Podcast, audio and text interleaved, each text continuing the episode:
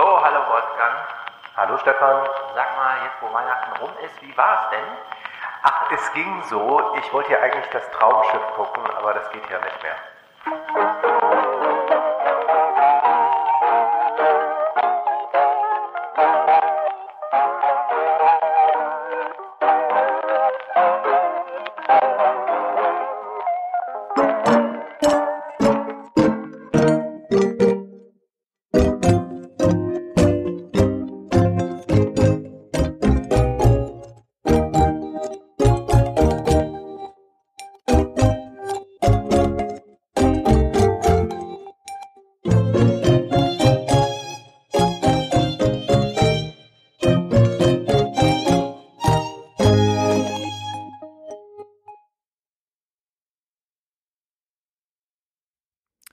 So, nun klappt es für alle, die live dabei sind. Es gab ja eben schon einen Versuch von Wolfgang, mir zu erklären, was es mit diesem Traumschiff oder wie auch immer auf sich hat. Wir haben schon geklärt, er hat es nicht geguckt, weil ihm Schauspieler fehlen. Den ersten, den er nannte, konnte ich noch live googeln.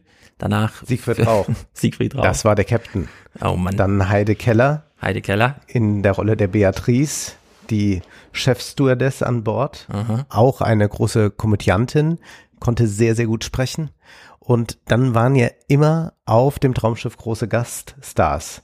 Harindor, Helmut Griem, äh, wer war noch alles da? Ich habe mir sogar mal ein paar rausgeschrieben. Evelyn Hamann äh, war auch dabei. Hannelore Elstner war dabei. Also es waren immer große Namen und die mussten das machen Ja. oder wollten es machen, was auch immer. Es ist, glaube ich, ein sehr angenehmer Dreh. Harald Schmidt sagt ja immer 20 Tage Urlaub, zweieinhalb Drehtage. Man kann sich vorstellen, das kann man aushalten.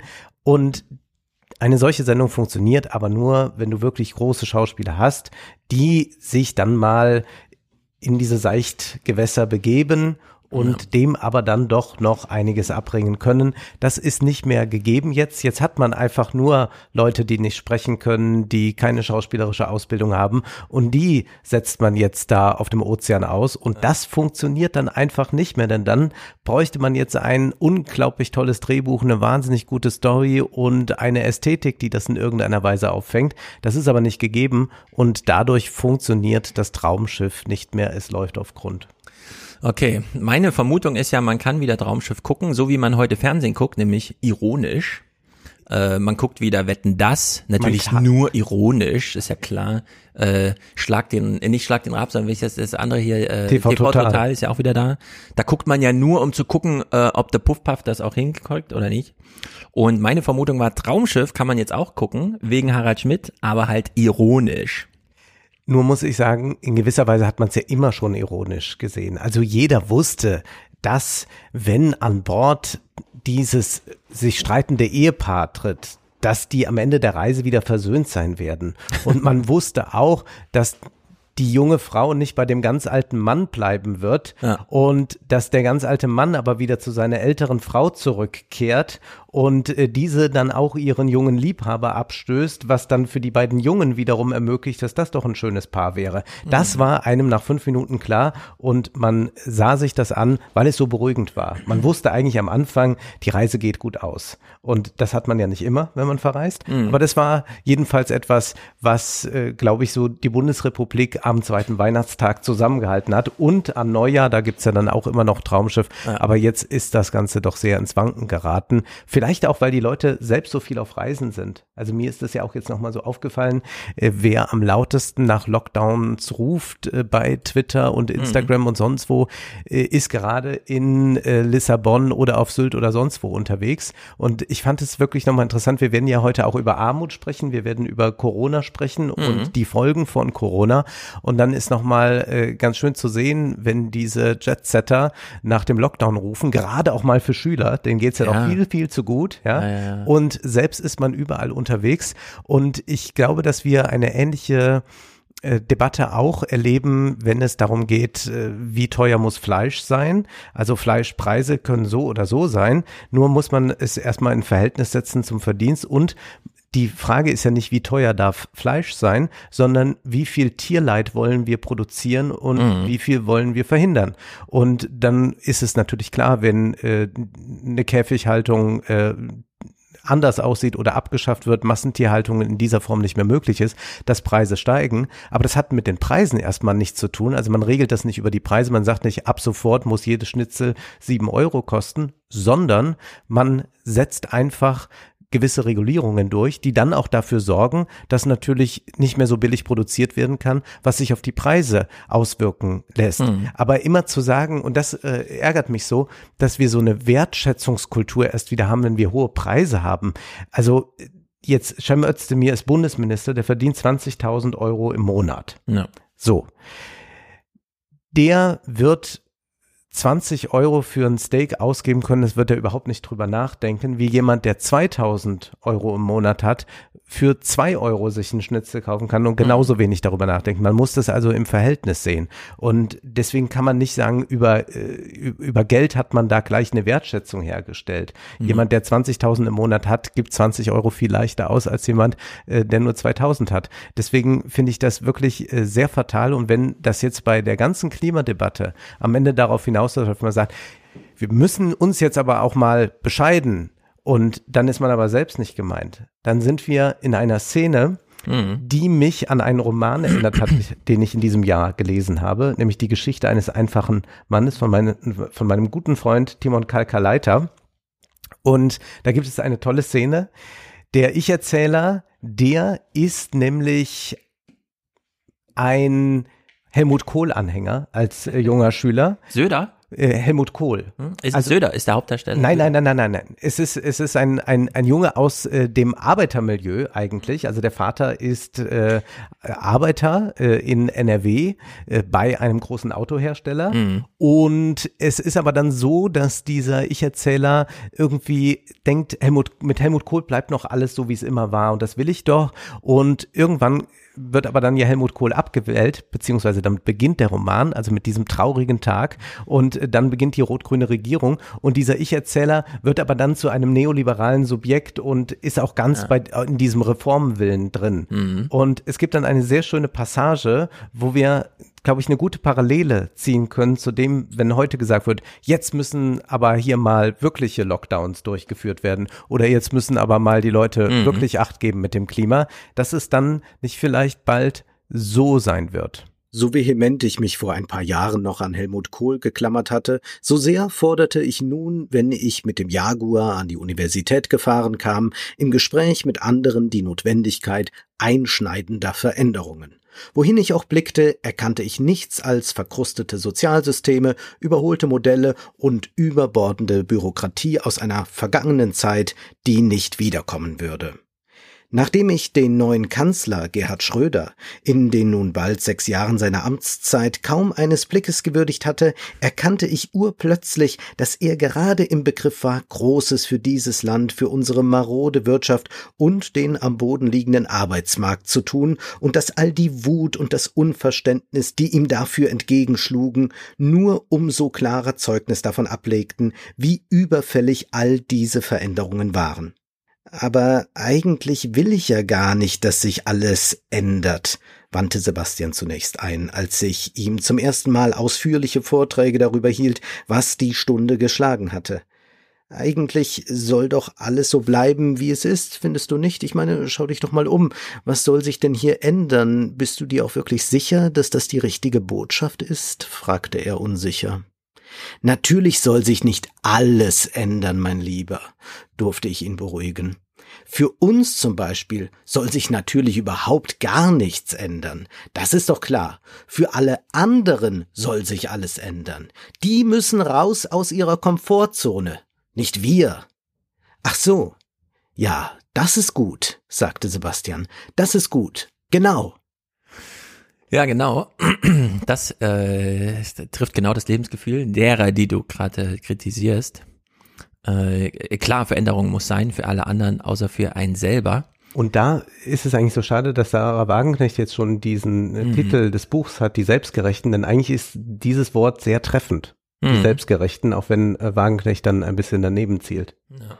Was ich besonders gut finde, das zeigt dann auch den Humor eines Autors, äh, dass man nochmal den Zeitgeist einfängt, als man dachte, man wischt dem Kanzler eins aus, wenn man ihn keinen Blickes würdigt, ja. wenn man ihn einfach ignoriert, statt ja. auf die Straße zu gehen und ähm, Ja, entsprechend Radau genau, zu machen. Das ist genau. natürlich sehr gut. Das, Das- das, trifft die Kanzlerzeit äh, ziemlich gut. Ja. Denn damals, ich kann mich noch erinnern, ich war noch ein bisschen jünger und äh, da war die Stimmung auch so, na, wie geht's? Naja, muss ja, es ist ja halt, ne, also dieses, diese Kanzler-Eingeschlafenheit, aber es war im Vergleich zu heute äh, so eine richtige, also niemand hätte gerufen, Kohl muss weg oder so. Wir kennen zwar diese Eierwürfe und so weiter, Ja. Aber es war doch ein, ein anderer Zeitgeist. Und apropos Zeitgeist, ich habe natürlich äh, deine Filmanalyse und den Film dazu schon gesehen, Don't Look Up. Mhm. Aber ist es jetzt ein Klimafilm oder ist es ein Corona-Film? Wahrscheinlich ja beides. Mhm. So wird er zumindest auch rezipiert und viele sagten ja schon, ja genau so ist das ja jetzt gerade mit unseren Regierenden. Wir bräuchten doch dringend diesen Lockdown und die verhalten sich eigentlich wie die Präsidentin im Film. Genau, und dann hast du ja den richtigen Einwand gebracht.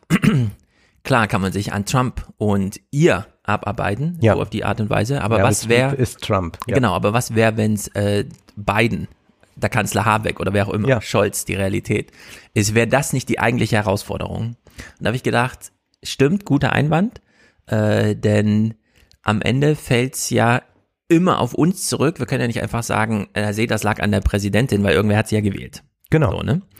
Und äh, dann habe ich mir aber nochmal, ähm, sagen wir mal so, ich fand den Film wahnsinnig unterhaltsam, einen richtig guten Film, allerdings nur, weil ich vorher dazu gelesen hatte, wie die Produktionsbedingungen dazu kommen. Und dann sind wir wieder im Traumschiff-Modus des Zuschauens. Man muss ihn auch nicht ironisch, aber im Sinne seines Zeitgeistes gucken. Also ich wusste, als ich den Film sah, darüber Bescheid, dass sie eigentlich im April 2020 anfangen wollten zu drehen. Mhm. Dann kam es aber nicht dazu, weil Corona. Also hat man im November angefangen zu drehen.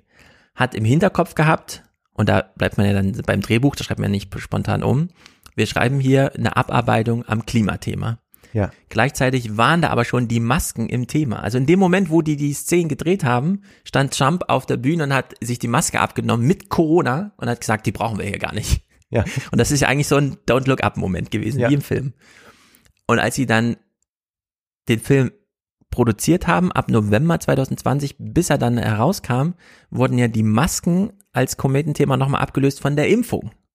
Mhm. Und jetzt gerade, wo der Film ins Kino oder jetzt auf Netflix zu sehen ist, lesen wir ja wirklich in dieser Woche, dass Trump jetzt auch von seinen eigenen Anhängern total verteufelt wird, Ja, weil er zugestanden worden. hat mit Ja. Bill O'Reilly auf der Bühne und gesagt hat, natürlich bin ich geboostert worden und ich empfehle es euch auch. Aber ihr müsst es nicht machen, sagt er dann noch. Aber ihr um müsst es nicht machen. Ihr seid ja frei. Ja, ja, ja. So, und da habe ich mir gedacht, Don't Look Up ist eigentlich mehr ein Corona-Film durch Zufall geworden, als es von der Anlage her ein Klimawandelfilm ist. Mhm. Und ich fand diesen Moment besonders, äh, um es mal hier auch zu spoilern, ich hoffe, alle haben den gesehen, denn der ist wirklich sehr gut. Naja, aber ich sag da gleich noch was zu. Also ich rede jetzt kurz äh, über den Film, da gibt es nämlich eine sehr witzige Szene oder so eine, so eine Sammlung an Szenen, dass nämlich die Wissenschaftler nochmal feststellen, okay, auch die Russen haben in Baikonur ihren ähm, Abwehrversuch nicht hinbekommen. Ob es dort auch wieder Sabotage war oder einfach technisches Versagen, ist ein bisschen unklar. Bleibt deswegen ungeklärt, aber für die Wissenschaftler ist in diesem Moment klar, jetzt ist die Welt untergegangen. Dass der Komet nochmal von alleine äh, abhaut, wie alle anderen so denken, nee, dass es ihn gibt, wissen sie. Und äh, was ich dann besonders deutlich dargestellt fand, so durch die Blume, ist, die Wissenschaftler kümmern sich nicht eine Sekunde um diese Silicon Valley-artige Aktion, die da noch durchgeführt wird, sondern sie wissen von vornherein, das geht schief. Während die da alle da sitzen im NASA Situation Room, wie auch immer, und äh, den Komet und feststellen, äh, es klappt nicht, wir haben zwar 20 Raketen hochgekriegt, aber es funktioniert nicht, sind die einfach einkaufen gegangen, weil sie im Vornherein wussten, wir vertrauen der Wissenschaft, das funktioniert eh nicht. Mhm. Das ist nur noch Spektakel, es ist nur noch Fernsehen. Ja. Es wird die Welt nicht mehr gerettet. Und am Ende sind sie auf das Ende der Welt dann wirklich vorbereitet, weil sie ähm, diesen Moment des Solutionismus nicht verschwendet haben mit Solutionismus, sondern einfach Genau. mit sich. Ja, ja. Das ist, das ist eigentlich sehr schön und da hat der Film auch was Poetisches, aber sonst Mhm. ist es doch äh, sehr auf Haut drauf Humor ausgerichtet und es ist Aber das will ich sehr plump und wir haben immer. jetzt wirklich zu Trump alles gesehen und ja, ich hatte es irgendwann schon prophezeit, wir werden irgendwann Hollywood äh, erleben, wie sie die Trump-Zeit bearbeiten und dann wird Meryl Streep Donald Trump spielen und tatsächlich ist es ja dann fast so gekommen, also sie spielt eine Art Trump Präsidentin. Mhm. Ich finde, dass der Film es sich sehr leicht macht, in diesem Ziel eine blöde Präsidentin auszustellen und an, de- an der liegt es dann Ja. eben. Was ich auch bemerkenswert finde, ist, dass äh, Adam McKay ja schon deutlich bessere Filme gemacht hat. Also er ist ja schon ein Regisseur, der in äh, The Big Short äh, sehr viel mehr äh, Komplexität dann auch wirklich in einen Film hineinbringen will und hier Mhm. dampft er es eigentlich wieder zusammen und vereinfacht es sehr und ich glaube, dass die Metapher Komet auch tatsächlich besser auf eine Pandemie zutrifft. Plötzlich auftaucht, was machen wir? Ah, wir haben eine Impfung oder wir haben keine Impfung Ja. oder so, als jetzt Klimawandel. Das ist ja, wenn es dann so wäre, dann könnte man ja sagen, äh, folgende Dinge sind zu tun, aber beim Klimawandel sind eben ganz, ganz viele verschiedene Dinge zu tun. Was ich eigentlich noch ganz schön finde, äh, da bin ich gar nicht drauf eingegangen, der Filmanalyse, ist, dass äh, diese Wissenschaftler ja abgezockt werden im Weißen Haus von einem äh, Oberen des Militärs. Nämlich, äh, sie wollen irgendwas mal essen und trinken und bekommen dann Snacks gereicht von diesem äh, Oberst und der sagt dann, ja, kostet 20 Dollar und die zahlen halt 20 Dollar dafür und sagen, ja, unglaublich, dass im Weißen Haus so, so Preise da vorherrschen, bis sie dann wenig später herausfinden, nee, natürlich ist das für Gäste im Weißen Haus gratis, da muss jetzt nicht jemand für einen Drink und ein äh, Snickers noch 20 Dollar zahlen. Und das wird ja immer wieder aufgegriffen. Und jetzt kann man darüber spekulieren, was meint diese Szene eigentlich? Und ich glaube, dass diese Szene tatsächlich eine ganz gute ideologiekritische Botschaft hat, denn wir haben jetzt äh, ja ganz viel Wissenschaftler immer gehört und äh, Wissenschaftler sind auch oft, gerade bei Scientists for Future auch so, ähm, nicht willens zu erkennen, dass Politik nicht eine Frage der Erkenntnis immer ist, sondern primär eine Frage von konfligierenden Interessen. Und dass es da gar nicht darum geht, äh, du weißt es besser als ich und deswegen wirst du das jetzt für uns beantworten, sondern wenn ich es irgendwie schaffe, dich hier rauszustoßen, dann beantworte ich die Frage oder ich werde Minister oder was auch immer, ja. Äh, sonst würde ja zum Beispiel jetzt auch Hofreiter Minister sein und nicht äh, Cem Özdemir, ja. Äh, und an dieser Szene kann man es wunderbar beobachten, nämlich natürlich äh, könnte er es denen auch einfach gratis geben, aber es ist halt so ein Machtspiel und man sagt, oh, wenn ich noch 20 Euro noch hier bekomme, Ja. scheißegal, dann nehme ich die doch noch. Also das ist eigentlich sehr schön, Ja. dieses politische Interessenverständnis und nicht dieses, ja, Politik muss inter, äh, nur erkenntnisgeleitet sein. Mhm. Das wäre schön, aber das ist nicht so. Und damit werden die Wissenschaftler vorgeführt, weil sie zu naiv an die Sache rangehen. In der Politik herrschen andere Gesetze als bei einem Peer-Review-Verfahren, wenngleich selbst da ja auch äh, noch die Frage ist, welche Machtkonstellationen herrschen davor. Hm. Genau. Äh, also ist eine sehr schöne Doppelung äh, der Erkenntnisgewinn der Wissenschaft und dieses politische Ausnutzen von, wie soll man sagen, Unwissenheit. Äh, man ist halt das erste Mal im Weißen Haus, man kennt die Regeln nicht, also wird man einfach mal abgezockt. Egal von wem, ist ja auch quasi so eine Trittbrettfahrerei. Er ist ja selber Gast im Weißen Haus, war halt nur nicht zum ersten Mal da. Ja. Vielleicht wollte er auch nur dem Schicksal zurückgeben, was ihm schon mal widerfuhr als junger Mann. Ja, man weiß es da nicht so genau. Aber ja, wir haben jetzt dieses Corona, diesen Expertenrat besetzt. Der soll ja einstimmig entscheiden, aber Streeck ist ja dabei, was ja auf Twitter schon wieder zu Unruhe, für Aufruhr sorgte. Warum ist Streeck da drin? Und dann hat ja Drosten auch nochmal einen nicht selbstgeschriebenen, sondern ich glaube Heike Schmoll oder wie sie heißt bei der FAZ. Irgendwer hat ja nochmal über der Streit muss der Wissenschaft erhalten bleiben, auch in solchen Gremien, die einstimmig Politikberatung machen. Ja. Und das ist eine besondere Herausforderung, da müssen sich der Wissenschaftler stellen. Und wir haben ja mit Lauterbach jetzt einen Wissenschaftler gewünscht von Twitter im Gesundheitsministerium, der ja auch gleich sagte, ich werde das Haus eng am Pfad der Wissenschaft entlang führen. Das ist ein Zitat. Die Frage ist dann, welche Wissenschaft? Mhm. Also die äh, Kinderheilkunde, äh, die RSV-Virologie, die gibt's ja auch. Und es ist ein Virus, das man äh, nicht mehr so grundimmunisiert vorfindet, sodass jetzt die ganzen Kleinkinder da auf der Intensivstation liegen. Also da gibt's ja ganz viele Psychologie und so weiter, alles wissenschaftliche Wege, die man mal entlang gehen kann. Es ist eben nicht immer nur die Corona-Virologie, auch wenn die uns natürlich jetzt besonders betrifft. Und Lauterbach scheint ja kein Lockdown-Minister werden zu wollen. Ja. Glaubst du, dass es dabei bleiben wird oder dass wir dann doch Das im. Januar nochmal einen Lockdown erleben? Ja, um mal aufs Corona-Thema einzuschwenken, denn ähm, ich habe dir ja schon so immer gesagt, wird kein Lockdown geben, wir gehen auch nachher Schnitzel essen. Ja. Äh, die neueste Idee von Christian Drosten ist ja 1G, also offene Gesellschaft, aber nur für Geboosterte. Also auch Genesene müssen dann geboostert werden. Und jetzt wird bei Twitter, sobald man sowas ja sagt, äh, direkt geschrieben, ja, aber die können äh, ja trotzdem das Virus haben. Und dann muss man Äh, sagen, genau. ja klar, aber das Virus Richtig. wird man irgendwann auf jeden Fall bekommen. Also da ist ja, Ja. Äh, die Impfung jetzt nicht vorgefeilt. Auch die nächste, auch die Update-Impfung, wenn sie irgendwann kommen sollte, Ja. äh, wird ja keine Impfung sein, bei der man sagt, aber das Virus, äh, das ist dann nicht mehr mir oder ich kann mich nicht anstecken. Und dann fragt man sich auch, wie lange sonst mit den Tests, also wenn man jetzt dreifach, vierfach geimpft ist oder was irgendwann, äh, werden wir dann weiter testen. Es ist äh, sehr eigenartig, wie das da äh, gesehen wird, denn bei Drosten, wenn ich es richtig verstanden hat und auch die Clips, die wir hier ja mitunter gespielt haben, äh, deuteten ja nicht darauf hin, dass es darum geht, dass es keine Infektion mehr gibt, sondern dass wir äh, keinen schlimme Verläufe Genau. bekommen. Und es ist immer wieder irre, das zu sehen. Also im Deutschlandfunk der Tag Podcast, wo die ja so ein bisschen freier, das senden die auch nicht im Radio, sondern die spielen dann so ein bisschen mit dem Format. Und da hat Dings Armbruster zuletzt kurz vor Weihnachten einen Impfverweigerer angerufen, ein Pfarrer. Aha. Der ihm dann, und die haben das bewusst mit zwei Vorgesprächen, die sie vorher gemacht haben, dann fürs Radio mal als Streit durchgespielt, aber es waren halt äh, deren echten Meinung, das war soweit klar. Und dann fing er an zu sagen, nee, ich bin nicht geimpft, aber ich halte mich an alle Maßnahmen. Ich setze die Maske auf, ich meide soziale Situationen, pipapo. Und dann fing er an, sich darüber aufzuregen, dass ja die Geimpften jetzt plötzlich in so einem postpandemischen Zeitalter, dass sie für sich selbst ausrufen, das aber für die Allgemeinheit ja gar nicht gilt, weil Corona ist ja noch da, gilt. Und da finde ich es hochinteressant, was Drosten immer zum uns wichtigen China-Thema sagt, weil wir ja lange dachten, okay, China, die haben es ja gut hingekriegt, haben dann im Sommer 2020, als die ganze Welt quasi in den Lockdown verfiel, äh, ihre Wirtschaft wieder hochgefahren, ähm, waren aber zu stolz, die RNA-Impfung zu kaufen, haben das ja auch Taiwan verhindert, das haben wir ja hier gespielt, wie Taiwan dann Ja. BioNTech nicht bekommen hat, aber äh, die große Lieferung von mit Moderna kam.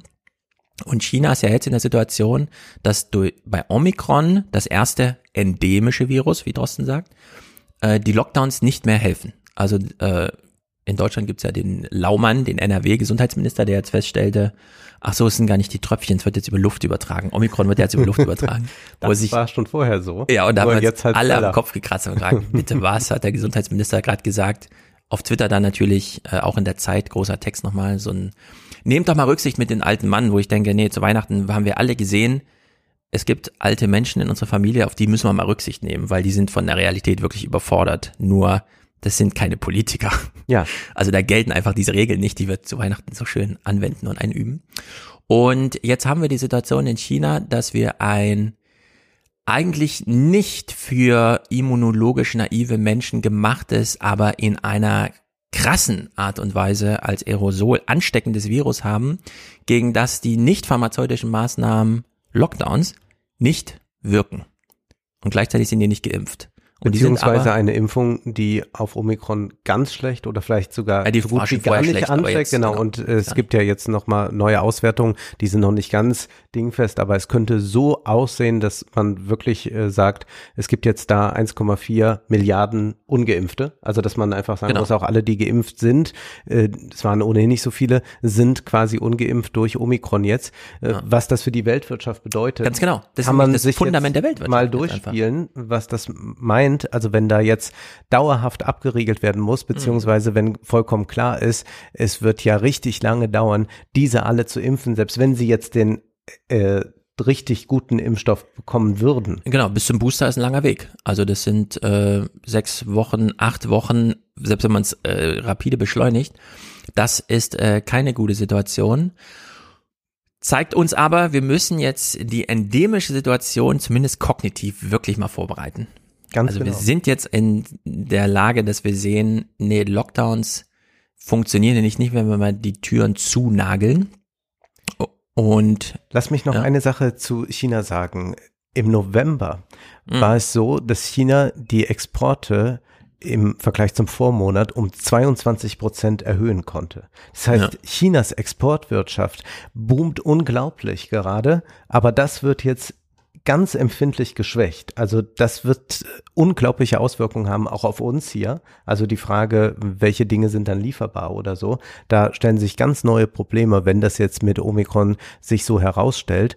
Und zugleich ist es eine unglaubliche Schande, dass wir als Europäer und Amerikaner, als Westler es nicht geschafft haben, entsprechend Impfstoffe in ja. Länder in Lateinamerika zum Beispiel zu exportieren, ja. Äh, dass das so war, dass diese Länder abhängig waren von China, dass die auch sich bei China bedankten, dass sogar Länder abrückten, die zu Taiwan halten in Lateinamerika, weil sie sagten, ja, wir müssen jetzt von den Chinesen das nehmen, wir bekommen es mhm. ja sonst nicht. Die haben jetzt da auch den schlechten Impfstoff, ja, äh, und wir hätten die Möglichkeit gehabt. Und wenn man ja mal so hört, was das gekostet hätte, wenn wir die ganze Welt geimpft hätten. Das ja. sind ja Kleckerbeträge. Nichts. Und ich begreife das nicht. Also es ist doch vollkommen klar, wie funktioniert Weltpolitik und Diplomatie dadurch, dass man sich in irgendeiner Weise Geschenke macht, Zugeständnisse macht und so weiter. Mhm.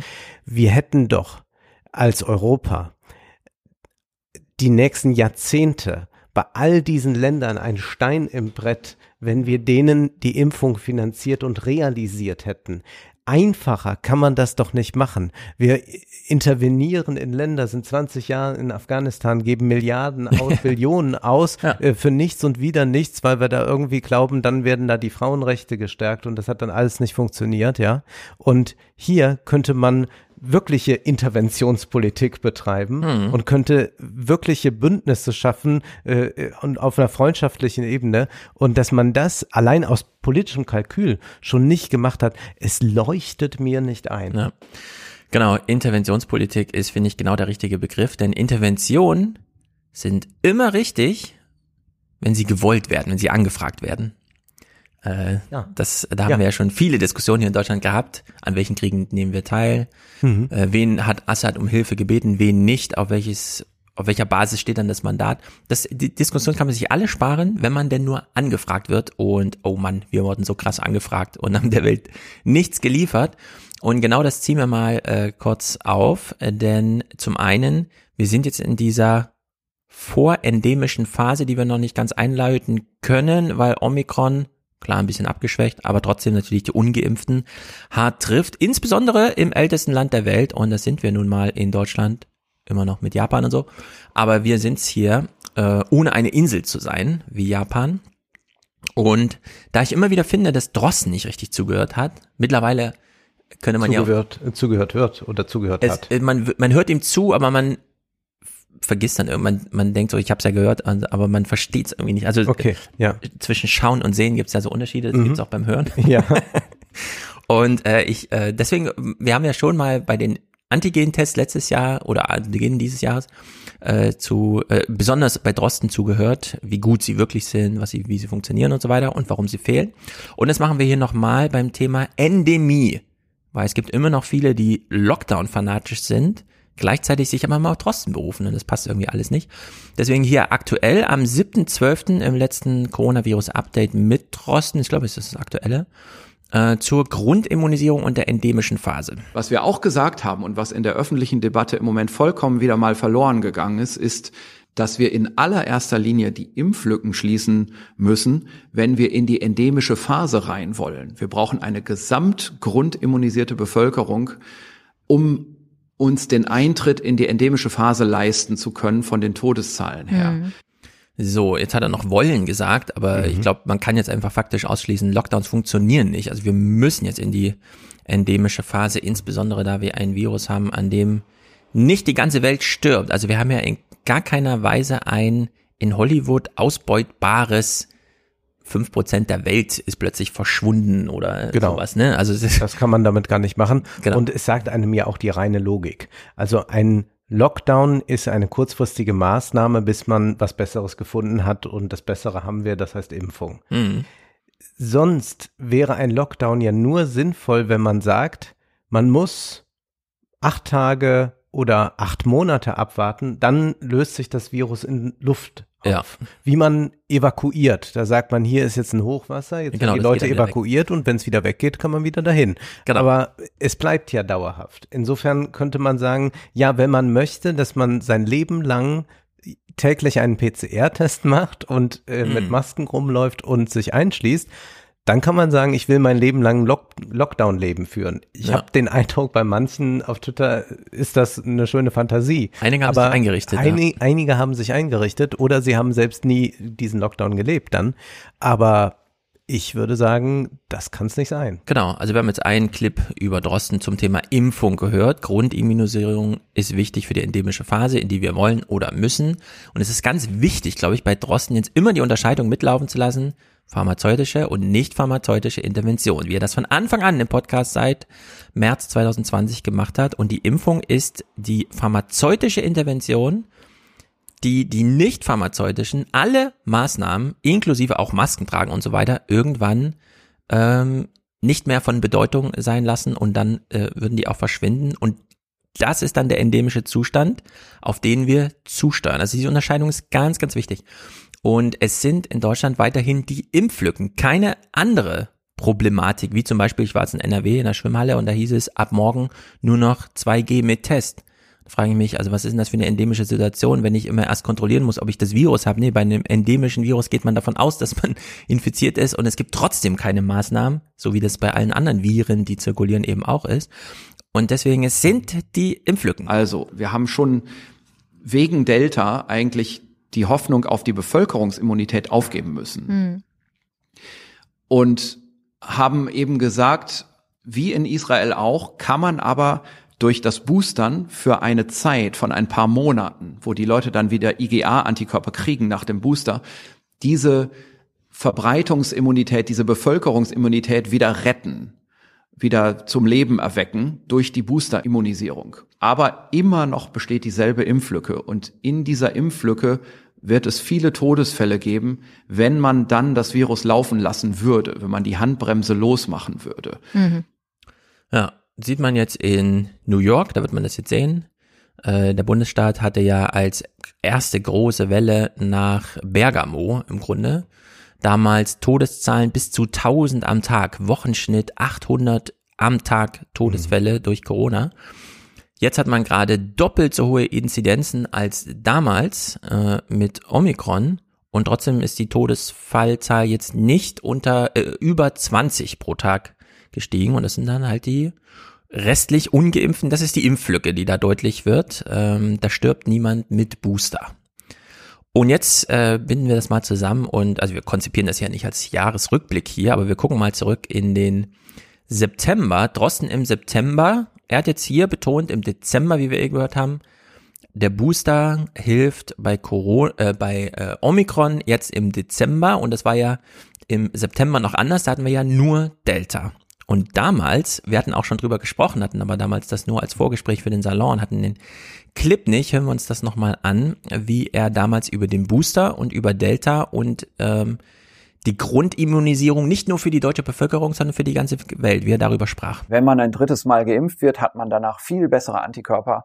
Wahrscheinlich bleibt der Schutz dann auch deutlich länger als nach nur zwei Impfungen. Das ist absolut super, eine, eine Boosterimpfung zu bekommen. Ich bin aber auch jetzt zum Beispiel an der Charité nicht nur Virologe, sondern wir haben da auch sowas, das nennt sich Charité Global Health. Das mhm. ist also eine Einrichtung, wo sich die Charité eben auch damit beschäftigt, wie ist Medizin weltweit. Und ich sehe auch aus eigener Erfahrung, weil ich in so Ländern arbeite, die Situation in Afrika beispielsweise. Und da kommt eben eine ethische Überlegung ins Spiel. Und Keine zwei Prozent Impfquote. Genau, wenn ich diesen Hut aufhabe, dann würde ich schon immer sagen, was machen wir uns hier die dritte Dosis klar, wenn dort noch nicht mal die erste verabreicht ist? Ja. Mhm. Was machen wir uns hier die dritte Dosis klar? Jetzt durch Omikron wird sie gebraucht, aber eben auch nur die dritte. Äh, und die vierte dann eigentlich schon nicht mehr. Und vielleicht kann man die Transferleistung machen vom September. Er hat hier jetzt über die ganze Welt gesprochen, jetzt spricht er über sich. Diese Infektionsimmunität, die ist auf Dauer robuster. Und mein Ziel als, sagen wir mal, als Virologe Drosten, wie ich jetzt gerne immun werden will, ist, ich will eine Impfimmunität haben und darauf aufsattelnd will ich dann aber durchaus irgendwann meine erste Allgemeininfektion und die zweite und auch die dritte haben. Damit habe ich mich schon lange abgefunden. Und dann weiß ich, bin ich richtig langhaltig belastend, belastbar immun und werde nur noch alle paar Jahre überhaupt mal mhm. dieses Virus sehen, genau wie ich die anderen Coronaviren auch immer mal wieder sehe. Und das wird vergessen. Das wird Ja, in der total. Debatte total vergessen. Es wird immer noch davon ausgegangen, wir könnten verhindern, dass es jemals zu Infektionen noch kommt, wenn wir nur lang genug ausharren, wenn wir noch auf Updates warten und Mhm. so weiter. Und das ist einfach nicht der Fall. Und das ist hier in schönster Klarheit zu hören. Und es ist einer der meistgehörten Podcasts. Ich wundere mich immer wieder. Äh, gemischtes Hack hat noch ein paar mehr, aber äh, schon sehr, sehr weit vorne Ja. und wird von, glaube ich, allen, allen Journalisten gehört. Aber Mhm. Vor allem, ähm, wenn man das jetzt transferiert auf, also das war jetzt Delta, Zweitimpfung reicht, dann bitte erste, zweite, dritte Infektion. Wenn wir das jetzt eine Etage weiterdrehen, also Thorsten fing ja erst seit dem 9. November Aufkommen Omikron an, vom Boostern zu sprechen, äh, dann sind wir jetzt wieder in der Situation, dass wir, wenn wir Drosten ernst nehmen, sagen, ja, wir sind jetzt eigentlich immunologisch vorbereitet. Also wir sind gerade, wenn wir im November, Dezember einen Booster bekommen haben, ist jetzt der Jahreswechsel, Peak Immunität, um sich dann auch mit dem echten endemischen Virus zu befassen, körperlich. So, das können wir aber gerade nicht, weil wir eine Impflücke haben. Ja. Also im Grunde halten gerade die Ungeimpften wirklich den Betrieb auf, den gesellschaftlichen Betrieb. Ja. So muss man es einfach sagen. Und das ist äh, wirklich ein großes Drama, dass wir so aus dem Jahr gehen, alle auf Twitter mit der Panik, ah, jetzt bloß keine Infektion und so weiter, obwohl sie jetzt eigentlich so, und das ist der britische Ausdruck, wünschenswert wäre. Da war ja wirklich die Regierungssicht, nee, wenn sie zweimal geimpft sind, dann wäre die Immunisierung also die vollständige finale Immunisierung durch Kontakt mit dem echten Virus eigentlich desirable, wünschenswert. Das war die Haltung, die in der BBC da auch so äh, vorgetragen wurde. Und Drossen hat das damals nochmal ganz deutlich gesagt, es war ihm sehr wichtig im September, ähm, sich als Global Health äh, Mitarbeiter der Charité und so weiter zu positionieren. Und er macht es hier im dritten äh, Ausflug auch nochmal ganz deutlich. Aber hier würde ich als äh, ja, Bürger dann auch sagen, meine dritte Impfdosis geht erstmal nach Afrika. Mhm. Ja. Was jetzt bedeutet, die vierte Impfung muss jetzt mal nach Afrika gehen. Wir können nicht nur, weil wir eine Impflücke haben, immer wieder uns die Antikörper, die direkt die Infektion schon vermeiden, auffrischen. Alle drei Monate mit einer neuen Impfung könnten wir im Westen machen. Also da gibt's weder medizinisch noch finanziell irgendwelche Gründe dagegen, aber es gibt halt einfach ein moralisches Argument inklusive Fundament der Weltwirtschaft. Es ist eben nicht nur also hier hat er über Afrika gesprochen, jetzt kann man bei Drosten, und das macht er sehr explizit, ganz viel über China lesen. Also China hat auch in dem großen SZ-Interview, das wir hier nicht lesen können, weil es in einer Paywall ist, obwohl uns Drosten sagte, er arbeitet nicht mehr hinter Paywall.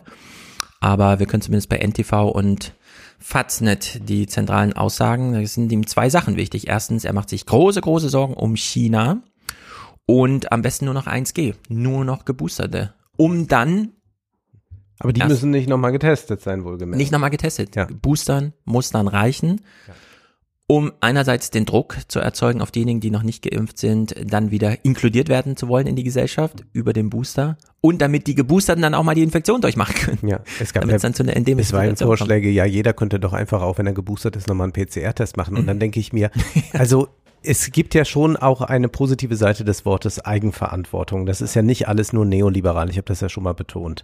Und wenn ich jetzt heute eine 90-Jährige aufsuchen müsste, die lungenkrank ist, dann würde ich mich vorher ein, einem Test unterziehen oder würde da mit einer 3M-Maske sitzen und ihr auch eine Maske Mhm. anziehen, dann wäre das anders. Wenn ich jetzt dir gegenüber sitze hier, dann gehe ich dieses Risiko ein, dass ich mir heute die natürliche Infektion fange oder du fängst sie von mir, wer weiß, äh, oder, oder nicht. Das ist eine Sache der Abwägung dann. Aber immer zu glauben, dass Leute, die geboostet sind, müssten sich jetzt äh, immer, wenn sie etwas unternehmen, dann nochmal testen, da müssen wir einfach mal durchrechnen, ist das realistisch? Das kann ich machen für irgendwelche Events. Da kann ich sagen, ja, dann macht man das halt mal. Aber mein Leben, wenn es nicht gerade eine Pandemie ist, sieht eigentlich so aus, und so soll es auch wieder aussehen, dass ich dreimal die Woche ins Kino gehe und vielleicht ein, zweimal ins Restaurant. Da kann ich schon fünfmal zum Test. Wenn man natürlich jetzt nur zu Hause ist und alle vier Wochen mal rausgeht, dann kann man sich ja diesen Test dann abholen. Aber ich meine, du bist jemand, der Sport macht, äh, du hast Kinder, die Sport machen. Wie soll das äh, machbar sein? Da geht die ganze Familie jeden Tag äh, zum PCR-Test oder was? Also das ist logistisch auf Dauer ja überhaupt nicht lösbar. Damit kann man noch mal kurz irgendwas verzögern und machen und tun. Aber ich glaube, glaube, das müsste jedem klar sein, der ein Mhm. einigermaßen soziales Leben führt, dass das nichts ist, was auf Dauer geht und was die Leute natürlich auch äh, psychisch vollkommen kirre macht. Und was die Umwelt zerstört, denn ihr könnt mal drauf achten, wenn ihr an Schulen vorbeifahrt, da gibt's ja neue Mülleimer. Und was heißt Mülleimer? Also große Container, auf denen steht nur medizinische Abfälle. Da kommen nämlich die ganzen Tests rein, die da jeden Tag gemacht werden. Und es ist immens, wie viel da abgeholt werden muss. Also es ist wirklich gruselig zu sehen. Und jetzt haben wir in der Schule, dadurch, dass es bislang noch keine Impfung gab, jetzt aber doch, äh, nicht pharmazeutische Maßnahmen, nämlich vor allem die Testerei und die Masken. Und zu was hat das eigentlich geführt? Ich habe ja hier letztes Jahr schon im Oktober die Vermutung geäußert, dass die Schulen eigentlich das äh, Infektionsgeschehen bremsen, weil in der Schule konsequent Masken getragen wird. Also meine ältere Tochter hat schon äh, Ermahnungen bekommen, weil sie äh, während des Unterrichts an ihrem Platz aus der Flasche trank, statt ans Fenster zu gehen. Wenn die Maske kurz runtergezogen wird, muss man entweder raus oder ans Fenster gehen. Das Fenster steht ja offen, auch im Winter.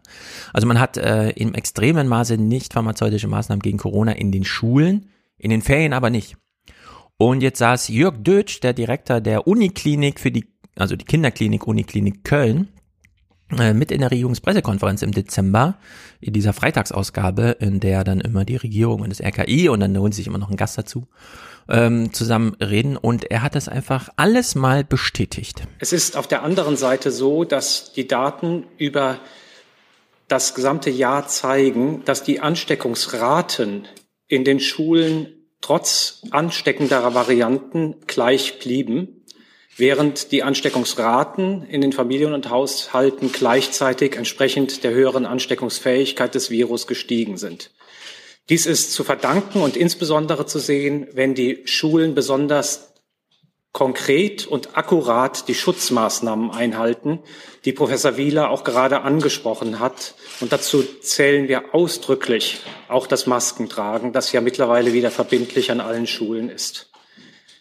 Es ist weiterhin festzustellen, und das sind Daten auf Basis von über 13 Millionen Testungen, die in Nordrhein-Westfalen durchgeführt wurden, mit der sogenannten Lolli-Testmethode, die Sie alle kennen, dass insbesondere in den Ferien besonders viele Infektionen stattgefunden haben und die Kinder aus den Ferien in die Schulen mit hohen Infektionsraten zurückkehrten. Es ist nach den Sommerferien dann gelungen, die hohen Infektionsraten in Nordrhein-Westfalen durch das sehr gut ausgeklügelte Testsystem schnell wieder zu senken. Nach den Herbstferien ist eine Stabilisierung möglich gewesen, die, wie gesagt, in den Herbstferien selbst nicht möglich war. Insofern tragen Schulen ganz klar auch zur Regulation und zur Kontrolle des Infektionsgeschehens bei. Ja, wegen den Masken vor allem. Ja. Und äh, das ist auch so ein Clip, der widerspricht jeder Regung auf Twitter, die ich so mitbekomme, wo es immer gleich heißt, Schulen schließen, Schulen schließen. Nee, damit würde man es jetzt vorantreiben, wenn man die Schulen offen macht und in der Schule gelten nun mal chinesische Regeln. Also da gibt's eine Hierarchie und da gibt's Regeln und Sanktionen. Ja. Und da ist das einfach geregelt. Naja, wir kommen wahrscheinlich äh, erstmal nicht weiter an der Stelle. Mal gucken, wie es dann im März ist, denn Omikron ist jetzt, zumindest was das Infektionsgeschehen angeht, gnadenlos. Also so wie das durchrauscht, ist ja wirklich erstaunlich. Äh, wir haben in Deutschland steigende Zahlen, obwohl ein Drittel der Gesundheitsämter nichts gemeldet haben. Ja. Da kann man ja ungefähr ahnen, wie das jetzt im Januar zugeht. Mal gucken, mit welcher kognitiven Stresssituation. Aber du hast mir jetzt hier ja versprochen, dass ich Scream 5 im Kino sehen kann dann. Ja. Mhm. Wir sind gespannt. Der startet, glaube ich, am 13. oder 14. Januar. Mhm. Also es gibt ja Länder Halte mit euch auf höherem dem Laufenden. Infektionsgeschehen. Ja, ja, ja, ja. Ich will da ja auch, ich will, will es nur mal so als, Ja. will's noch mal, ich habe es ja damals festgemacht, da habe ich zu dir gesagt, werde ich Matrix im Kino sehen können. Da haben wir uns, glaube ich, beim, äh, äh, beim Schnitzel unterhalten oder so. Und da hast du gesagt, ja, du gehst davon aus. Und du hattest recht. Ich habe Matrix im Kino gesehen. Ich werde Matrix jetzt und ich möchte jetzt äh, Scream 5, da freue ich mich noch viel mehr drauf, äh, möchte ich im Kino sehen. Auf Scream freust du dich? Das hätte ich nicht gedacht. Ja, Scream ist ja in gewisser Weise die intelligentere Variante von Matrix vielleicht. Das lasse ich jetzt mal so stehen und da kann man mal drüber nachdenken, aber ich glaube, Äh, ich habe in absehbarer Anzahl von Tagen einen Termin mit Matrix und dann hole ich mir auch noch einen mit Scream. Ehrlich gesagt, Ja. dann vergleichen wir das mal. Gut, falls die Kinos doch zumachen, und das sage ich jetzt nur, um eine Pointe loszuwerden, dann musst du, Wolfgang, sie wieder aufmachen. Vorbild Belgien. Ich lese aus der Süddeutschen Zeitung am Montag. Alles begann am vergangenen Mittwoch, als das Corona-Koordinierungskomitee, oh, cooler Name, das Koordinierungskomitee Corona, unter Regie von Premierminister Alexander de Croo seine neue Maßnahme zur Eindämmung der Omikron-Welle verkündete. Da hieß es dann nämlich plötzlich, wir machen hier mal alles zu. Im Mittelpunkt nicht die Gastronomie, sondern völlig überraschend der Kulturbetrieb. Nicht einmal das wissenschaftliche Beratungsgremium hatte eine sofortige Schließung von Kinos, Theatern, Konzerthäusern gefordert, als der Brüsseler Epidemiologe Marius Gilbert, eine belgische Autorität, also so eine Art Drosten würde ich sagen, in Sachen Corona davon hörte, kämpfte er vor laufenden Kameras mit den Tränen. Was ist dann passiert? Die Häuser sind offen geblieben und die Leute sind trotzdem hingegangen. Ach. Und die Polizei hat, das, hat die Schließung nicht durchgesetzt. Und äh, das war jetzt, wie gesagt, Montag. Tagesschau.de von Mittwoch. In Belgien dürfen Kinos, Konzerthallen und andere Kulturstätten wieder öffnen. Das Corona-Kabinett hat eine entsprechende Gesetzesänderung beschlossen, teilte die belgische Regierung mit. Hochinteressant. Und ich da werde dann sehen. auch vor die So Kameras treten und sagen, nein, wir lassen die Kinos offen. Ja. Nur haben wir nicht das Publikum, das dann trotzdem kommt. Ich habe es ja in den Kinos erlebt. Ich war ja in Koblenz und auch in Bonn unterwegs, denn äh, zeitweise konnte man auch als Geboosteter nur getestet ins Kino und dann bin ich lieber Ja. schnell nach Bonn gefahren, als jetzt in Koblenz mich nochmal anzustellen für einen Test.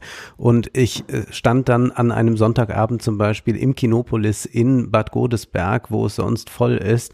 Und ich war dort fast allein. Ich war in einem Saal, in den 300 Leute reingehen mit sechs Leuten. Ja. Es ist ein Trauerspiel, wie sehr die Kultur leidet und auch wie wenig Unterstützung sie dann erfährt. Nicht nur äh, die Kinos, sondern auch alle möglichen, die freischaffend auf Bühnen und so unterwegs sind. Äh, die dann schon vorher meistens keine Hilfen bekommen haben, spielen halt jetzt vor so gut wie keinem Publikum und haben auch das Nachsehen da. Es ist äh, sehr, sehr traurig, deswegen kann man nur hoffen, dass dieser Zustand dann sehr schnell vorbeigeht. Ja, ich bin auch sehr gespannt, denn ich wünsche mir auch volle Kinos, äh, da für mich, sonst würde ich ja zu Hause gucken, äh, das Publikum auch immer eine gewisse Rolle mitspielt und wenn es dann abwesend ist, ist nicht gut. Ähm, um den Corona-Block abzuschließen, noch ein Clip, über den ich mich sehr gewundert habe. Ich kann das auch nicht ganz glauben, was wir da hören von Drosten. Ich hätte es auch niemandem sonst geglaubt, außer Drosten. Wenn das in irgendeinem anderen Podcast so gesagt worden wäre, ich sagt, ihr spinnt, lest irgendwas von Drosten, der kann nicht sein, aber es ist Drosten, der uns davon berichtet am 7.12. und ich finde es äh, crazy. In all diesen Ländern hatten wir auf, im Südhalbkugelwinter eine ganz große Delta-Durchseuchungswelle und das kann ja in anderen Erdteilen auch passieren. Ja, aber jetzt hier war es eben so, große Durchseuchungswelle und ein ganz großer Hühnerhaufen von Viren, die durcheinander flattern und sich miteinander vermehren. Also gerade in solchen Situationen, wo wir sehr hohe Infektionstätigkeit haben in einer Bevölkerung. Da kommt es dann auch zu Mehrfachinfektionen, zur Rekombination. Die Viren werden dann pseudosexuell. Ähm, Also die tauschen dann in vielen, vielen Vermehrungsvorgängen ihr Erbgut miteinander aus, was sie sonst nicht machen. Sonst müssen sie eine Mutation nach der anderen anhäufen. Das dauert viel länger. Und so ist es hier wohl auch sicherlich gewesen, dass optimale Eigenschaften verschiedener Viruslinien zusammengesteckt wurden. So, wann immer mir jemand kam mit, ich warte auf den Totimpfstoff, habe ich ja gesagt, hä, Totimpfstoff, Viren sind tot. äh, du redest vielleicht von irgendwas mit Bakterien oder so. Äh, denn ja, wir wissen, wir kennen ja den Zustand von Viren nicht so ganz genau. Sind sie lebendig, sind sie tot, sie sind halt in so einem Dazwischenstadium So ein irgendwie. bisschen zombiehaft, ja. Genau, aber mit Hilfe eines Körpers, der lebt, können sie sich vermehren. Dann brauchen sie aber sehr viele Ressourcen des Körpers. Das bringen sie als Virus gar nicht mit. Sie sind eben keine eigenen Lebewesen. Und jetzt fängt Drosten plötzlich an zu sagen, ja, wenn es nur genug gibt, dann rekombinieren, rekombinieren die sich mit sich selber. Also die reproduzieren sich nicht nur und machen dann Fehler, weshalb zu Variationen kommt, sondern sie, äh, da begegnen sich einfach zwei, die unterschiedlich sind und dann kombinieren die sich neu. Und die zeigen damit pseudosexuelles Verhalten. Ja. Also das finde ich wirklich abenteuerlich. Das sind interessante Orgien, die da stattgefunden haben, die jetzt mit Omikron dann noch zunehmen. Ja, ja. das ist eine Vermutung, wo Omikron herkommt. Man Ja. hat ja vorher immer die, wo kommt jetzt Corona an sich her? Kommt es aus dem Labor, kommt es aus dem Tier, aus welchem Tier? Man hat es immer noch nicht gefunden und jetzt heißt es bei Omikron plötzlich, ja, waren halt zwei Delta-Viren Ja. die sich mal neu kombiniert haben. Also es ist wirklich verrückt. Und wir können mit einem guten Gedanken, äh, glaube ich, äh, den Corona-Block wirklich abschließen, weil wir wissen jetzt, dass Pfizer ein Medikament zugesch äh, auf den Markt gebracht hat, zugelassen wurde, das wie eine Impfung funktioniert, aber noch in dem Moment, wo man sonst eigentlich bereut, nicht geimpft worden zu sein, nämlich wenn das Virus schon da ist, weil man dann einfach die Original-Antikörper per Medikament bekommt, äh, die der Körper gar nicht als groß herstellen muss oder so, sondern die sind halt dann einfach zur Verfügung, ist wohl in der Effektivität mit einer ordentlichen Immunisierung durch äh, Spritze ähnlich, was ja bedeutet, wir können jetzt Pavels Idee aus UKW, er meinte nämlich, wir können ja Amazon benutzen, um die Impflogistik zu machen. Na, für die Impflogistik würde ich sagen, nee.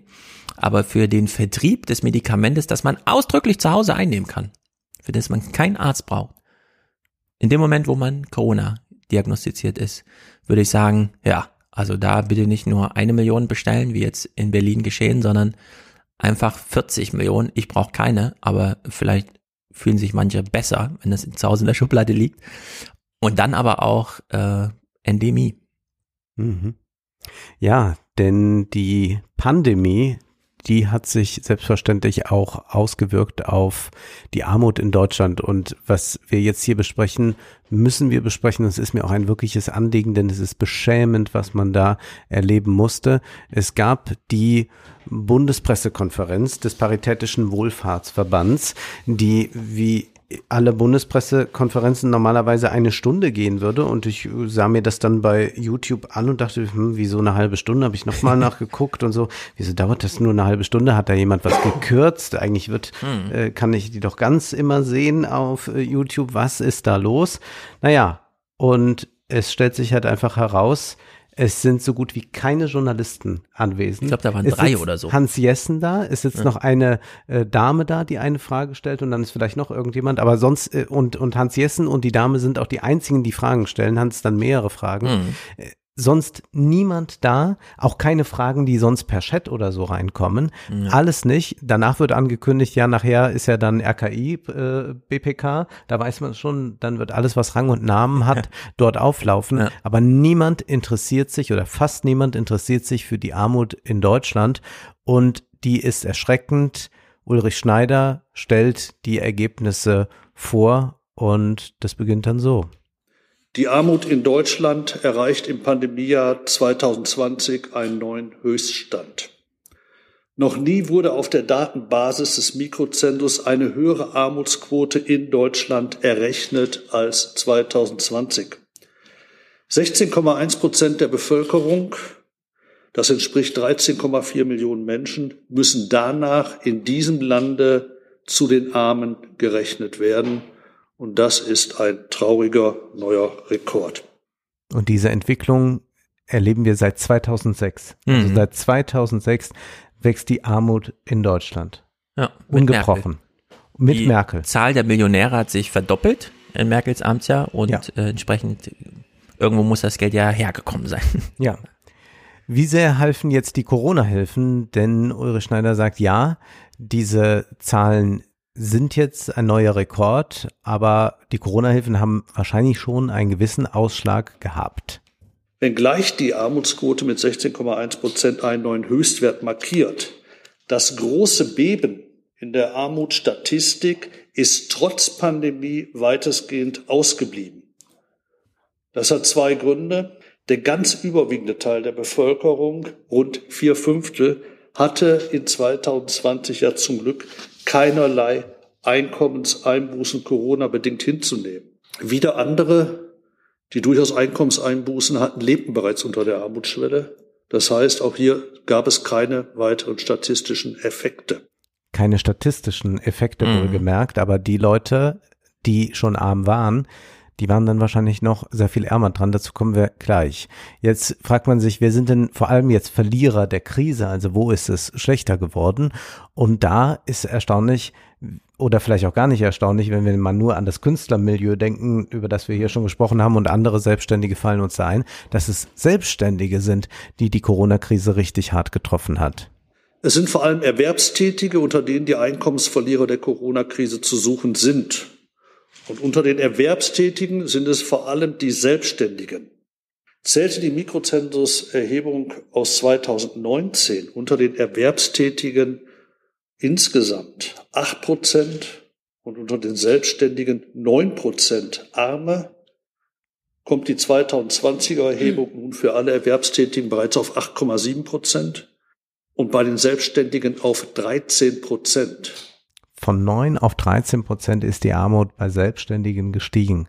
Das ist eine ungeheure Zahl und da sieht man auch diese Corona-Hilfen, Bazooka, Peter Altmaier, ich habe da mal alles in Bewegung gesetzt, mhm. sind natürlich bei ganz vielen Leuten, wo es auch wichtig sind, die die kleinen Geschäfte haben, die die kleinen Business haben, die nur funktionieren, wenn Tourismus ist oder sonst was, ist das alles weggefallen und die sind jetzt auch in die Armut abgerutscht. Vermutlich vorher hatte man ihnen eingeredet, ja, jetzt sind sie selbstständig, jetzt können sie ihr Leben selbst in die Hand nehmen und ja. so und dann ist man in der Armut gelandet. Ja, vor allem die Zahlen, ich äh, verstehe das immer gar nicht. Wir haben ja hier gehört, wie äh, der BDI sagt, wir brauchen 250 Milliarden vom Staat, um die ganze deutsche Wirtschaft klimafit fit zu machen.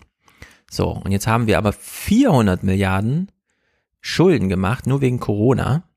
Mehr als 400 Millionen, mhm. äh, Milliarden. Also da ist ja eine gewisse Distanz zwischen mit 250 Milliarden kriegen wir die ganze deutsche Wirtschaft klimafit und wir machen 400 Milliarden für zwei Jahre Corona-Pandemie und trotzdem kommt das Geld nirgendwo an. Ja, also beziehungsweise da, es kam sehr gut an. Also ich äh, sag mal, äh, die Automobilhersteller haben mm. Rekorde und freuen sich, wenn die Kurzarbeit noch einen Monat ja. oder so länger geht.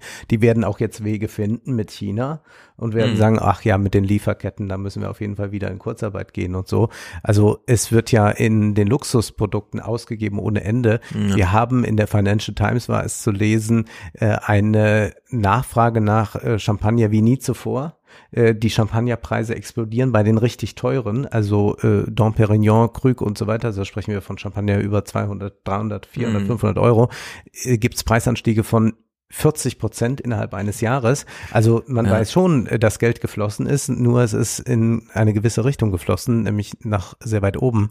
Also da kann man schon beobachten, aber man ist erschrocken darüber, dass man also mit äh, so viel Geld um sich wirft und dann diese äh, hier vergisst, wo es ja eigentlich nicht viel gebraucht hätte. Also das sind mhm. ja Selbstständige, die nicht vorher äh, 300.000 im Jahr gemacht haben und die man jetzt äh, da auffangen musste, sondern es waren Leute, die sowieso ziemlich prekär schon ihre Selbstständigkeit gelebt haben und die hätte man jetzt mit etwas Geld äh, zumindest nicht noch weiter abrutschen lassen können. Mm. Und das hat ja. man hier einfach nicht getan. Ich habe mir das auch für die Rentenrepublik jetzt, also für den Text nochmal rausgesucht. Wir hatten ja hier auch mal Clips gehört von der Anhörung im Bundestag, wo äh, also da äh, in der Ausschusssitzung nochmal Experten zugeschaltet waren, wo ja auch mal deutlich wurde, der Median des Vermögens teilt ja in Deutschland 40 und 40 Millionen Deutsche aber eben 99,5 und 0,5 Prozent des Vermögens. Mhm. Wollte man also den Armen,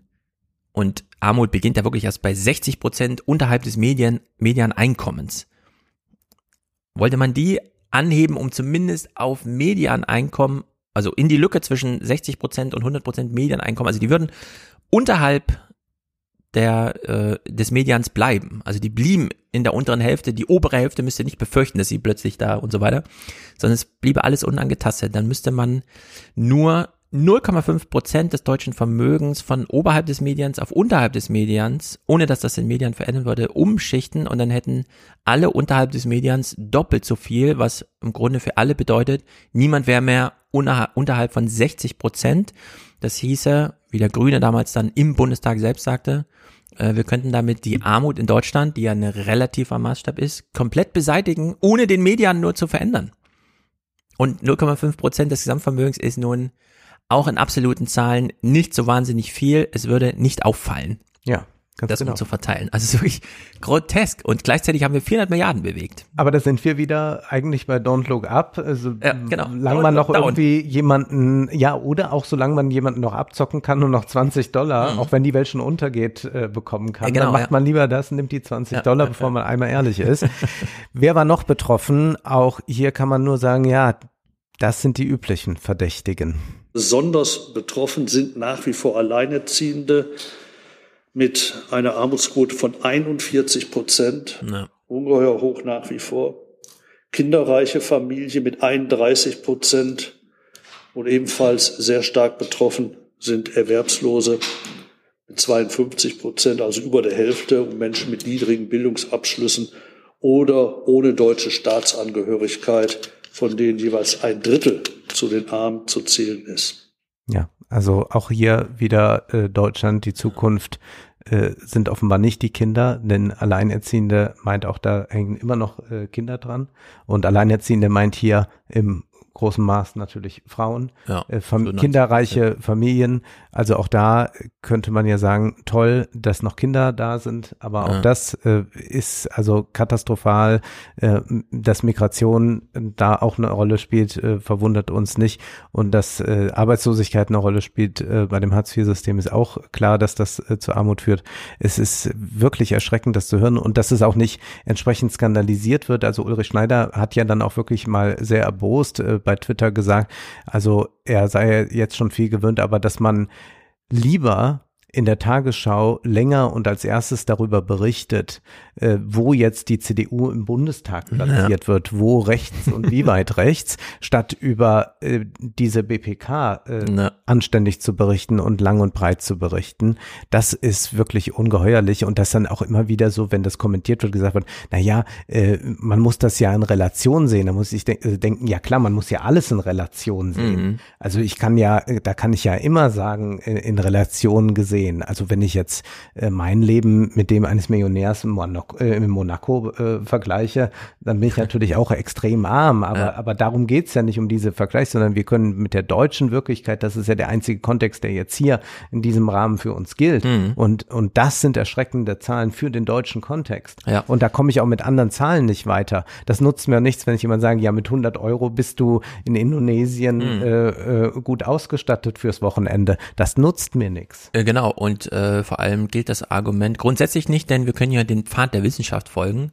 Wir haben sowohl für, also es gibt eine Zufriedenheitsforschung, die Deutsche Post macht immer so eine Glücksstudie, die ist gar nicht so schlecht, aber es gibt grundsätzlich einfach auch so eine Zufriedenheitsforschung, denn darum geht's ja am Ende. Äh, man liegt auf dem Sterbebett und worauf blickt man zurück, was war ihm wichtig und so weiter, ja. Gerade jetzt, wo so viel gestorben wird in Deutschland. Und wir äh, können mit ziemlicher Sicherheit sagen, dass es ähm, erstens an der sozialen Ungleichheit liegt, wo die Beträge anzusiedeln sind, ab denen man sich sicher und aufgehoben fühlt. Und man braucht in Amerika zum Beispiel sehr viel mehr Geld und mehr Einkommen, um sich sicher und aufgehoben zu fühlen. Denn man weiß, äh, wenn mir das wegbricht, dann muss ich alles anders organisieren. Also dann fällt man nicht nur aus dem Beruf raus und irgendwie in den Sozialstaat hinein, sondern dann ist gleich alles futsch. Äh, Dann kriegt man kein Arbeitslosengeld, keine Krankenversicherung mehr und so. Dann ist alles hinüber. In Deutschland wissen wir, dass so ab 60.000 Euro persönlichem Einkommen pro Jahr im Grunde es schon sehr schwer wird, den Menschen zufriedener zu machen. Äh, Wir haben diese Diskussion, die habe ich mal im Fernsehpodcast gespielt, aus Amerika, wo ein Kommentator der New York Times am Tisch sitzt bei PBS und sagt, also Trump hat dem Volk eine Billion geschenkt und Biden kommt ins Amt und schenkt auch nochmal eine Billion und dann kommt gleich das nächste Gesetz mit zwei Billionen. Aber die Menschen hassen die Politik und die Politiker wissen langsam auch nicht mehr, was sollen sie tun. Jedes Jahr fünf Billionen ins Volk schenken. so, ja, also selbst wenn man dann sagt, das ist ja nur Trickle-Down verteilt, so bei Trump, aber es kam halt wirklich an. Also die Leute haben halt einfach äh, einen höheren Gehaltscheck bekommen. War ja auch so angelegt. Äh, und während Corona äh, waren die Arbeitslosenhilfen äh, so hoch, dass die Leute äh, wirklich gesagt haben, warum soll ich eigentlich zurück in den Beruf gehen? Ich kriege ja jetzt gerade 1000 Dollar pro Monat einfach in meinen Briefkasten als Scheck, also Bargeld in Briefkasten. Und trotzdem sind die Leute unglaublich unzufrieden. Und so wie wir nach oben hin ähm, relativ zügig äh, so eine Grenze haben, wo man so einem Banker wirklich also sehr viel mehr in mehrere Faktoren mehr als ein Kanzlergehalt zahlen muss, damit er dann in so einem spieltheoretischen, es ist aber mehr als mein Kollege, oder? Äh, darüber noch äh, irgendwelche Zufriedenheitswerte rausangelt, gilt das nach unten auch. Also wir kennen die äh, Gehaltsgrenzen nach unten, ab dem ein lebenswertes Leben nicht mehr möglich ist. Ja. Äh, also wo, wo man einfach nur noch den ganzen Tag über Geld nachdenkt, keine langfristigen Pläne mehr macht, nur noch Angst davor hat, wieder in Situationen, das ist ein bisschen wie Analphabet sein, wo man quasi nur noch unter Vermeidung, hoffentlich muss ich hier nichts lesen, hoffentlich kriegt keiner raus, dass ich nicht lesen kann und so weiter, wo man nur noch vermeidet, dass die Kinder nicht zum Kindergeburtstag eingeladen werden, dass die Nachbarn eigentlich irgendwohin einladen, dass man nicht irgendwo ein Gefälligkeitsgeschenk mitbringen muss und so weiter. Und es äh, macht halt die Leute wirklich irre. In dem Maße ist es dann auch wirklich äh, bestürzend. Der 41 Prozent der Alleinerziehenden sind äh, arm, was auch bedeutet in Deutschland, das ist ein ganz großes emanzipatorisches Argument, äh, das gilt, das ist einfach eine grundsätzlich große biografische Gefahr für alle Frauen. Ja. Sobald der Mann sie verlässt, sind sie mit den Kindern auf sich allein gestellt.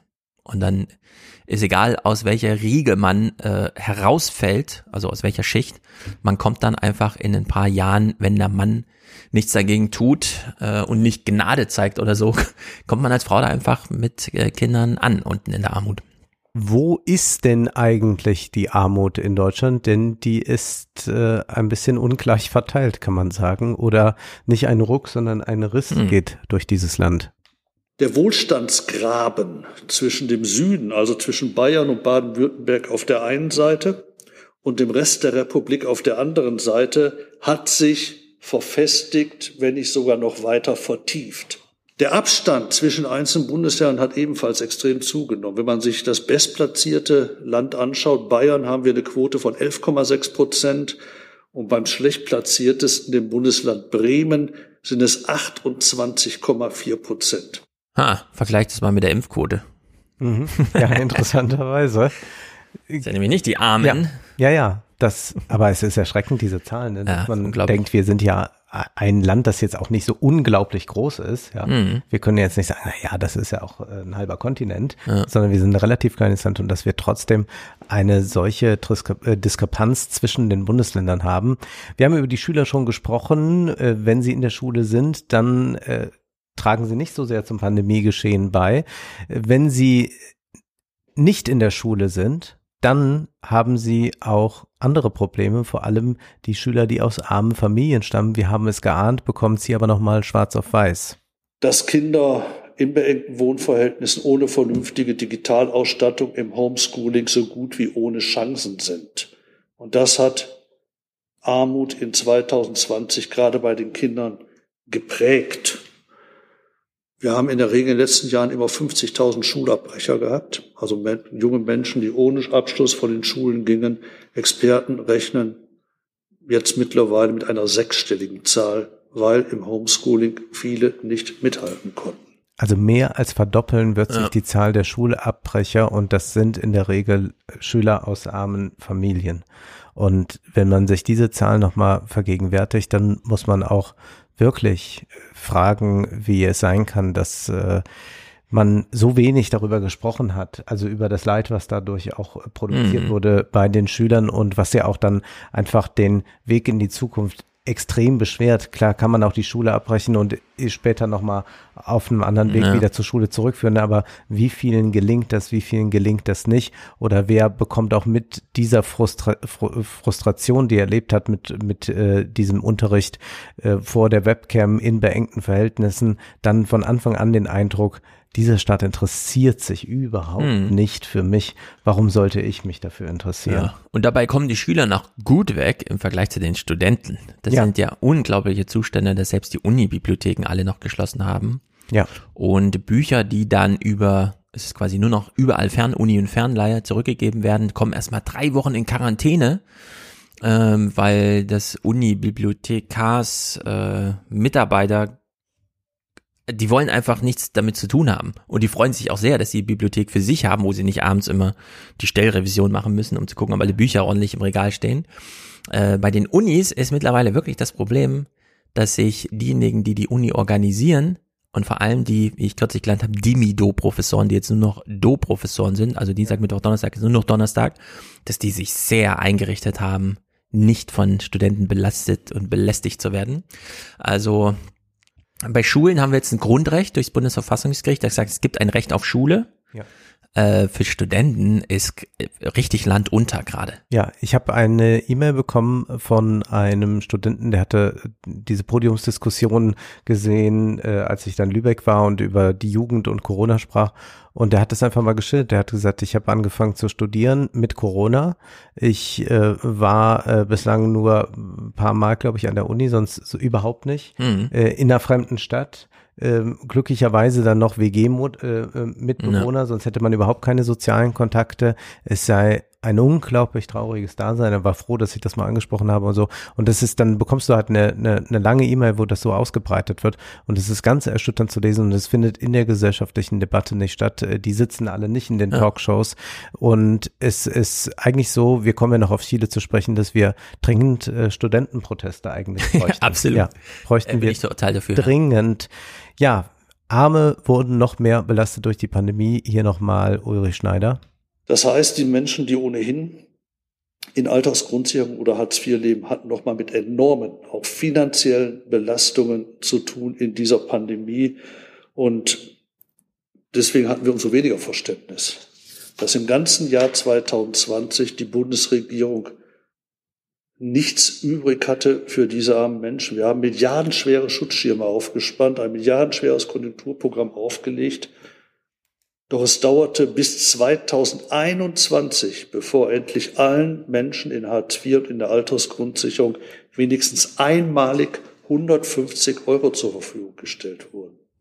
Und es dauerte bis 2021, man muss sich das vorstellen, bis die Bundesregierung sich durchringen konnte, Menschen in Hartz IV und in der Altersgrundsicherung wenigstens einmalig einen Gutschein für zehn Masken, für zehn FFP2-Masken zu überlassen. Ja, äh, man hat fast den Eindruck, Corona betrifft wirklich nur die Wirtschaft und nicht die Menschen. Es ist, es ist skandalös. Also 150 Euro ja. dann einmal ausgestattet, dann mal 10 FFP2-Masken jeder weiß doch, was es kostet, wenn man mal ein bisschen krank ist. So wie mhm. ich das ja jetzt auch hatte. Dann kauft man Nasenspray, dann kauft man noch äh, ein Salbei, dann muss man noch fünf Euro Aufschlag für das verschriebene Medikament bezahlen. So, und dann lässt man der Apotheke einfach mal 25 Euro. Mhm. Das ist für Leute, die in Armut leben, eine Katastrophe wenn die 25 Euro mhm. mal noch dazukommen. Und wenn man denkt, naja, jetzt werden sich die Kinder noch untereinander anstecken, dann gibt's nochmal 25, nochmal 25 Euro, dann ist das äh, etwas, was einen verzweifeln lässt und äh, den Monat plötzlich zu lang werden lässt, um überhaupt noch mhm. genügend äh, Nahrung auch zu kaufen. Und dass es dann eine Diskussion darüber gibt, ja, wie viel Masken stellen wir denen denn jetzt zur Verfügung? Dann gibt man denen einmal zehn FFP2-Masken. Ja. Wir wissen, wie lang man mit FFP2-Masken äh, nur zehn Stück auskommt. Also es ist skandalös, das zu hören. Ulrich Schneider nimmt dann auch äh, die neue Regierung ins Gebet, denn das war jetzt auch einfach nochmal zu sagen, so, das waren die Merkel-Jahre äh, und ich glaube, wir sollten, wenn wir an Merkel erinnern, uns eigentlich immer nur diese BPK äh, erst einmal ja. zu Gemüte führen, dann können wir mal über alles andere sprechen. Jetzt die neue Koalition, ja, da sind Ansätze und so weiter, aber er sagt hier ganz klar, wie hoch muss der Hartz-IV-Satz denn sein? Und äh, er findet nichts dazu im Koalitionsvertrag. Ich habe mir dann die Debatte angesehen im Bundestag, äh, eine Stunde lang äh, von der Linken ja anberaumt, äh, müssen wir jetzt einen Inflationsangleich zahlen für Hartz-IV-Empfänger und sowas, äh, damit die über die Runden kommen. Jetzt wurde der Antrag abgelehnt. Man weiß, dass Oppositionsanträge abgelehnt werden. Das ist so ein mhm. parlamentarisches Spiel. Aber ich habe die Debatte ja nur verfolgen wollen, weil ich dachte, hören wir mal was zum Satz. Wie wird er dann jetzt sein, diese Grundsicherung? Kein Wort dazu. Und auch Schneider ist hier ratlos dass in diesem Koalitionsvertrag kein Wort verloren wird über die Hartz-IV-Regelsätze. Die Hartz-IV-Regelsätze sind die ganz zentrale Stellschraube, wenn es darum geht, was ist das Existenzminimum, was muss der Staat tatsächlich schützen, was muss er Menschen mindestens zur Verfügung stellen. Wir haben jahrelange Diskussionen darum. Alle Praktiker wissen, mit dem, was jetzt gezahlt wird, demnächst 449 Euro, kommt man nicht über den Monat oder mit nicht mal 400 Euro oder nicht mal 300 Euro für ein Kind. Da muss eine Erhöhung her. Wir wissen, der Regelsatz ist trickreich klein gerechnet, aber er wird im gesamten Koalitionsvertrag ausgesperrt. Wir sind der Auffassung, wer so viel über Würde, über Teilhabe und Respekt von Menschen spricht. Er soll erstmal dafür sorgen, und das ist eine Frage des Respekts, dass alle Menschen in Deutschland überhaupt eine Chance haben, aus der Armut herauszukommen und über den Monat zu kommen. Ja. Olaf Scholz beim Respekt zu packen ist gut, denn mhm. das ist Olaf Scholz sehr wichtig. Äh, es gibt allerdings noch von ihm äh, einen Ausschnitt, wie er sich sehr euphorisch über die Kindergrundsicherung äußert. Ja. Da ist er sehr gespannt. Mal gucken. Also sie haben ja jetzt begonnen. Äh, klar, dieser Hartz-IV-Regelsatz, da sind ja vor allem, also er hat an die SPD hier adressiert, aber sind ja die grüne Jugend ist ja da sehr hinterher, dass es da zur Bewegung kommt. Mal schauen, würde ich sagen. Aber ansonsten eine sehr traurige Veranstaltung, die nach 23 Minuten oder so dann Es ist so unglaublich. vorbei war. Ja. es ist, wie es ist. Mangelt es eigentlich an Geld? Nee, es mangelt nicht an Geld. Ähm, wir können ja mal kurz Faznet lesen. Der Bund hat in diesem Jahr dank Negativzinsen erneut Milliarden beim Schuldenmachen eingenommen. Bei der Emission von Bundeswertpapieren zur Finanzierung des Haushalts einschließlich Sondervermögen, zu denen, für die werden wir noch viel reden, wurden, Zitat, Zahlungen in Höhe von rund 5,855 Milliarden Euro vereinnahmt. Das geht aus einem der Nachrichtenagentur Reuters am Mittwoch vorliegenden Antwortschreiben von Finanzstaatssekretär Florian Tonka, Klammer auf, FDP, Klammer zu, also die neuen Leute im Amt, auf eine Anfrage des Bundestagsabgeordneten Christian Görke von der Linkspartei hervor. Ich bin drauf gestoßen, weil Görke seine Anfrage auf Twitter geteilt hat. Und das Bundesfinanzministerium gibt nun an, dass die Durchschnittsrendite der emittierten Bundeswertpapiere bei minus 0,56 Prozent liegt. Was bedeutet, umso mehr Schulden wir machen, umso mehr verdienen wir auch. Und wir haben halt jetzt äh, Schulden gemacht und entsprechend 5,855 Milliarden Euro gewonnen. Trotz dieser Sachlage ist die Bundesregierung natürlich vor allem durch FDP-Beteiligung immer noch nicht davon überzeugt, dass es jetzt einfach mal Sinn macht, Schulden zu machen. Wir haben ja hier ausführlich mit äh, Südikums Vorschlag uns schon befasst.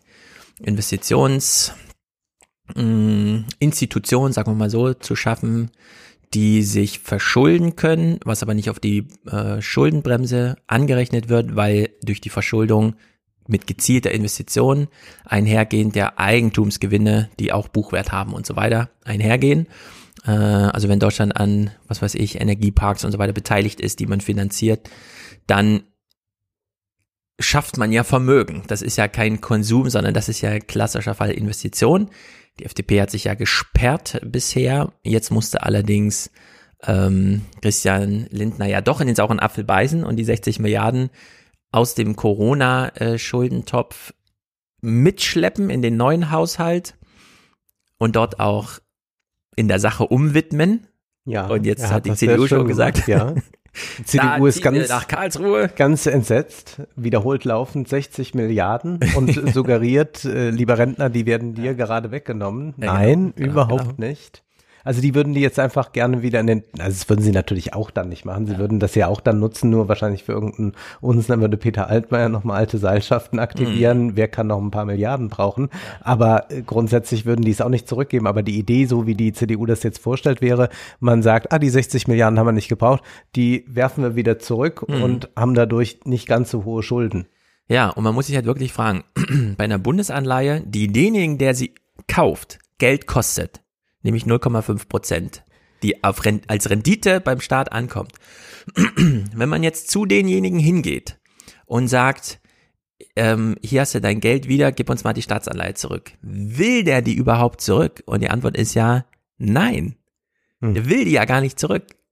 Und äh, das ist wirklich äh, Wahnsinn, denn diese Bundesanleihen, die Geld kosten, sind zu 1,7 Proz- äh, fach überzeichnet. Also man könnte ähm, sogar noch mal zwei, drei Milliarden mehr auftreiben und sowieso im laufenden Betrieb, sondern das war ja nur ein tagesaktuelles Hineinstechen. Hier, zack, das Angebot und dann kann man es nicht mal komplett bedienen, weil es noch mehr Leute gibt, die gerne Geld dafür bezahlen, Staatsanleihen zu haben.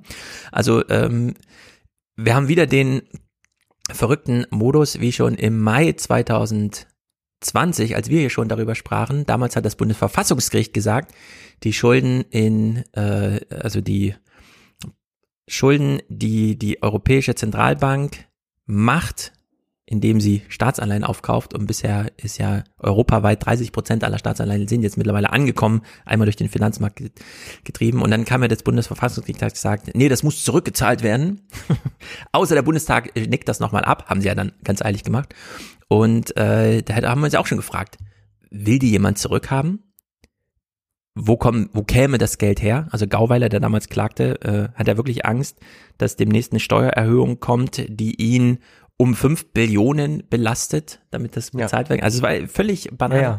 Und es gab ja Sicht, Videos bei YouTube, wo Leute sagen, jetzt muss man sehen, dass man äh, genau. sein Geld versteckt im Garten.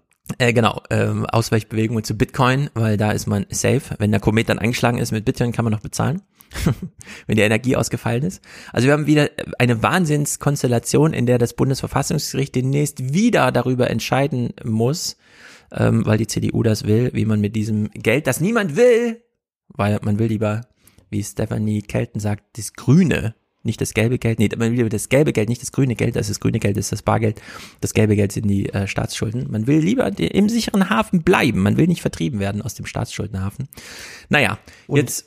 Das hm? ist ja auch wieder jetzt etwas äh, diskursiv Interessantes oder auch medienpolitisch Interessantes durch diese Klagen, die da stattfinden, die natürlich am Ende abgewiesen werden. Es wird nicht am Ende so sein, dass die Ampel sagt, ach so, ja. dann dürfen wir die nicht ausgeben versucht man ja einfach eine Öffentlichkeit zu schaffen für die Opposition. Also die Opposition schafft sich selbst eine Öffentlichkeit, die Medien reagieren entsprechend darauf, ist ja auch toll, wir waren wieder in Karlsruhe genau. und, und, und, da wurde wieder gepoltert, ja. Das ist aber etwas, was immer Aufmerksamkeitsspanne wegnimmt oder Zeit wegnimmt, um über interessante Fragen zu sprechen, nämlich wie könnte man jetzt am sinnvollsten die 60 Milliarden mhm. investieren? Das wird am Ende gar nicht äh, dann stattfinden, dafür interessiert sich dann wieder kaum einer ja. in der Öffentlichkeit, sondern man sieht hier wieder nur dieses äh, Spiel zwischen verschiedenen Politikern, Kandidaten und, und, und.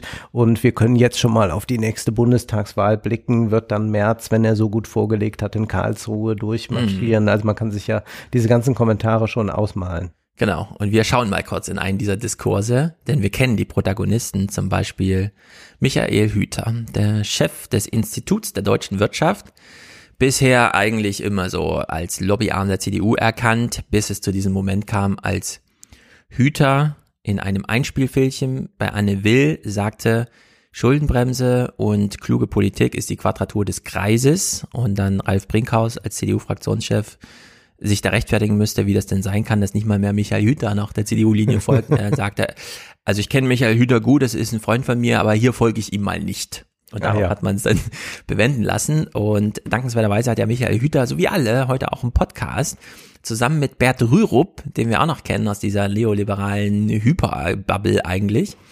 Und die beiden reden jetzt im Handelsblatt übers Geld, über Haushalt. Und ich habe gedacht, mir fallen gleich die Ohren ab. Das kann ja wohl nicht wahr sein, dass wir hier selbst Michael Hüter plötzlich äh, sehen, wie er so Südekum liest und dann feststellt, ach so, der Südekum hat sich das nicht nur ausgedacht, sondern der übersetzt im Grunde so eine internationale Debatte mal ins Deutsche.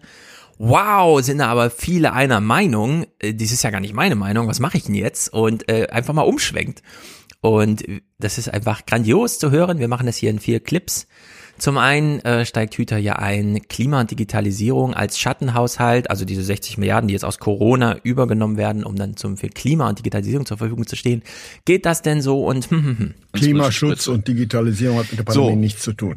Das ist schon sehr weit weg. Es gibt ähm, das für das Land Bremen, die das mit dem Bremen-Fonds auch äh, gemacht haben, ein Rechtsgutachten eines Münchner Verfassungsrechters, Herrn äh, Koriot, der das auch sehr deutlich differenziert. Also man kann schon Maßnahmen auch über den Zeitraum der Jährlichkeit mitnehmen und Kredit finanzieren, wenn sie sehr klar äh, den Nachwirkungen, äh, den greifbaren Nachwirkungen der Pandemie ähm, äh, folgen oder, oder darauf adressiert sind. Ähm, bei mittel- und langfristiger Geldverwendung wird es ein hoher Argumentationsaufwand, so schreibt er. Äh, und äh, das einfach mit dem Argument, wir haben ja eh ohnehin das Klimathema und die Transformation parken mhm. das Geld. Ich meine, ich, ich verstehe ja irgendwie, dass man alles, alle möglichen Nothelden Notausgänge sucht. Und ne, das ist ein Helden, ein Fenster als Heldennotausgang, ist auch nicht mal eine Tür, ist wirklich nur ein Fenster, ähm, um Mittel für die Investitionsbedarfe freizuschaufeln. Ich wollte noch die zwei anderen nennen. Das eine ist ähm, die äh, Investitionsgesellschaftsidee, indem man die Autobahn GmbH oder die BIMA, die Immobiliengesellschaft des Bundes nimmt. Das kann man auch alles machen. Das scheint mir aber der rechtlich unbedenklichere Teil zu sein, denn wenn ein rechtlich selbstständiger Haushalt, der nicht Sondervermögen des Bundes ist und damit nicht zum Bundeshaushalt gehört, kein ausgelagerter Teil ist, dann kann man äh, das außerhalb der Schuldenbremse dann faktisch tun. So, also er sagt hier schon so ein bisschen neutral, mhm. ja, das kann man tun, wird ja auch gemacht, steht alles im Koalitionsvertrag drin, also da ist der wirklich der ganze Katalog ist ja jetzt einmal verbrieft und kann jetzt irgendwie angewendet werden, muss dann aber auch angewendet werden. Also es sind noch sehr viele saure Äpfel, die Lindner so beißen muss. Und er hat hier im Grunde so diesen, ja, das ist so der Status quo. Im Grunde hätten wir gerne einen sauberen Haushalt, aber gut, dann nehmen wir halt Schattenhaushalte, dann hat er alle Ideen mal genannt, auch Südekoms Investitionsding. Und dann entspinnt sich so dieses Gespräch, denn wir haben ja von Südekum äh, damals gelernt in diesem einen äh, Gespräch, wo er nochmal äh, für die Böckler Stiftung oder irgendeine da gesprochen ja. hat und meinte, ja, die Schuldenbremse ist eigentlich wirklich verrückt, weil sie ist ja so einseitig. Sie ist im Grunde so ein Misstrauen gegenüber der parlamentarischen Demokratie. Man traut den Parlamentariern nicht zu, vernünftige Entscheidungen zu treffen, also verbietet man sie ihnen qua Grundgesetz. So, und mit dieser Idee im Hintergrund äh, hören wir uns mal an, was Hüter ihr sagt. In der Summe ist schon, hat die Schuldenbremse schon ein Problem, weil sie das Investieren, das äh, das, er das Erweitern mhm. des Kapitalstocks, auch das Erneuern des Kapitalstocks nicht als Verschuldungsgrund explizit sieht, sondern nur mit den 0,35 Prozent für den Bund. So, und das entspricht nicht den Bedarfen, die wir haben. Das ist nun mal so und deswegen muss man andere Lösungen finden. Es ist nur einfach so, Bert, es, es gibt keine Mehrheit, äh, ohne die Union die Schuldenbremse zu verändern. Ja, ich meine, das Interessante wäre ja, wenn wär, gäbe es eine, eine Jamaika-Regierung, müsste die Union das Gleiche machen. So, also man robbt sich langsam an die Realität ran. Ja, mit Jamaika müsste man auch die Schuldenbremse, weil wir haben ja mehr Bedarfe. Und es macht ja auch Sinn, über die 3,5 plus irgendwas Prozent, die die Schuldenbremse noch zugesteht, mit so einer Klausel, die dann doch mal so ein bisschen öffnet, äh, hier den Parlamentariern einfach zu erlauben, diesem Bedarf dann auch gerecht zu werden, also Politik zu machen. Wir sind ja am Ende des Jahres, da kann man mal ein bisschen sentimental sein. Ist es nicht so furchtbar traurig, dass das jetzt auch ein Hüter erklärt und dass das jetzt durch die Bank einfach so gesehen wird. Wie genau Investitionen dann aussehen und so, das ist mhm. ja nochmal äh, was ganz anderes. Aber dass diese Schuldenbremse eigentlich nicht mehr sein sollte, dass mhm. man die mit der Zweidrittelmehrheit abschaffen sollte oder ja. in extremem Maße ausweiten könnte. Dass man dafür keine parlamentarische Mehrheit auch über die Frage, wer ist gerade Regierung, wer ist gerade Opposition hinaus bekommt. Dass man jetzt nicht mehr die AfD für irgendetwas ins Boot holen könnte. Und wenn es nur darum ging zu sagen, jetzt ist gerade Tag und heute Nacht ist Nacht, dann würde mhm. die AfD sagen, nee, es ist komplett umgekehrt. Aber dass man es nicht schafft, die anderen Parteien, und damit ist ja jetzt zum Beispiel die Union ganz stark gemeint, mhm. dass man sagt, guck mal, wir stehen doch jetzt hier vor den Aufgaben wir müssen doch jetzt einfach handlungsfähig werden, lasst uns das doch jetzt machen. Ja. Und dann könnt ihr auch wieder richtig heftige Opposition machen, wenn ihr sagt, nee, da sollen aber gerade keine Windräder oder da soll besser Wasserkraft oder was auch immer sein. Das könnt ihr alles ja dann wieder durchspielen. Aber hier machen wir das doch mal gerade. Genauso wie man gesagt hat, als es mit der Pandemie begann, zu sagen, so jetzt ziehen wir mal alle gerade an einem Strang, mhm. denn wir wollen ja die Bevölkerung schützen. Und dass man jetzt auch mal sagt, jetzt ziehen wir mal gerade an einem Strang, denn grundsätzlich brauchen wir dieses Geld und dann in diesen kleinen Dingen, äh, welche Masken, wie, wann, wo, äh, genauso wie der Pandemie, hm. da kann man ja wieder streiten und so kann man es dann auch machen. Dass das nicht möglich ist, ist schon sehr traurig, gerade dann, äh, wo doch immer wieder dann beschworen wird, wie schön das doch jetzt war, wenn der neue Bundestag dann da entsteht, ja, dass man in einer Demokratie so zusammenarbeitet und dass alle mhm. den anderen Respekt zollen und, und, und.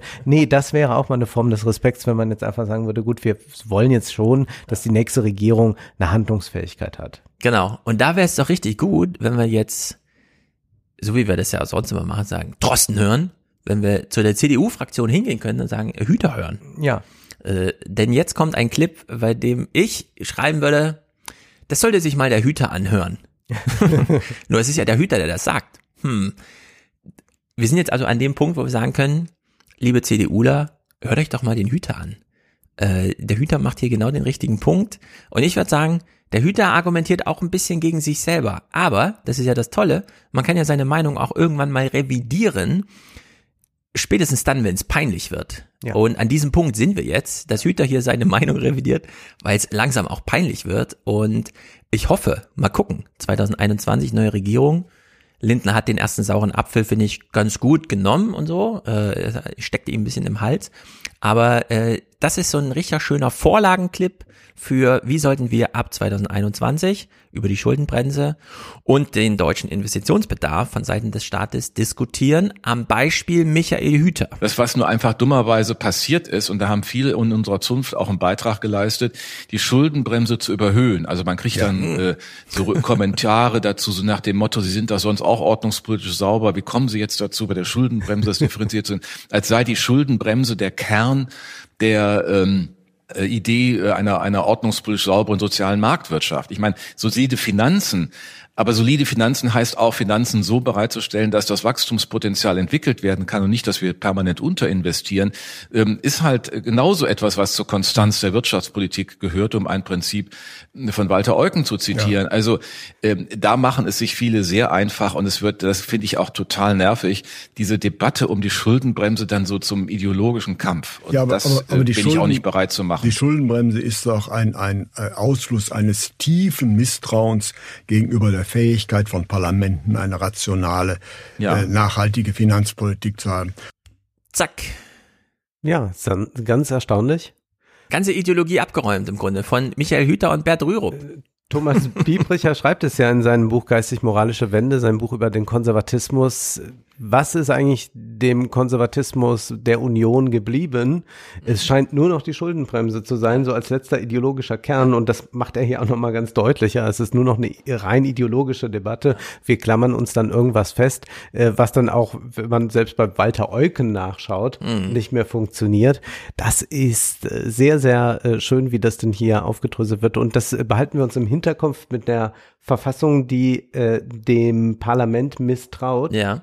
Richtig, äh, denn genau. wir kommen ja noch auf Chile zu sprechen. Hm. Ja, also wir haben jetzt in der deutschen Diskussion hier, wie soll man sagen, die alten Player, die einmal die 180-Grad-Wende gemacht haben, die wir uns immer gewünscht haben. Jetzt ist sie da. Und äh, die CDU hat jetzt einen neuen Chef, der immer noch als Wirtschaftsexperte gilt. Maurice Höfgen macht sich ja zu Recht auf Twitter drüber lustig, dem solltet ihr auch alle folgen. Also sowohl der Idee als auch Höfgen. Denn die CDU ist ja völlig blank. Das ist absolut peinlich, was die da abziehen. Und mal gucken, wie unter dieser Maßgabe das Bundesverfassungsgericht berät sich ja auch mit Experten vorher. Und die gehen natürlich auch die Liste durch. Wer regiert denn hier gerade die Wirtschaftsinstitute? Und dann kriegen sie Fratscher, jetzt Hüter. Und dann mal gucken, was Clemens Füß noch verbockt, ja. Aber ja. das ist schon mal eine sehr gute Vorbereitung für die Diskussionen, die da anstehen. Und der letzte Clip bezieht sich direkt auf dieses Investitionsgeschehen, das wir jetzt vor uns haben, nämlich, dass die Grünen und der BDI sich da einig sind. Deutschland muss investieren. 250 Milliarden ist hier der Vorschlag des BDI, damit im Schlepptau dessen die 680 aufwiegenden Privat äh, Privatvermögen, äh, Privateuros, Unternehmer-Euros mit entsprechender Rendite, äh, Chance, die dann auch nur gegeben werden kann, wenn der Staat das Fundament legt, finanziell. Äh, auch darauf gehen Sie hier ein. Der Punkt ist ja durchaus richtig, den äh, Christian Lindner immer macht. Nur äh, die Komplementarität in, in diesem Transformationsprozess von staatlichen Vorleistungsinvestitionen in die Infrastruktur und privaten ist ja auch evident. Also die Privaten können ja nie ersetzen, was eine öffentliche Infrastrukturinvestition ist, außer ich beauftrage sie, ja. aber dafür brauche ich auch öffentliches Geld. Und insofern ähm, ist das eigentlich kein Widerspruch, aber man musste dann in jedem Fall überlegen, wie man durch eine Agenda der, der Deregulierung, der steuerlichen mhm. Anreize, das will man ja auch machen mit Superabschreibungen, also dass man mehr als 100 Prozent der Anschaffungsherstellungskosten abschreiben kann. Das ist alles richtig, nur meine, meine These ist, diese privaten, der Schub für die privaten Investitionen wird die Erwartungen nicht erfüllen, weil die Vorleistungen nicht erbracht werden. Ich meine, die Dinge hängen einfach. Wenn du durchs Land nicht durchkommst, weil du jetzt auf der Sauerlandlinie eine Brücke äh, einfach äh, geschlossen werden muss und es gibt kaum Umfahrungsmöglichkeiten, aber dann ist dieses, das ist wie ein wie ein Kreislauf, der dann irgendwie sich Umgehungspfade suchen muss, ähm, dann haben wir ein richtiges Problem und deswegen haben wir mit diesen Investitionslücken des Staates, die sich über mehrere Zeit insbesondere in der Infrastruktur aufgetan haben, einfach auch ein Problem für die privaten Akteure. Ich meine, die fahren quer durchs Land, die kommen nicht durch. Hier bei uns in Köln kommst du nicht über immer äh, die Leverkusener Brücke. Das sieht ja aus wie eine frühere Grenzanlage an der DDR. ja. Also ich bin jetzt Team Hüter. Es ist wunderbar, das zu hören und es ist auch sehr dicht an der Wirklichkeit ja. dran, denn wir wissen zum Beispiel, auch wenn es fürs Klima problematisch ist, für das BIP, wenn man mal nur so argumentieren möchte, ist der Bausektor doch recht wichtig. Man mhm. muss es nicht übertreiben wie die Chinesen, aber er ist wichtig und ja. er könnte viel besser funktionieren, wenn Handwerker einfach ihre Baustellen pünktlich erreichen könnten mhm. und nicht auf eben solchen Schleichwegen irgendwo rumfahren und im Stau ja. stehen. Und das sind Investitionslücken, die sich direkt auf das BIP negativ auswirken. Ja. Daran kann keinem gelegen sein. Genau, also in der Hinsicht, äh, das ist schon verrückt, was wir hier hören. Es ist genau das Richtige. Es kommt zur richtigen Zeit. Die Bundesregierung beginnt jetzt zu arbeiten. Ähm, wenn das so weitergeht, ist Lindner ein ganz einsamer Mann demnächst. Mhm. der dann irgendwie selber gucken muss, wie er das mit seiner Wählerbasis noch klärt, denn da wird er dann auch einfach erst wegmarginalisiert und dann kannibalisiert, was natürlich ein Weg ist, den ich der FDP auch sehr wünsche, denn da geht's hin. Also das ist Economic Challenges des Handelsblatt Research Institutes. Wer äh, da äh, reinhören möchte, den kann man natürlich kostenlos hören, den Podcast. Denn den sollte man auch äh, breit treten. Also wenn ihr CDU-Abgeordnete kennt, spielt den doch mal, sagt den doch mal mehr Hüter hören, Leute. Wir müssen jetzt uns mal alle updaten.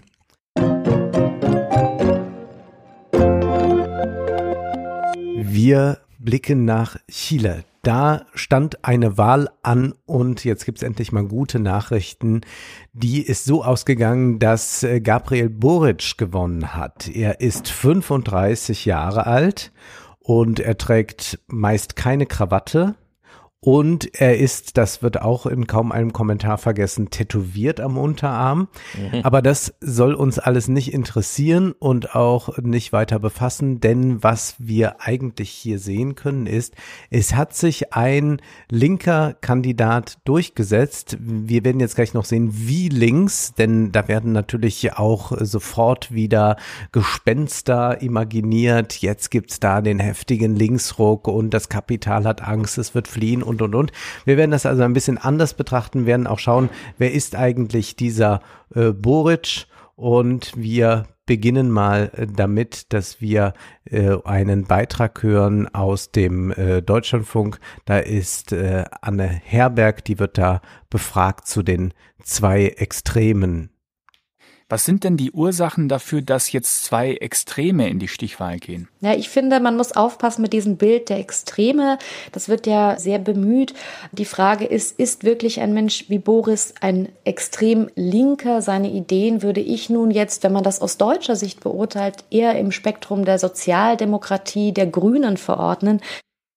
Ja, wir werden ja nachher mal Boric hören und er ist sicherlich ein Kandidat, der absolut jetzt in diese Ampelkoalition mhm. passen würde. Äh, was da jetzt immer so mit diesen zwei Extremen gemacht wird, ist natürlich mit dem Hufeisen zu arbeiten. Der andere Kandidat, der war allerdings sehr, sehr extrem. Wir kommen darauf auch noch zu sprechen. Ähm, blicken wir erstmal darauf, was im Mai in Chile vorgegangen ist. Chile hat eine Verfassung, die immer noch die ist aus der Zeit der Pinochet-Diktatur. Das heißt, eine Verfassung, in der der Neoliberalismus und da begann er ja, wo der Neoliberalismus eingeschrieben wurde in die Verfassung. Wir haben hier die Schuldenbremse. Mhm, das ist ja. auch so eine Sache, die einen handlungsunfähig macht. Und wir hatten Massenproteste in Chile 2019 und als äh, Folge dessen hat man sich entschieden, wir brauchen eine neue Verfassung und hier wird berichtet, dass da Bürgerkonvent äh, gebildet wird, paritätisch und so weiter und so fort. Indigene Minderheiten müssen darin vorkommen und die müssen jetzt an einer neuen Verfassung arbeiten. Hier ein Tagesschaubericht vom Mai 2021 anstehen für eine Stimmabgabe, die Chile verändern wird, die Wahl des Verfassungskonvents. Gesucht werden 155 Bürger, die eine neue Verfassung schreiben sollen. Wir müssen die Fehler unserer bisherigen Verfassung beheben. Die stammt noch aus der Zeit von Diktator Augusto Pinochet. Darin wurde ein neoliberales Wirtschaftssystem festgeschrieben. So besitzen Unternehmer exklusive Wasserrechte, zum Beispiel für den Anbau und Export von Avocados. Gleichzeitig fehlt vielen Gemeinden Trinkwasser. Ja, so. das mit dem Wasser habe ich schon gehört, das ist crazy. Ja. Erzähl uns mal vom Wasser, während ich fehlende wir, Clips. Wir mache. werden, äh, ich werde erstmal was anderes erzählen, also erstmal ganz kurz zu diesem Gegenkandidat zu kommen, um mal zu sagen, nee, das ist nicht zwei Extreme, äh, die sich da gegenüberstanden, sondern es war ein guter Kandidat, ein vernünftiger Kandidat, der hat auch gewonnen. Und dann gab es einen absolut extremen Kandidat, der ähm, José Antonio Cast heißt. Und äh, dieser ist äh, Vater von neun Kindern. Sein Vater wiederum war Wehrmachtssoldat. Er unterstützt die Verfassungsänderung nicht. Er ist der Erste, der öffentlich auch sympathisiert mit äh, Pinochet, der sagte, nein, das war damals gut mit der Diktatur, lasst uns, lasst euch da nichts einreden. Und es war keine Wahl zwischen den Extremen, sondern wir hatten da einen sehr, sehr extremen Kandidaten, sehr beliebt natürlich bei Bolsonaro. Ja, also jemand, der wirklich ähm, Chile jetzt auf einen sehr rechten Kurs gebracht hätte und der alle Errungenschaften, die ja in dem äh, neoliberal konservativ Mitte äh, Chile äh, der der vergangenen Jahre, der auch diese Errungenschaften, die es da gibt in Sachen LGBTQ, in Sachen Frauenrechte und so weiter, der das zurückgedrängt hätte in ganz erheblichem Maße. Und jetzt ähm, haben wir also da eine andere Situation. Es gab eine regelrechte Angst vor dem rechten Kandidaten, äh, so hat äh, Anne Herberg das äh, geschildert. Ich habe auch Menschen getroffen, die die Militärdiktatur unter Pinochet noch selbst erlebt haben. Und man spürt dort wirklich eine Angst vor dem Kandidat der Rechten, vor Kast. Sie sagen, ähm, er bedeutet ein Rückschritt in die Vergangenheit. Sie haben wirklich Angst, dass ja, äh, eroberte Rechte, Frauenrechte, Rechte der LGBTQ-Bewegung, dass das wieder eingebüßt wird unter Kast. Und für sie steht Kast auch ganz klar für jemanden, der die Diktatur verteidigt. Mhm. Und jetzt äh, hören wir also, dass wir es mit einem Kandidaten zu tun haben, der die Diktatur verteidigt hat. Also das ist noch eine Grenzüberschreitung. Ja. Die anderen haben sich, sagen wir, mit der Vergangenheit arrangiert und gesagt, ja, wollen wir jetzt mal nicht, äh, wir können jetzt hier nicht äh, unsere Ahnen und unsere Großeltern und so, ja, ja, da müssen wir jetzt mal äh, gnädig sein. Und und es war ja auch nicht alles schlecht so, aber hier haben wir jemand, der wirklich sagt, nee, das ist, äh, war doch eigentlich gut. Äh, und äh, man kann sich natürlich dann vorstellen, wie die Überlebenden dieser Diktatur eine große Angst davor haben, wenn mhm. so einer kommt, äh, dass äh, die dann vielleicht noch mal eine zweite Diktatur erleben. Insofern äh, ganz großer Befreiungsschlag, dass das jetzt nicht stattgefunden hat. Wie rechts dieser Kandidat ist, hören wir hier auch noch mal in einem Podcast von Owen Jones. Äh, da wird äh, Cast äh, und die extreme Rechte, mit der er kooperiert hat, noch mal charakterisiert und inwiefern sich das vom bürgerlichen Lager unterscheidet. Chilean extreme right, if you like, the ones who are pro Pinochet, um, but still respect the current democratic system are fused with with the center right in Chile. So that's the, the standard establishment conservative. And Jose Antonio Cast was an establishment conservative. He was on the right of the Chilean right. Uh, so he was a pretty extreme figure to begin with. But then he left the big Pinochetista party because he wanted to found his own party. And that group has basically made links with the real extremist right. So you, instead of so you're talking there about the incels, the Steve Bannonites, um, the people who who talk about gender ideology and the gay dictatorship and, and all of this stuff.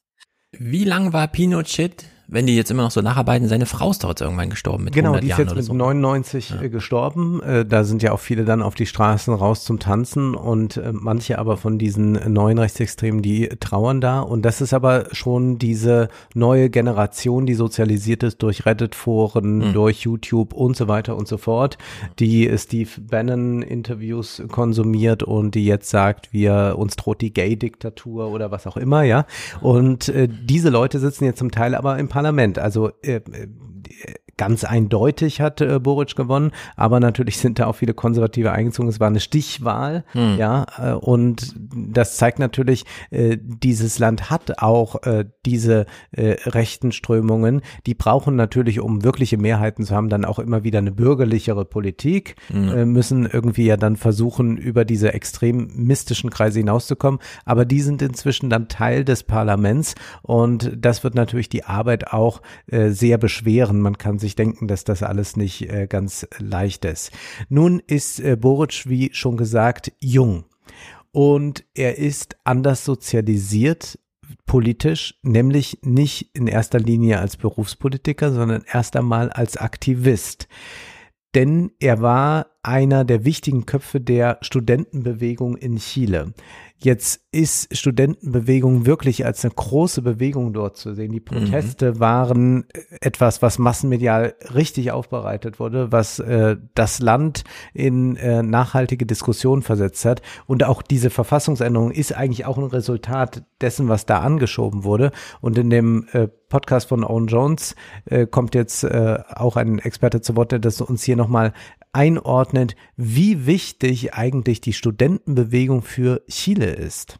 Gabriel Boric uh, was president of the University of Chile's Student Federation. The students' movements in Chile play an extraordinary role, which really has no parallel, certainly anywhere in in, uh, in Europe, because there is a, a huge uh, importance placed on the role of student leaders for mainstream politics. So when Salvador Allende won those historic elections in 1970, the first democratically elected Marxist president in the world, he gave his victory speech from the balcony of the Fitch, that's the um, the student federation's building.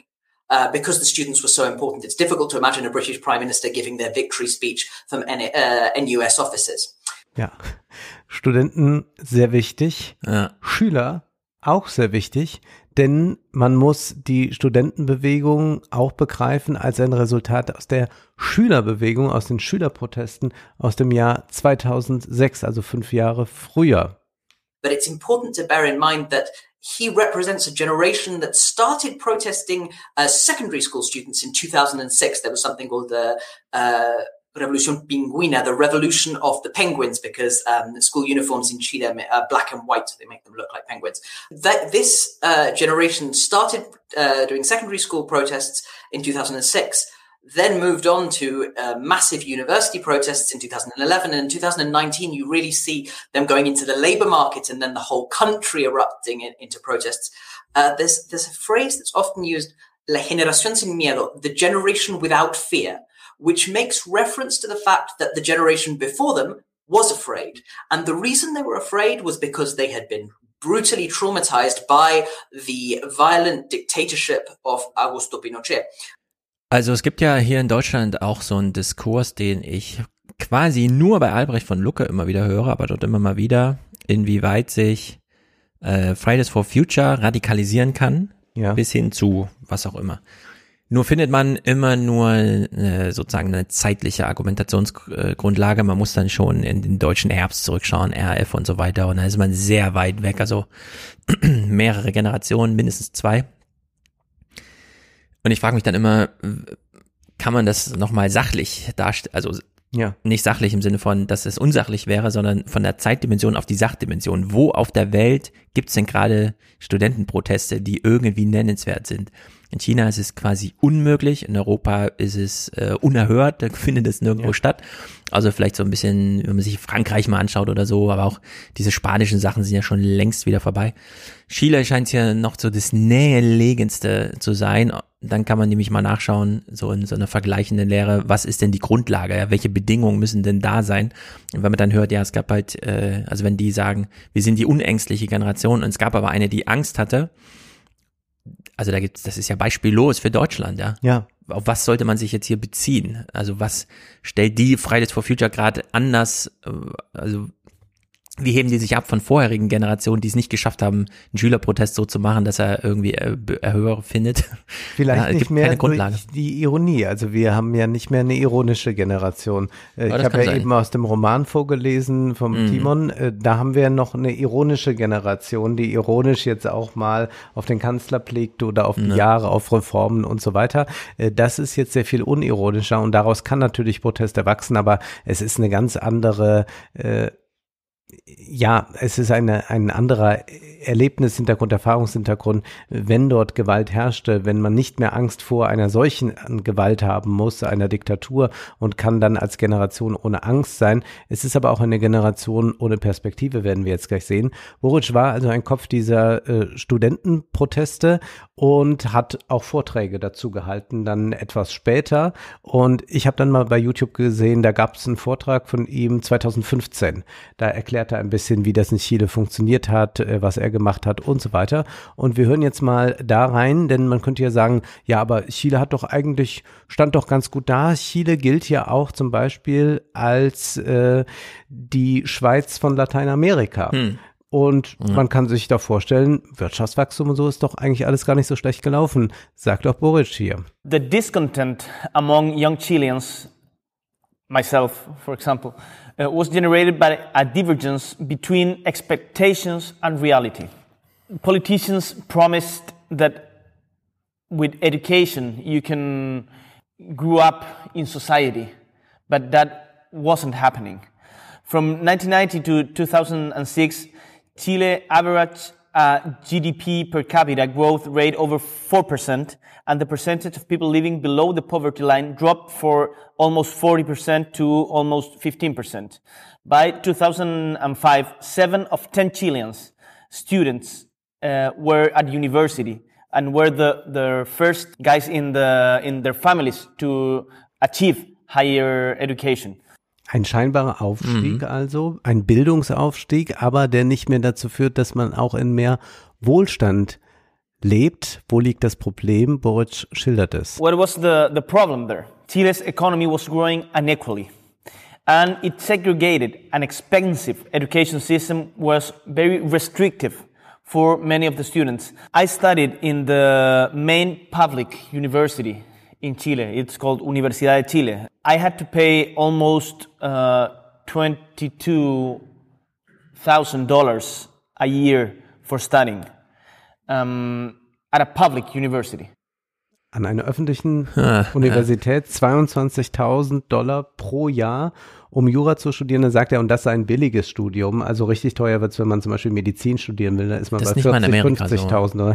Wird auch noch gesagt, also ja. es sei nicht einmal in Amerika so schlimm. Chile ist das ungleichste Land der Welt laut OECD. War mir auch nicht in dieser mhm. Weise bekannt, habe es aber dann wirklich in mehreren Quellen äh, gefunden. Auch Financial Times hat es dann auch nochmal so zähneknirschend gesagt, na ja, er ist linker Kandidat, aber ja, ist schon das ungleichste Land der Welt, was dann zur Folge hat, we used to say in the protest, tell me where you were born and I'll tell you where you're gonna die. Ja. Und dagegen gab es Protest und der war durchaus effektiv. Aber Boric ist ja nun jetzt Politiker und jetzt sogar Präsident. Und da sagt er jetzt, wie er darüber denkt, Verhältnis von Aktivismus zur Politik. So, uh, it's not enough with social movements. Social movements like remove the, the energy of a country, can remove the energy of a country. But if you want to make changes, you have to go into politics. You have to go into politics and be proud of it. Wie konnte das denn passieren, dass der 2015 so einen Vortrag hält und dann fünf, sechs Jahre später Wahnsinn, ne? plötzlich da zum Präsidenten gewählt wird. Ja, also. ein unglaublicher Wer hat denn dieses Drehbuch geschrieben? Ja, er ist dann ungeheuer gefeiert worden. Man kann sich dann äh, seine Dankesrede 30 Minuten lang ansehen. Ist leider nicht so gut übersetzt, aber wir sollten trotzdem mal kurz an, äh, uns was anhören, denn die Ansprache ist auch schon ganz interessant, wen er adressiert in der Dankesrede. A Chile where fathers, mothers have more time to be with their children, and so their grandparents are not alone in this stage of their lives. We have looked all along this country the eyes of children, and I am aware that we cannot fail them. And I would like to thank. Ja, Kinder, das gibt's in Deutschland nicht. Dass die Kinder mal direkt angesprochen die werden, die Kinder. ihn ja gar nicht gewählt haben und dass man sagt, ja, Mütter und Väter sollen mehr Zeit für ihre Kinder haben, ja. das heißt, sie sollen weniger arbeiten. Dann da kommen wir gleich drauf zurück, auf die deutschen okay. Politiker und wie das ist mit den Kindern und so. Explizit dankt Boric den Frauen. Also women in our land that have organized themselves through the country in order to defend the rights that have been so hard to to access basic rights like the right to decide on their own body and the right to non-discrimination by the type of families they have decided to form to the recognition of the tasks of care that they do today. I can tell you you can count on us because you will be main characters of our government. Ja, das ist natürlich, äh, wir haben ja vorhin schon über Corona den Bogenschlag gemacht, dass Corona durch die Nichtherstellung der Endemie, weil wir hier dritte und vierte Booster brauchen, um nicht die Ungeimpften zu, äh, dass wir deswegen die Welt nicht impfen können und so weiter mhm. und das dann niederschlägt in China mit Logistikketten, die unterbrochen werden, wir dann wieder eine Inflation kriegen, weil irgendwelche Güter nicht geliefert werden und alles bricht so in sich zusammen, ne? Und äh, wo er das so sagt, das hatten wir auch ganz am Anfang in der Corona-Pandemie, als es plötzlich hieß, die Systemrelevanten.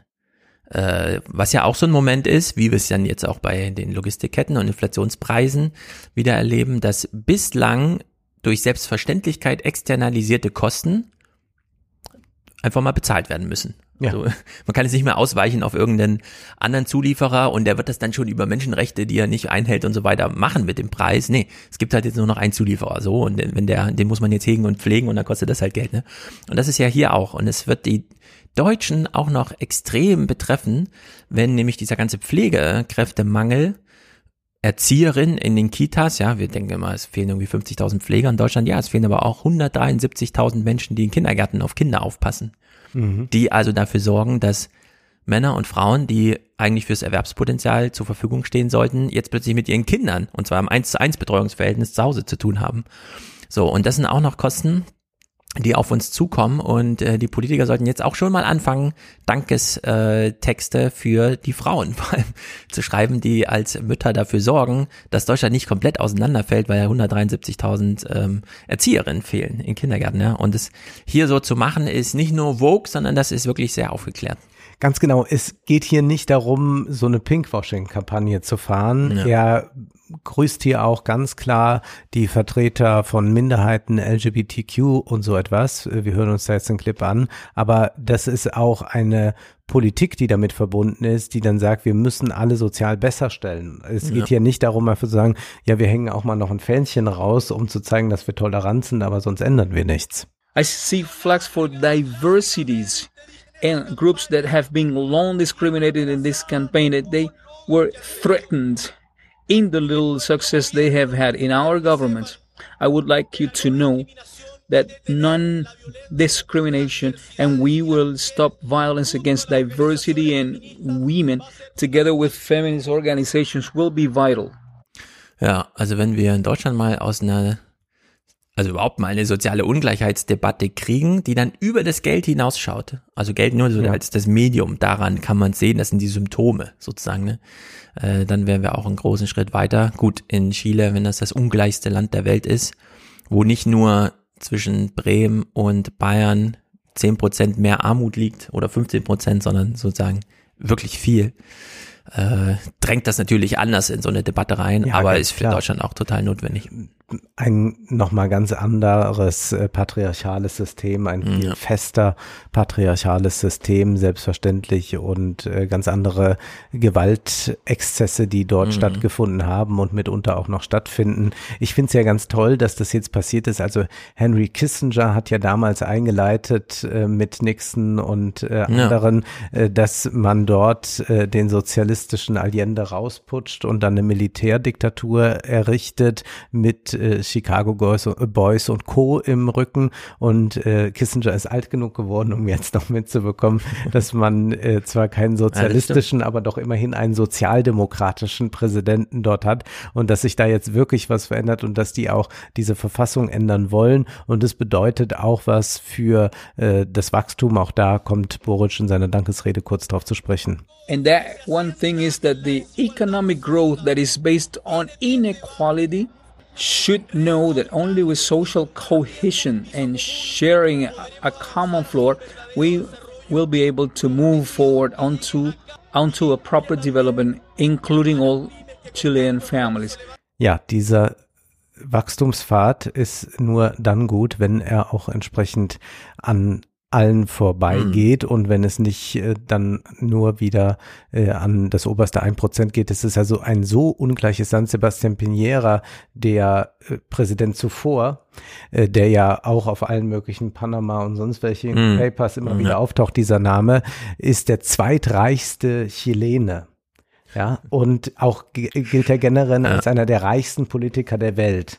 Wir wissen also dann um diese Ungleichheit, es sind äh, am Ende, glaube ich, neun Familien in Chile, die das so unter sich eigentlich ausmachen. Das ist so, als wäre Tönnies hier Kanzler. Und sich auch gegenseitig immer so heiraten, dass sie ja. dann auch so weiter vererben Dynastien. Können. Es sind Dynastien, anders kann man es nicht beschreiben. Jetzt sieht man natürlich bei konservativen Blättern häufig, jetzt droht die Kapitalflucht. Im Owen Jones Podcast wird dann gesagt, naja, ganz so einfach wird das für das Kapital nicht sein, beziehungsweise die haben auch noch Gründe, in Chile zu bleiben. So it's a it's a bit overblown this idea that people are uh, the rich uh, investors are going to pull all of the money out of Chile. That's not really the constraint because the, there's a lot of money to be made in Chile because they have one third of the world's copper supply, they have lithium, they have lots of natural resources and a fairly highly skilled workforce. So this, that's not the major concern. The the real concern, I think, has to do with the very delicate um, global macroeconomic situation. Chile is one of the most China dependent uh, economies in the world. So they really depend on China for buying their copper. Uh, with the Evergrande crisis, there's a serious concern that copper prices will fall. Uh, and that's going to really limit the possibility for, for ca- carrying out this transformation towards a European style welfare state. China ist in Lateinamerika sehr aktiv in China mhm. dann mit Kupfer. Aber wir wollen nicht nur immer zu den anderen blicken, sondern auch uns fragen, was bedeutet jetzt diese Wahl für uns, beziehungsweise Inwieweit kann jetzt die EU dafür sorgen, dass diese Regierung erfolgreich oder nicht erfolgreich ist? Denn man liest es ja dann gern, ist hoffnungsfroh gestartet, aber dann hat das irgendwie mit der Wirtschaft nicht geklappt und ja. dann denkt man immer, ja, waren die einfach zu doof oder nicht willens oder so. Nee, da sind halt sehr starke ausländische Kräfte, die da mitwirken, Wirtschaftsinteressen und man hat es bei Chile ja nicht mit einer Supermacht zu tun, die einfach mhm. Regeln setzen kann, sondern sie muss vieles akzeptieren. Es gibt einen Freihandelsvertrag, der seit Jahr und Tag ausgehandelt wird zwischen Chile und der EU. Und äh, da gibt's äh, im also Deutschlandfunk, äh, der ist, ist noch nicht äh, durch hm. und man möchte ihn aber, dazu kommen mhm. wir dann mhm. gleich natürlich jetzt noch ganz schnell durchbringen. Äh, jedenfalls äh, gibt's da einen Bericht aus dem äh, Deutschlandfunk und es ist sowieso erstaunlich, äh, wie toll die Sachen im Deutschlandfunk dann immer wieder sind. Also was, was solche Berichterstattungen anbelangt. Wir haben ja immer bei Journalistenpreise werden ja immer irgendwie Leute ausgezeichnet, die irgendwie das eine tolle Porträt über Politiker XY geschrieben haben. Ich würde ja, ja. gerne mal nur Journalistenpreise vergeben an Journalisten, die einfach ganz solide, richtig gute Arbeit abliefern und das in einer regelmäßigen Taktung. Und das ist hier bei Deutschlandfunk dann einfach der Fall, äh, ob das jetzt mhm. äh, ähm, äh, Boddenberg mit einem Beitrag ist ist, Sophia Boddenberg oder, oder Anne Herberg, das ist, äh, die, die liefern das einfach mal in zehn Minuten. Was ist da los? Gut, bevor wir uns das anhören, dein Kumpel Ole hat einen Ausschnitt aus der Zeit heute Morgen getwittert. Aha. Vor seiner letzten Sendung als CDF-Moderator des Heute-Journals hat Klaus Kleber Sorge über den Zustand von Teilen des deutschen Journalismus geäußert.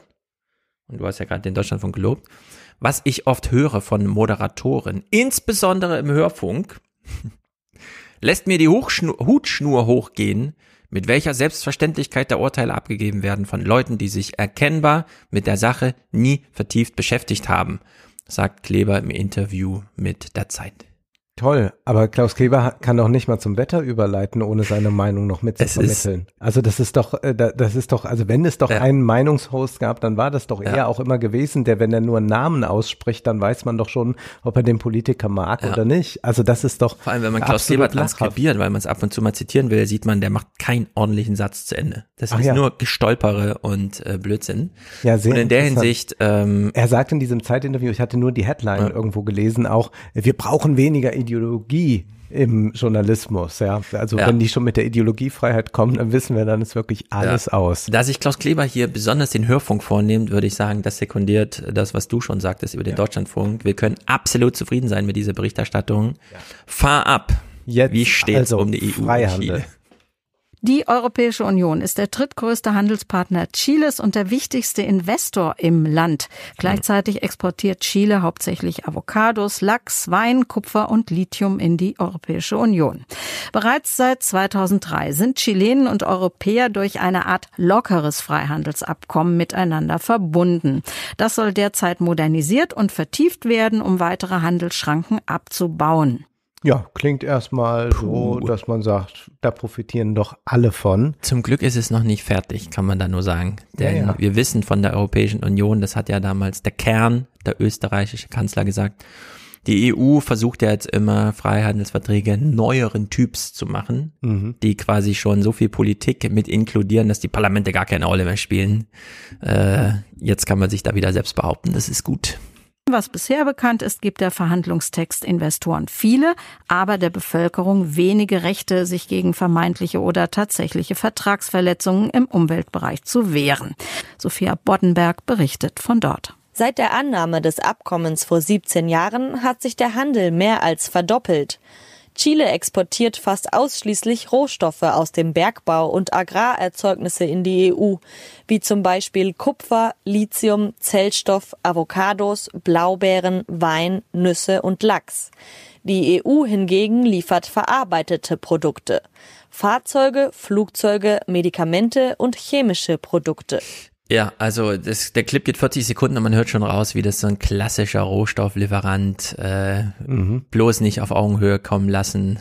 Ganz genau denn der Vertrag verstärke die Abhängigkeit der chilenischen Wirtschaft vom Rohstoffexport. Wir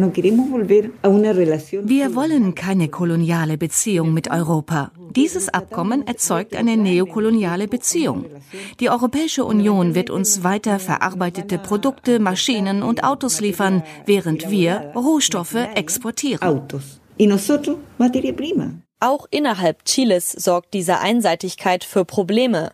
Die wasserintensive Landwirtschaft verschärft Trockenperioden, Monokulturen und der Einsatz von Pflanzenschutzmitteln gefährden die Biodiversität.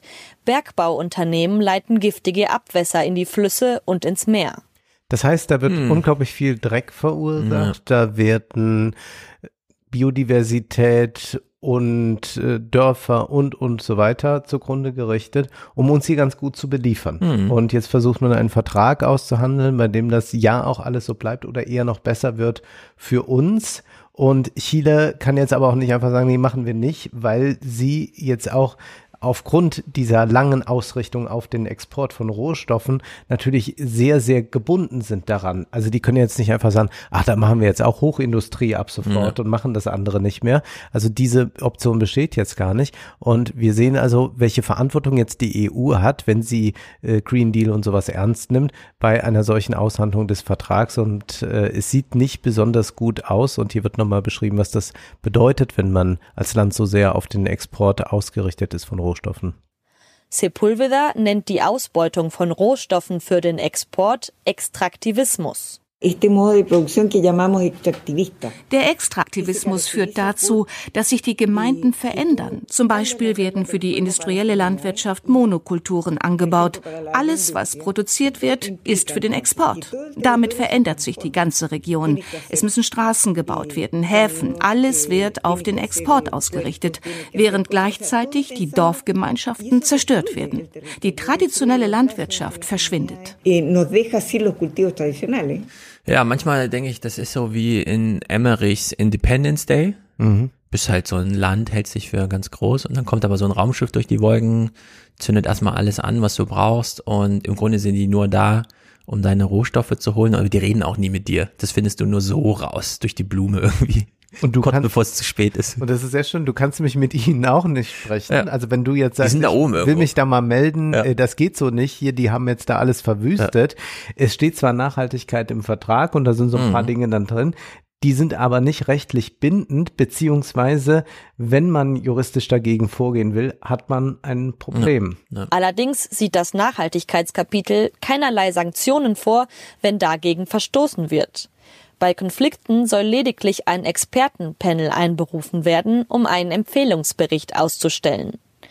Ein schwaches Nachhaltigkeitskapitel ist unter EU-Parlamentariern und Umweltschützern auch einer der Hauptkritikpunkte an dem ähnlichen Mercosur-Abkommen, das die EU mit Argentinien, Paraguay, Uruguay und Brasilien schließen will, obwohl vor allem im Amazonas immer wieder die Wälder brennen. Ja, also ähm, wie schon beim Klima, was ist ähm, bescheuerter? Den Klimawandel leugnen oder den Klimawandel anerkennen und trotzdem nichts machen. Ja. Und in den Freihandelsvertrag reinzuschreiben, ja, nehmen wir wahr, aber wir regeln ausdrücklich, dass wir dann nichts entscheiden. Ja. Das ist natürlich, also frech. Die Konzerne können da ein bisschen mehr tun. Denn sie ermöglichen transnationalen Konzernen, Staaten auf Entschädigungszahlungen in Milliardenhöhe zu verklagen, wenn sie ihre Gewinne durch politische Entscheidungen beeinträchtigt sehen. Doch die sind zu erwarten. Chile befindet sich im politischen Umbruch.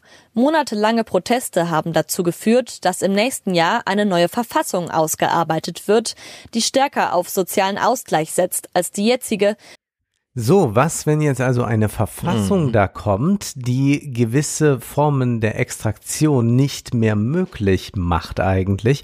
Ein Jurist kommt hier mal zu Wort. Gus van Harten ist Professor für Verwaltungsrecht an der York University und Experte in Investitionsrecht. Er meint, dass allein die Drohung einer Investorenklage dazu führen kann, dass Staaten weniger regulieren, beispielsweise im Umweltbereich. Das wird normalerweise Regulatory Chill genannt. Aber ich bezeichne es als eine Umgestaltung des Staates. Der staatliche Regierungsapparat wird umgestaltet zugunsten der ausländischen Investoren und zum Nachteil all derjenigen, deren Interessen von denen der Investoren abweichen. Im Prinzip wird hier jetzt gerade an zwei Verfassungen geschrieben und die Frage ist, welche wird schneller fertig? Mhm. Werden die jetzt mit ihrem Freihandelsvertrag früher fertig? Dann greift der einfach Ja. und dann können die da sonst nichts mehr ändern? Oder werden die mit ihrer Verfassung schneller fertig, dass sie sagen, ja, nee, das verstößt aber gegen die Verfassung? Und es wundert jetzt nicht, wie die EU das Ganze vorantreibt. Die Pointe liegt auf der Hand. EU-Botschafter de la Torre möchte die Freihandelsrunde so schnell wie möglich abschließen. Wir möchten die Verhandlungen beenden, bevor ein sehr komplexer Wahlzyklus im Land beginnt, der es erschweren könnte, ein Abkommen wie dieses abzuschließen.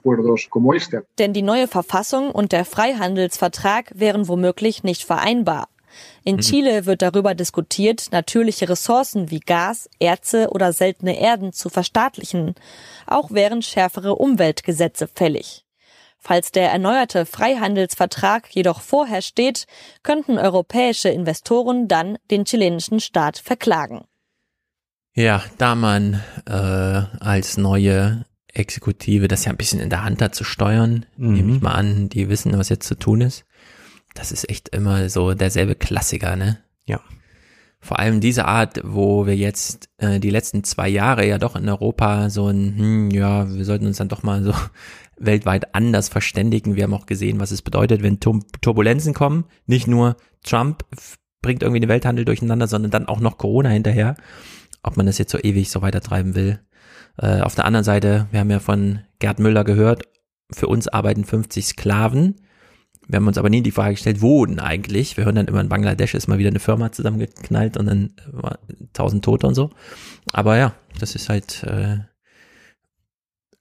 politische Landschaftspflege für Ganz, ganz klar. um für ja. die Sklaven da noch die Orte zu schaffen, Ja. für uns arbeiten zu können. Aber sehr gut, dass es da zumindest aufbereitet wird. Also das sind dann die Beiträge, die wirklich Gold wert sind. Mhm. Kommen wir zurück zur europäischen und deutschen politischen Debatte, von der ich ja schon anmerkte an dieser Stelle, manchmal ist sie mir ein bisschen zu doof. Ich höre mir dann trotzdem gern an, was Habermas zu sagen hat.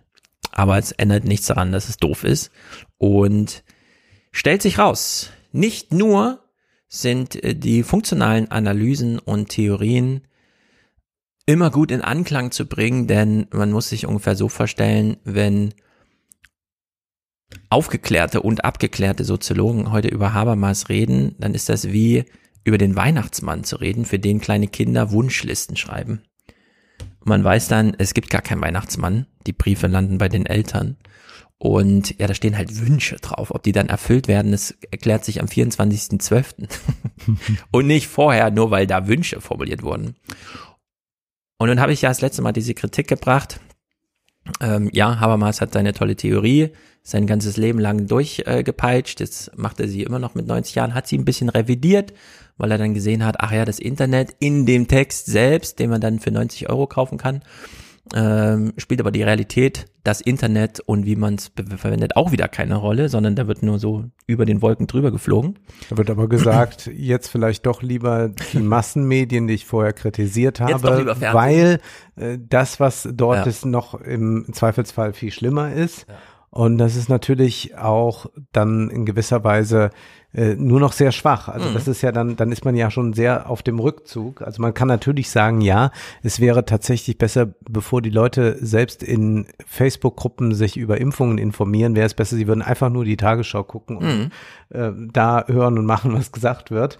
Aber ja. das kann ja nicht alles sein, was man sich wünscht. Genau. Wollte man die Theorie mal wirklich durch die Wolkendecke auf den Boden der Tatsachen zurückholen, da sie selbst so unkonkret ist, äh, würde ich sagen, wir könnten sie übersetzen in das Argument, bei TikTok ist so irre und durcheinander, dann doch lieber eine gute CDF-Krimiserie, die einfach eine Dreiviertelstunde lang gut abgehandelt wird. Mhm. Und wer wollte mir widersprechen, wenn ich sage, das ist die zentrale Aussage der Revision von Habermas über seine eigene Theorie? Denn Habermas macht ja kein Angebot zu sagen, nee, das ist eigentlich klüger, das empirische Argument, weil das ist das empirische Argument. Lieber Fernsehen als Internet. Stellt sich raus, ich habe das philosophische Radio gehört und gedacht, ah ja, meine Kritik gab's ja schon damals live. Äh, als Habermas an seiner Theorie gearbeitet hat, gab's schon Widerspruch zu sagen, diese Gütekriterien oder wie sie auch immer heißen, Geltungsansprüche, das reicht nicht. Äh, diese vier Dinger sind nicht allumfassend genug. Irgendwo muss noch mal jemand dazu sagen, dass es ja auch Unterhaltungsaspekte braucht, gerade in der politischen Debatte. Man kann nicht einfach nur alles so weit treiben, bis aufgrund von Müdigkeit, würde ich dann sagen, äh, der Konsens hergestellt ist, weil dann fallen allen die Augen zu und dann sagt man, ja gut, dann machen wir es halt so, aber das ist ja kein Konsens. Und äh, Josef Früchtel, den ich nicht kannte, aber du wiederum. Ja, der auch über Film Interessantes geschrieben ah, ja. hat, über Heldenfigur und sowas. Also das ist schon ein guter Mann. Ja, war im philosophischen Radio bei Herrn Wiedeke, oder wie er heißt, der immer sehr gutes Radio macht und sagt mir hier als Zuhörer, Beruhige dich, Stefan. Deine Kritik gab es damals schon. Es ist die feministische Kritik, die schon sozusagen live Habermas gegenüber angebracht wurde. Eine gewisse Unzufriedenheit mit dem, was wir in Frankfurt von Jürgen Habermas lernen durften, in, äh, auch in Hinsicht der politischen Philosophie und, und seines Verständnisses von Kommunikation, von mhm. Verständigung. Es war in meiner Erinnerung und nach meiner Erfahrung war es ja auch hier wieder die feministische Kritik der 70er Jahre und dann der 80er, die in die Philosophie hinüberschwappte und einen, weiter, einen erweiterten Begriff von Kommunikation vorstellte. Ein Begriff von Kommunikation, der nicht nur auf, Argumentar, auf Argumenten ruht, sondern Rhetorik und äh, performative Leistungen, körperlich mimische mhm. Elemente mit in den Kommunikationsbegriff aufnimmt, vor allem wenn es um Politik geht. Also diese feministische Stoßrichtung war eigentlich die erste, die uns innerhalb der Philosophie gesagt hat, da ist etwas nicht so, wie es sein sollte im Kommunikations- und Verständigungs- Begriff, den Jürgen Habermas uns vorgibt. Ähm, und von daher ist es also auch innerhalb der Philosophie hat sich das hm, doch erheblich erweitert. Ich gebe Ihnen noch einen anderen Namen. Wir reden immer Jürgen Habermas jetzt die ganze Zeit und die konstruktive Kritik, die er feministisch erfahren hat, ähm, aber eine mindestens ebenso äh, bekannte Protagonistin, wenn es um Gefühle und Vernunft und dann auch Politik geht, ist natürlich Martha Nussbaum, mhm. die seit vielen Jahren ähm, zu diesem Thema forscht und auf ihre Weise von einer anderen Richtung der Philosophie kommend als Jürgen Habermas ähm, einen äh, enorm produktiven Beitrag geleistet hat zu dieser Diskussion, in der wir uns jetzt auch gerade bewegen. Ja, und um den Clip nicht zu lang zu machen, aber es ist super interessant, äh, er wird dann gefragt, ja, was war denn jetzt der Beitrag von Nussbaum? Und sie sagt dann, also er referiert ja, sie sagt halt nicht die Gefühle rausdrängen, sondern zähmen in der politischen Debatte, lassen sie anerkennen, aber eben versuchen es irgendwie in die entsprechenden Bahnen zu lenken. Und genau das ist ja richtig. Der zweite Punkt, den man bei Früchtel hier noch gut hören kann, der, wie ich gerade nachschaute, auch schon etwas, aber nicht zu alt ist, also 67 Jahre.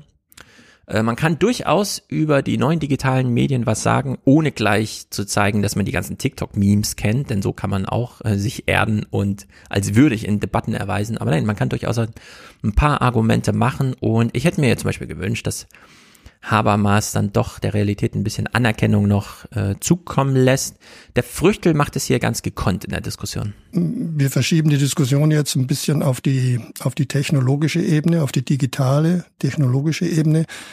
Das, das ist, glaube ich, ein ganz eigener Punkt, der, der es wert ist, ähm, intensiv diskutiert zu werden, ähm, weil die, die digitalen Medien nun in ihrer Art sowas ja, eine Anonymität, eine gleichzeitig eine ungleiche Mischung von Anonymität und Intimität herstellen. Mhm. Das, das, das haben wir ja bisher im, im politischen Diskurs gar nicht gekannt.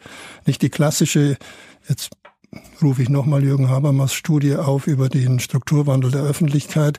Die klassische bürgerliche Öffentlichkeit war ja getrennt zwischen Privatheit und Öffentlichkeit. Da trug man eben nicht die privaten Gefühle, die die, die Familie vor allem und den Freundeskreis kennzeichnen, in den politischen Raum.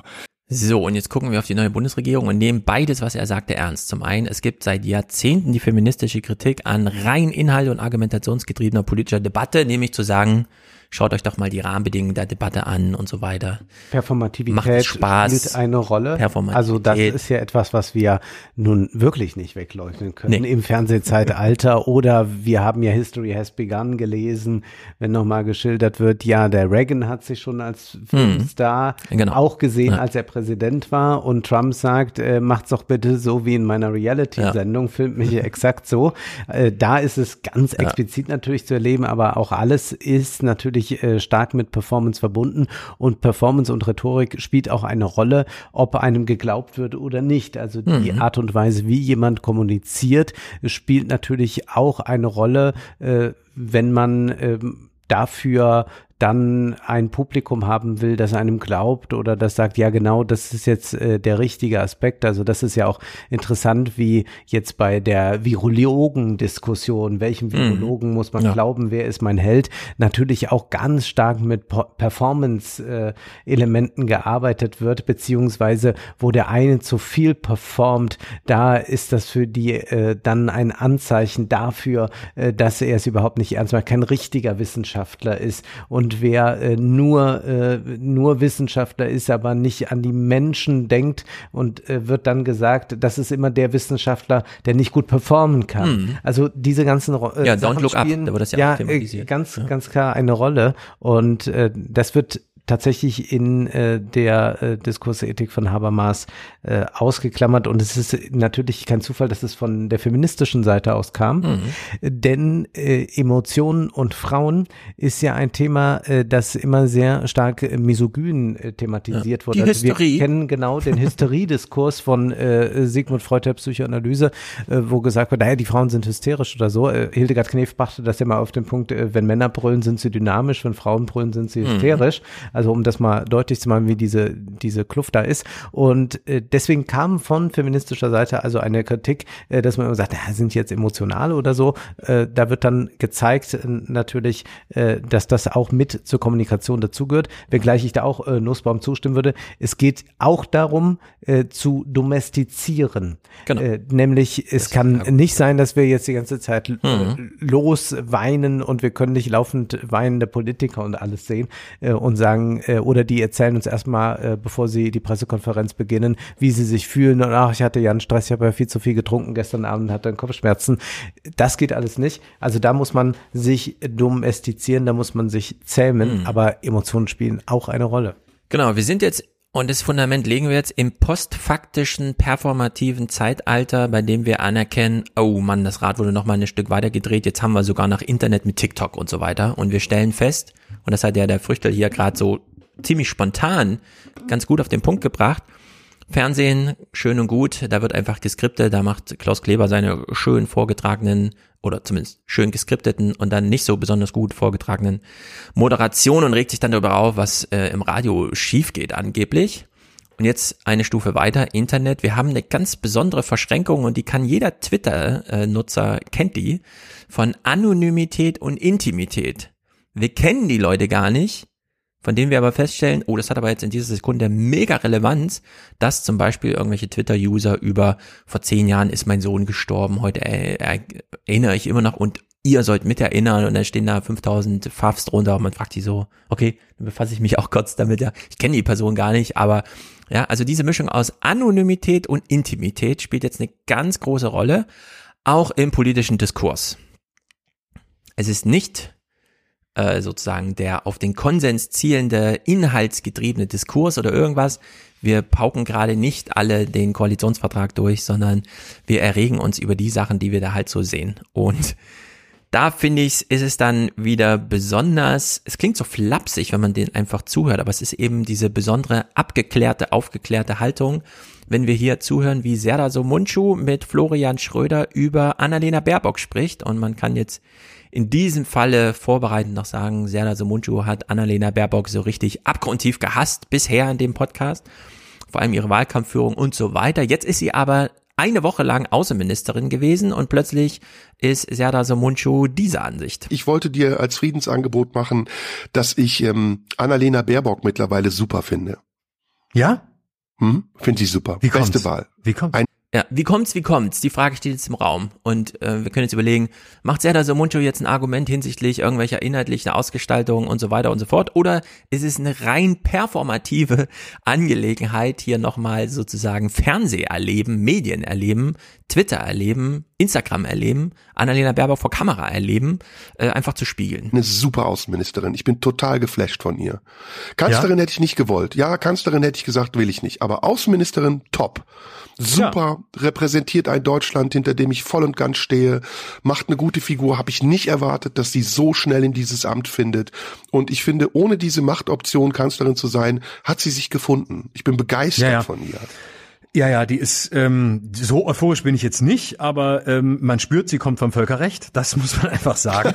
Und Ja, die beiden steigern sich ja immer so rein in die Sachen. Dadurch ist es immer super spontan, wie sie es dann sagen. Ähm, weswegen wir hier nochmal eine Minute lang zuhören, wie sich dieses Gespräch entfaltet. Ähm, ja, ich bin's auch ganz, find's auch ganz positiv und äh, ich habe auch das Gefühl, dass sie da ihre die, ihre Kleider und die richtigen Kleider gefunden hat. Das das scheint zu passen. Also und ich glaube tatsächlich, dass sie als Außenministerin viel besser ist, als sie als Kanzlerin gewesen wäre. Ähm, Das ist wirklich, glaube ich, ihr Metier, mit dem sie sich auch schon viel länger auseinandergesetzt hat. Da könnte sie gut reinfinden. Das kann ich mir auch gut, äh, das kann ich mir gut vorstellen, dass wir da eine Überraschung erleben werden und dass sie da sich ähm, sich sich freischwimmt mit der Zeit.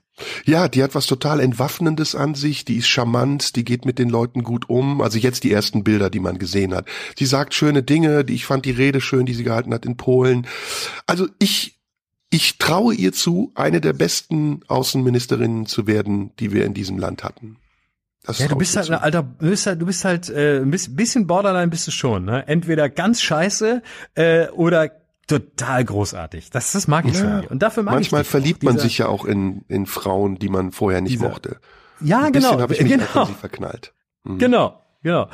So, ist das jetzt unangebrachte politische Diskussion, die man am liebsten an den Rand drängt, weil wir wollen ja ernsthaft über die Außenpolitik, zum Beispiel in Polen, ja, sie macht einen Antrittsbesuch in Polen, wir wissen, wie das Verhältnis in Polen ist. Sie bekommt erstmal einen 20 Minuten Vortrag vom polnischen Amtskollege, der ihr dann sagt, wir wollen aber Repar- äh, Reparationsleistung für den Zweiten Weltkrieg noch so weiter haben. Und was in Deutschland ankommt, ist dann, dass Serdar Somuncu, der ein sehr politischer Mensch ist, im Podcast einfach sagt, oh, ich fand die total schön, die Rede, die sie da gehalten hat. Ja. Also äh, geht das sozusagen über oder müssen wir hier noch so ein bisschen Habermas gelten lassen? Naja, gut. Wofür ist eigentlich eine Außenministerin da? Sie repräsentiert und sie macht ja dort diese Rede nicht, weil sie jetzt mal dem äh, polnischen Kollegen was mitteilen will. Das kann sie ja auf allen anderen Wegen. Dafür braucht man nicht eine Pressekonferenz. Also es ist eigentlich äh, eine Presse- und Performance-Konferenz. Und deswegen ist das Beurteilen von Performance und sogar, ich gehe so weit äh, wie die beiden Herren, von Kleidung äh, nicht äh, etwas, was man jetzt erst einmal äh, ablehnen sollte. Denn das gehört zu dem politischen Spiel hinzu und auch selbst ein Jürgen Habermas sagt ja, alles was wir über Politik, Gesellschaft und so weiter erfahren, erfahren wir vermittelt über Massenmedien, anders Mhm. geht das gar nicht. Ich kann nicht hier rübergehen zu deiner Nachbarin und sagen, was ist eigentlich in der Gesellschaft los, sondern ich muss halt die Tagesschau gucken oder Radio hören oder sonst was machen. Und sie auch. Und ganz genau, sie auch und deswegen spielen äh, diese performativen Kriterien eine Rolle und spielen sie übrigens auch bei einem Mann eine Rolle. Also man kann jetzt äh, nicht jetzt gleich sagen, ja, jetzt reden die auch noch etwa über das Kleid. Äh, man kann durchaus auch sagen, äh, also erstmal kann man auch Komplimente machen, dass jemand Mhm. äh, einen guten Kleidungsstil hat und das würde ich hier äh, auch unterschreiben. Und äh, man würde aber auch äh, gleichzeitig ja bei Männern kritisieren, wenn sie äh, nicht so toll angezogen sind. Und da ist ja Heiko Maas das beste Beispiel für gewesen, dass das performativ nicht so auf Ja. der Höhe gewesen ist. Wenngleich ich diese Euphorie nicht teilen kann, weil ich tatsächlich jetzt auch unter Performance-Gesichtspunkten nicht sehe, wo Baerbock eine gute Rednerin ist. Also das ist einfach, dass ich mich eher wundere, warum das nicht durch ein bisschen Training, Coaching, was sie da so falsch macht, gerade Konsonanten zum Beispiel weglässt, warum man Mhm. das nicht ausgebügelt hat. Das leuchtet mir nicht ein, weil das ist ja alles machbar. Siehst du, da verfangen wir uns auch schon wieder, denn wo du das Angebot machst, sie so zu beobachten, sag ich, ich finde, sie ist zu viel gecoacht, sagt man zwar immer gerne, aber sie redet zu laut. Also in Gesprächen, in presst diesem ProSieben-Interview damals, das sie gemacht hat, das war ein unglaubliches Rumgeschrei, wo ich dachte, sie muss gar nicht so laut brüllen. Äh, die Sätze können auch einfach mal so Geltung gewinnen, aber sie gewinnen ihre Geltung eben über die Performance. In diese Falle tappen wir hier und sie auch, denn so wie Serdar Somuncu hier einfach sehr ehrlich darüber spricht, der ART hat im Fernsehen jetzt gesehen, war überrascht und hat sich gleich verliebt. Ja, also damit muss man jetzt einfach leben, das ist die Realität, in der man dann auch die Wahlen wieder gewinnt in vier Jahren. Da kann man noch so sehr hoffen, dass irgendwer sich für irgendwas interessiert, aber nein, am Ende sind das die Gütekriterien, die wir miteinander abwägen. Also meine Großmutter hatte sich wahnsinnig äh, damals äh, verwundert, dass Edmund Stoiber äh, regelmäßig auf die Sonnenbank ging. Also da sagte sie als Mann regelmäßig auf die Sonnenbank. Also das, das gefällt ihr gar nicht. Wir haben die doch das, große Balkone in Bayern. das war für sie ein wichtiges Kriterium, also auch wieder Ja. Performance. Ja. So, und äh, wer kann noch besser Performance als Annalena Baerbock? Natürlich Robert Habeck. Er hat ja seinen Performance-Film bekommen. Hast du den gesehen? Von ähm, Feldenkirchen? Nein, nein. Ganz merkwürdig, ich sag's mal so. Äh, wir ähm, machen jetzt einen Brückenschlag. In diesem Habeck-Film von Feldenkirchen, der in der ARD lief, kam auch Baerbock, Baerbock kurz vor. Denn Robert Habeck hat wieder eine Chose abgezogen und gesagt, äh, zur, äh, zur Bundespressekonferenz kann ich doch laufen, sind nur 600 Meter, während Annalena Baerbock hohe Schuhe anhatte, weshalb sie nicht laufen konnte und den Dienstwagen nahm, also er da war, eher, bevor er dann da war, äh, begleitet von Kamerateam um Feldenkirchen und sie begegnen dann äh, Annalena Baerbock, die um die Ecke auf die beiden wartet, weil sie will ja nicht alleine reingehen und so weiter und wird dort angesprochen auf die Frage, was sie sich für sich von der Bundespressekonferenz, also dem Auftritt dort erhofft. Er geht zu Fuß, sie wird die 650 Meter gefahren, wegen der hohen Schuhe. Treffen sollen sie sich irgendwo um die Ecke. Baerbock ist schneller. Guten Tag, guten so Tag. schnell. Frau Baerbock, was haben Sie sich vorgenommen für die PK jetzt gerade? Gut auszusehen? Das finde ich sehr sympathisch. Ja, das ist einfach super, das ist nämlich ehrlich. Sehr sympathisch und äh, ich weiß ja gar nicht, was ich von dem Kommentar halten soll. Ja, wegen der hohen Schuhe und so. Ja, klar, Ja. wenn man eine hohe Schuhe anhat, dann rennt man nicht mal schnell noch 600 Meter Ja. äh, durch die Gegend. Genau. Vielleicht. Also, durch Zufall sehen wir beide gerade ihr im äh, Stream nicht äh, hier die beiden. Und Annalena Baerbock, blaues Kostüm, sie wirkt sehr aufgeweckt, steht da halt so rum, habe kommt, sie wird gefragt und sagt dann, sie, sie eine gute Figur machen. Warum sind die Journalisten dort? Und wir haben ja eben schon festgestellt, wenn dort Ulrich Schneider kommt äh, und über die Armut in Deutschland, also über 13 Millionen Menschen spricht, denen es nicht gut geht, sitzen da drei Leute und zwei stellen eine Frage und dann ist vorbei nach 23 Minuten. Hier ist das anders. Da kommen sehr viele, um die beiden in der Bundespressekonferenz zu sehen. Warum? Wegen den Antworten und den Inhalten? Natürlich nicht. Alle teilen ihren Anspruch, nur sie, für sie ist es Risiko. Es liegt nämlich in ihrer Entscheidungsgewalt. Äh, sie kann jetzt einfach gut performen. Sie will gut aussehen. Äh, es ist genau die richtige Antwort. Was erhoffen sich die Journalisten, die dort sind? Naja, dass sie halt, sie wollen sie scheitern sehen im Grunde. Ja? Also das ist dieses Spiel, äh, läuft da jetzt sozusagen ab. Und wir haben hier gerade schon gesehen, Robert Habeck sitzt an einem großen runden Tisch, ihm Feldenkirchen gegenüber. Und für uns hat man den Film hinter Habeck nochmal projiziert, sodass wir den Film sehen können, während wir gleichzeitig Robert Habeck zuschauen können, wie er den Film über sich selber im Fernsehen sieht, was wir dann im Fernsehen sehen. Also mehr Anti-Habermas geht hier Meta, weiß ich nicht. Was ja, das, das ist wirklich mitten in das der Das ist eigentlich schon Jean Baudrillard, ja, dass man äh, nur noch Politik simuliert und sich ja noch bei der Simulation zuguckt. Also es ist äh, wirklich äh, grandios. Naja, jetzt geht's jedenfalls um Habeck in diesem Film. Und was heißt eigentlich Politik machen? Also man fragt sich ja manchmal, wie kannst du nur so doof sein, regieren zu wollen? Ich meine, das ist ja nun wirklich eine, eine fürchterliche Lage. Corona und die Aufgaben selbst, ich, auch jetzt für von meinem das Ministerium, sind so riesengroß und es wird so viel Ärger geben.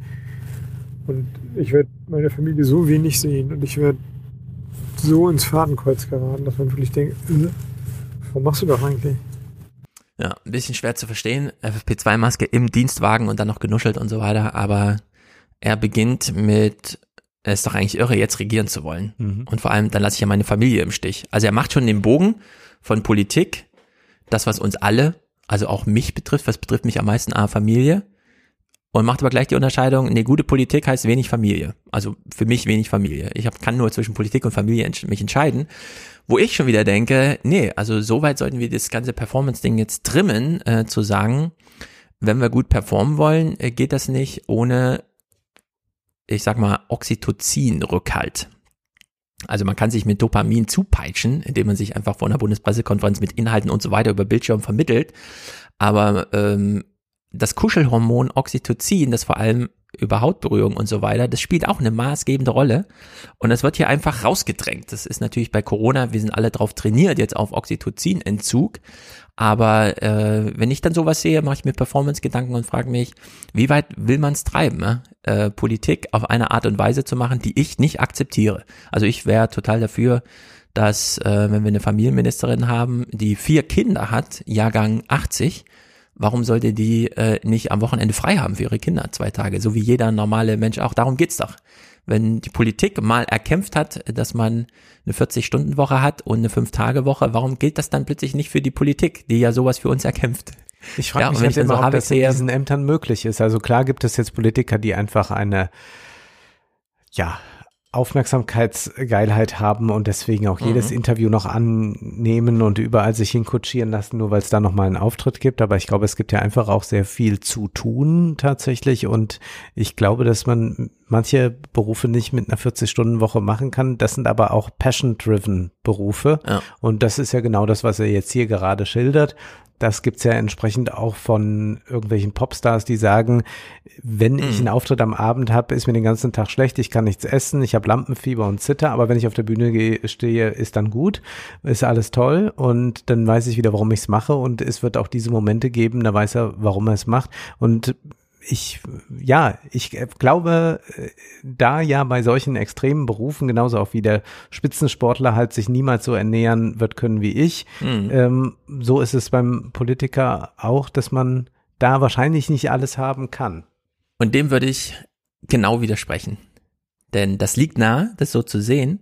Aber wenn man einmal die großen Wirtschaftsbosse und die Politiker und auch die journalistischen Koryphäen erlebt hat, wie weit sie das Prinzip des Delegierens treiben können und auch dürfen, fragt man sich, warum überhaupt noch jemand da arbeitet. Also im Sinne von nicht nur Beschlussvorlagen absegnen und so weiter. Okay. Denn mhm. du kannst es ins Unendliche treiben. Ja. Als Bundesminister kannst du 100 Leute vor die, also die Verantwortung äh, überlasten, ähm, ihr verhindert jetzt den Krieg und ich gehe ins Wochenende. Und wenn ja. die nicht liefern, ist halt Krieg. Aber das, niemand käme danach zu dir und sagt, äh, du hast aber nicht so weiter. Das sind nämlich alles Performance-Sachen. Wenn Politiker heute in die Enge getrieben werden, dann, weil das Medium, Fernsehen, Twitter, Video und so weiter, das schafft. Niemand muss an einem Buch scheitern, das wir im Salon gelesen haben und das ich ziemlich gut finde, nur weil da ein paar Fußnoten nicht gemacht wurden. Wir wissen alle, wie Bücher geschrieben werden. Ja, und diesen Normalerweise allein. Normalerweise allein, aber Also ich meine, nicht dass diese das Politikerbücher. Buch, ja, da, genau. Also ich meine, dass Politikerbücher, wer sie liest, ist äh, sowieso, glaube ich, in meinen Augen selbst schon, aber dass sie zusammengeklopft werden, ist klar. Aber ich glaube, dann, dann ist es eher eine, eine Sache, ja, was, was kann man delegieren und äh, wollen die sich vielleicht auch gar nicht abkömmlich machen? Äh, Wir Genau. haben das ja schon mal, das- äh, glaube ich, gehabt, diese Anekdote, äh, Chefredakteur der New York Times oder was, äh, ist nie in Urlaub gefahren, weil er sagte, ich bin ja hier nicht äh, zu Ja. ersetzen. Ja. Nein, man fährt natürlich nicht in den Urlaub, weil man sonst sehen würde, oh Gott, das geht ja auch ohne mich. Richtig. Und äh, das ist die große Gefahr in der Politik, dass du nicht wiedergewählt wirst, wenn alle feststellen, äh, ja, also den können wir einfach austauschen. Der Apparat funktioniert, äh, das Haus ist gut bestellt, einfach zack, zack, ja. so, und das darf natürlich nicht sein. Dieser Eindruck darf nie aufkommen. Und dieses, äh, du hast eben gesagt, Passion getrieben, ja, diese, diese Leidenschaftlichkeit, die da drin steckt. Und zwar vor allem für dieses mediale Spiel, das Politik bedeutet. Ja. Das macht diesen großen Unterschied. Kein Politiker ist so raffiniert, dass er unverzichtbar ist, sondern am Ende ist gute Politik immer das gute Management des Hauses. So, und wenn das Haus funktioniert, funktioniert es. Äh, wir alle kennen die Journalisten, die dann im Sommer immer mal drei Wochen nicht da sind, weil sie einfach ein gutes Haus haben. Ja. Und dann sind sie halt drei Wochen nicht da. Und wenn dann irgendwas nicht funktioniert, also irgendein erster Stellvertreter ist schon da, den man dann zur Verantwortung ziehen kann. Und so funktionieren diese Bundesministerien auf jeden Fall. In der Politik gilt es wahrscheinlich, in der Kunst zum Beispiel, glaube ich, das jetzt nicht oder im, im Spitzensport. Also ich glaube, es gibt einfach, also wer, wer, wer jetzt sich entscheidet, Opernsänger zu werden, wird kein normales Familienleben führen können. Das ist einfach so. Aber das muss man ja auch nicht. Also man kann sich ja auch für das eine oder andere entscheiden. Genau. Also ich kann ja auch nicht sagen, ich, ich hätte gerne fünf Kinder, würde aber gern so leben, als wäre ich allein. Das geht ja auch nicht. Von daher, Genau. Also in der Kunst, äh, wenn man nicht, wie hieß der Deutsche, der dann irgendwann hier, der auch die Kanzlerporträts eins mitgemalt hat und dann nur noch Immendorf. Delegierte. äh, Immendorf. Immendorf, richtig. Oder äh, man hat so Rembrandt, ja, das Atelier macht's und man steht nur noch da und delegiert. Ähm, in der Politik, ähm, also ich würde sagen, die das, was wir Politikern andichten mit müssen zu, immer zur Verfügung stehen und so weiter, das sind diese Stabsstellen in der Politik. Da Mhm. kannst du wirklich nicht einfach in Urlaub fahren, weil da musst du einfach regeln und die organisieren auch das Haus. Aber als Politiker bist du genau, also als Minister bist du genau diese eine Etage drüber, wo du es dir erlauben darfst. Und das ist eben der große Unterschied zwischen äh, kulturellen Koryphäen, die dann einfach, es, der Auftritt muss halt abends stattfinden und zwar nicht zu Hause, sondern irgendwo. Das ist eben anders, wenn du Familienpolitik machst. Dann machst du nämlich Familienpolitik und dann kannst, also dann kannst du nicht deine eigene Familie, die du ja, und sie hat ja eine, die deutsche neue, äh, die Anne Spiegel, also die kann dann nicht ihre Familie im Stich lassen, so. Und das ist bei Annalena Baerbock auch. Bei Annalena Baerbock ist zum Beispiel der Mann jetzt nicht mehr berufstätig, sondern er kümmert sich jetzt um die gut. Familie. Und das ist einfach eine Organisationsform, die man dann finden kann. Und bei Habeck ist das ganz merkwürdig, denn Habeck ist so krass Performance getrieben, dass man sich, also ich mir echt Sorgen mache, ob wir hier gut regiert werden. Inhaltlich muss ich sagen, Habeck hat sich einen Stab zusammengestellt mit Giegold und Brandner, Franziska Brandner und so weiter, die wir ja alle schon äh, gelobt haben, weil sie auch im Bundestag tolle reden und so weiter. Bisher nie groß auffällig, massenmedial, aber da einfach genau an der richtigen Stelle. Also Habeck hat sich eigentlich insbesondere jetzt im Wirtschaftsministerium zusammengebaut auf dieser politischen Leitungsebene, wo man sagt, also die können das wahnsinnig gut ohne dich, Herr Philosoph. Trotzdem zieht er hier so eine Chose ab. Und dieser Ausschnitt, den bestimmt viele schon gesehen haben, der ist auch ein bisschen traurig. Heute Morgen habe ich Müsli mit Wasser gegessen, ohne Scheiß. Weil ich, weil die, ich hatte keine Milch mehr und auch keine Hafermilch und gar nichts mehr. Ist Ihre Frau nicht da? Nee, die ist, Kein die, Bock. die will auch nicht zu gucken, wie ich, wie ich untergehe. ja, ist länger nicht gesehen jetzt. Ja, kann ich alles überhaupt nicht nachvollziehen. Also du hast eben vom Delegieren gesprochen. Der Mann ist ja nicht arm, der Ja. hat ja alle Möglichkeiten, der ist da in Berlin. Und wenn einem das ja alles zu viel wird und man das in der Wohnung nicht geregelt bekommt, dann geht man halt dann mal während dieser heißen Phase in Hotel. Das kann er sich ja leisten. Also da weiß ich gar nicht, Ja. was los ist. Das ist ja äh, vollkommener Unsinn. Also wenn, wenn, wenn man dann sagt, ja, ich habe jetzt gar nicht gekocht gekriegt oder so. Habeck hat warum soll, warum soll der auch kochen? Ja, Habeck hat einen Fahrer, dessen Dienstvertrag ist wie ein Butler im Adlern organisiert. Ja. Der kann ihn losschicken und ihm Müsli bringen lassen. Ja. Egal woher. Das ist einfach, also das ist einfach Show. Also das ist auch eine Show, die ich nicht akzeptiere. Also Ganz ich, genau. Ich kann jeden verstehen, der irgendwie sagt, ich äh, äh, muss jetzt nochmal äh, los, ich habe die falsche Krawattenfarbe heute ich, äh, oder so, ja. Äh, Lindner ist ja da immer sehr perfekt äh, hergerichtet. Aber das hier ist reine Show, zu sagen, mir geht es so wahnsinnig schlecht und äh, ist es nicht unglaublich. Äh, genau. Und jetzt hast du genau den richtigen Satz gesagt. Das ist eine Show, die du aber nicht akzeptierst. Nein. Und damit schließt sich der Bogen zu dem feministischen Argumentation gegen diese Habermasche, irgendwas mit Mhm. Argumentation und so weiter. Die Emotion spielt eine Rolle, aber sie wird auf eine Art und Weise von Habeck hier domestiziert, wie es du vorhin sagtest, oder die Performance wird auf eine Art und Weise vorgespielt, wie du es nicht akzeptieren kannst und ich auch nicht. Und sie ist durchschaubar verlogen. Denn so wie sich er hier schmückt mit, ach, ich bin so überarbeitet, ich musste so krass Koalitionsvertrag machen, ich musste mein Müsli mit Wasser essen. Und das sieht man häufiger bei Männern, die ihre Kinder verwahrlost zurücklassen, wenn sie dann auf ihre Kinder angesprochen werden. Das Wichtigste in meinem Leben, da lasse ich nichts drüber kommen und so, ja. Also so typisches RTL 2 Ding. Das Kind spielt irgendwo in der Ecke, der Vater sieht nichts, es klettert halb aus dem Fenster, fällt runter, nur die Nachbarn kriegen es hin, dass das Kind überhaupt überlebt an diesem Tag. Aber angesprochen auf das eigene Kind, rastet der Vater quasi vor sich selber aus, spielt sich selber die Show vor, wie wichtig ihm das Kind ist. Und unter dieser Maßgabe, dass wir jetzt alle so ein RTL 2 äh, Frauentausch. Es ist auch so, Assi die Reportage bekommen. kommt mir, kommt mir so vor, als sei das so, so RTL 2, äh, so eine Reportage ja. irgendwie. Es wäre auch schön, wenn sie jetzt so ein, wie heißt diese Sendung, Frauentausch? Wenn Ja. jetzt vielleicht äh, der Vater, äh, der, der, der Mann von Baerbock auf, auf Habeck aufpasst oder so. Könnte man So, ja wir haben jetzt gucken. dieses selbstverwahrlosende Schauspiel eines, ich, nur für den Dienst arbeite ich hier, nur für den Dienst. Ich kann ja nichts delegieren, es kommt ja auf mich an, ich muss ja hier 8 Uhr morgens und so weiter und selbst dann esse ich halt ohne Milch mein Müsli. Aber dann mal explizit angesprochen auf, Herr Habeck, was bedeutet für Sie Glück? Plötzlich die ganz andere Geschichte. Was ist für Sie persönlich Glück? nicht zu rennen. Also tatsächlich ähm, die kleinen stillen Freuden des Alltags, die eigentlich gar keine Freuden sind. Aber ganz am Anfang des Filmes habe ich mich darüber mokiert, dass die Milch alle ist und ich die Wäsche nicht gelegt habe, weil die einfach keine Zeit war. Wir sind nachts um drei oder um vier nach Hause gekommen, morgens um sieben ging es weiter, über 14 Tage ungefähr. Und solche Dinge, die eigentlich alltägliche Last sind, sind im Moment ganz schön für mich. Also wenn ich mal den Rasen mähen, die Fenster putzen, die Toilette sauber machen, das Einkaufen, all das, was eigentlich nervt, ist im Moment so ein kleines stilles Glück des Alltags. Das ist auch schön. Ich könnte mir jetzt hier vorstellen, dass Habeck und Welzer zusammen Ja, mal ein richtig, Buch richtig, schreiben. Äh, Die das Glück- kleine Glück. Das kleine Ja, Glück des kleine Alltags, Glück, oder? das Kloputzen. Das, das wäre, äh, ja. Und, und, und wer kennt es nicht? Ja. Wer sagt nicht Hurra? Ja. Das würde ich jetzt gern mal tun. Also es ist ja irgendwie auch äh, ziemlich traurig, wenn man äh, sagt, also klar, äh, die meisten Menschen müssen diese reproduktive Arbeit machen, ja. Äh, aber das, äh, dass man das jetzt irgendwie als Glück ausmacht, da hätte man jetzt auch mal sagen können, ja, wenn ich einfach dann Zeit habe und kann mal Beethoven-Sonaten hören Mhm. oder so, ja. Das wäre ja eine akzeptable Antwort, aber zu sagen, ich äh, putz mal die Fenster. Ja. Also Ja. die ehrliche Antwort wäre Da gewesen. kann man auch doch lieber arbeiten gehen, Ja. würde ich sagen. Die ehrliche Antwort hier ist, wäre gewesen, äh, Herr Feldenkirchen, Sie haben einen Film über mich gemacht. Und anstatt jetzt, dass ich bei meiner Frau bin, sitze ich mit Ihnen hier und gucke für andere, die zugucken, den Film, den Sie über mich gemacht haben. ja, also die Performance, und wir haben jetzt schon betont, wie wichtig Performance heute im politischen Diskurs ist und so weiter, die geht hier nicht auf, die passt auch nicht inhaltlich zusammen, die ist nicht kohärent, die ist auch verlogen.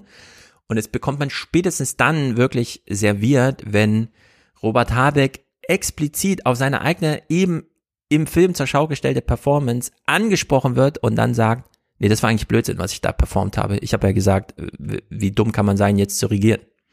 So, und dann bricht's einfach auf. Also das ist einfach inkonsistenter Blödsinn, den wir hier sehen. Und wir haben uns schon drauf verständigt und sehen es auch ein. Es geht nur um die Performance. Aber die Performance ist halt wirklich bescheuert. Mich lässt das an einen Schlager denken von Paola. Das ist die Übersetzung eines ähm, englischsprachigen Liedes. Und da geht es darum, dass zwei äh, Mädchen in der Schule befreundet sind und dann trennen sich die Wege und die eine äh, hat halt ein Alltagsleben, wo man Mhm. auch Fenster putzen muss mit Kindern und so weiter und die andere wird halt Superstar und kennt äh, die Pisten von St. Moritz und ist in der Welt unterwegs und dann äh, wird das so geschildert in diesem Lied, also aus der Ich-Perspektive, der, der äh, die die Welt erobert hat Mhm. und die singt dann äh, im letzten Refrain, äh, ich träume oft davon, ein Zuhause zu haben, wo ich geborgen sein kann. Äh, ich möchte so gern äh, äh, den Christbaum schmücken und auf den Urlaub sparen äh, und, und, und du meinst aber, nee, willst du nicht, weil das kannst du ja machen. Du musst ja nicht in der Mhm. ganzen Welt rumreisen, dann, dann spar doch auf den Urlaub und Ja. schmück den Christbaum. Und das ist äh, wirklich ganz erstaunlich, dass das hier in einem Format, das eigentlich zur Reflexion einladen soll, dafür sorgt, dass es noch viel täuschender ist nur wird. Hypo-Performance Ja. statt Reflexion. Ja, erinnert mich, äh, was du eben gestellt hast, auch an L.A. Crash. Der Film hat ja mal einen besten Film-Oscar bekommen. Ja. Wo er dann auch irgendwann nicht eine politische Figur, aber auch jemand, der sich quasi jeden Wunsch erfüllen kann, als Hausfrau einfach traurig zu Hause liegt und der Putzfrau sagen muss, Sie sind meine beste Freundin, Sie sind die einzige Person, die ich vertraue. Und, so. und äh, dazu darf es nicht kommen, ja, auch in der Politik nicht. Wir hören noch zwei Clips von ihm, äh, denn ähm, er wird jetzt hier gefragt, äh, was ist denn jetzt Politik und so weiter. Was macht Politik aus? Das Besondere am politischen Beruf ist, dass er immer öffentlich ist. Das ist die öffentliche Angelegenheit.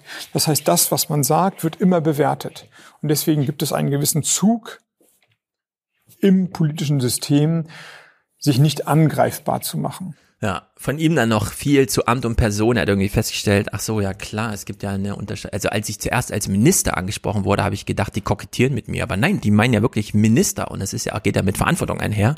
Also hat er irgendwie die 100 Jahre alten Bücher von Weber nochmal gelesen oder so. Ja, ja, Hat es jetzt richtig. festgestellt, es betrifft ihn jetzt, dass er Minister ist.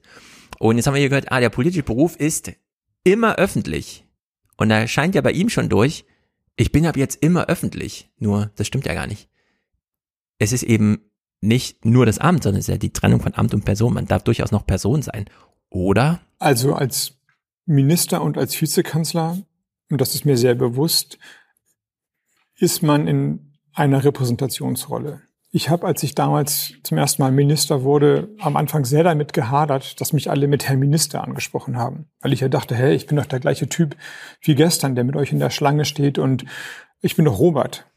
Hab dann aber sehr schnell gemerkt, dass hinter der Anrede nicht Robert. eine Form von ironischer Unterwerfung steckt, sondern dass das Amt auch mit einem selber was macht. Als Amtsperson trifft man Entscheidungen, die man als private Pe- Person sich überhaupt nicht zumuten würde, geschweige denn treffen wollte.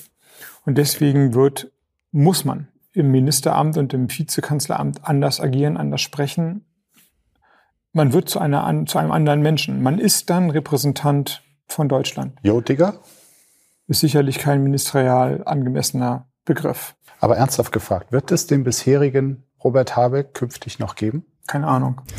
Da ich versuche, nicht so viel drüber nachzudenken, sondern mich über die Aufgabe zu definieren, wird die Aufgabe entscheiden, was aus mir wird.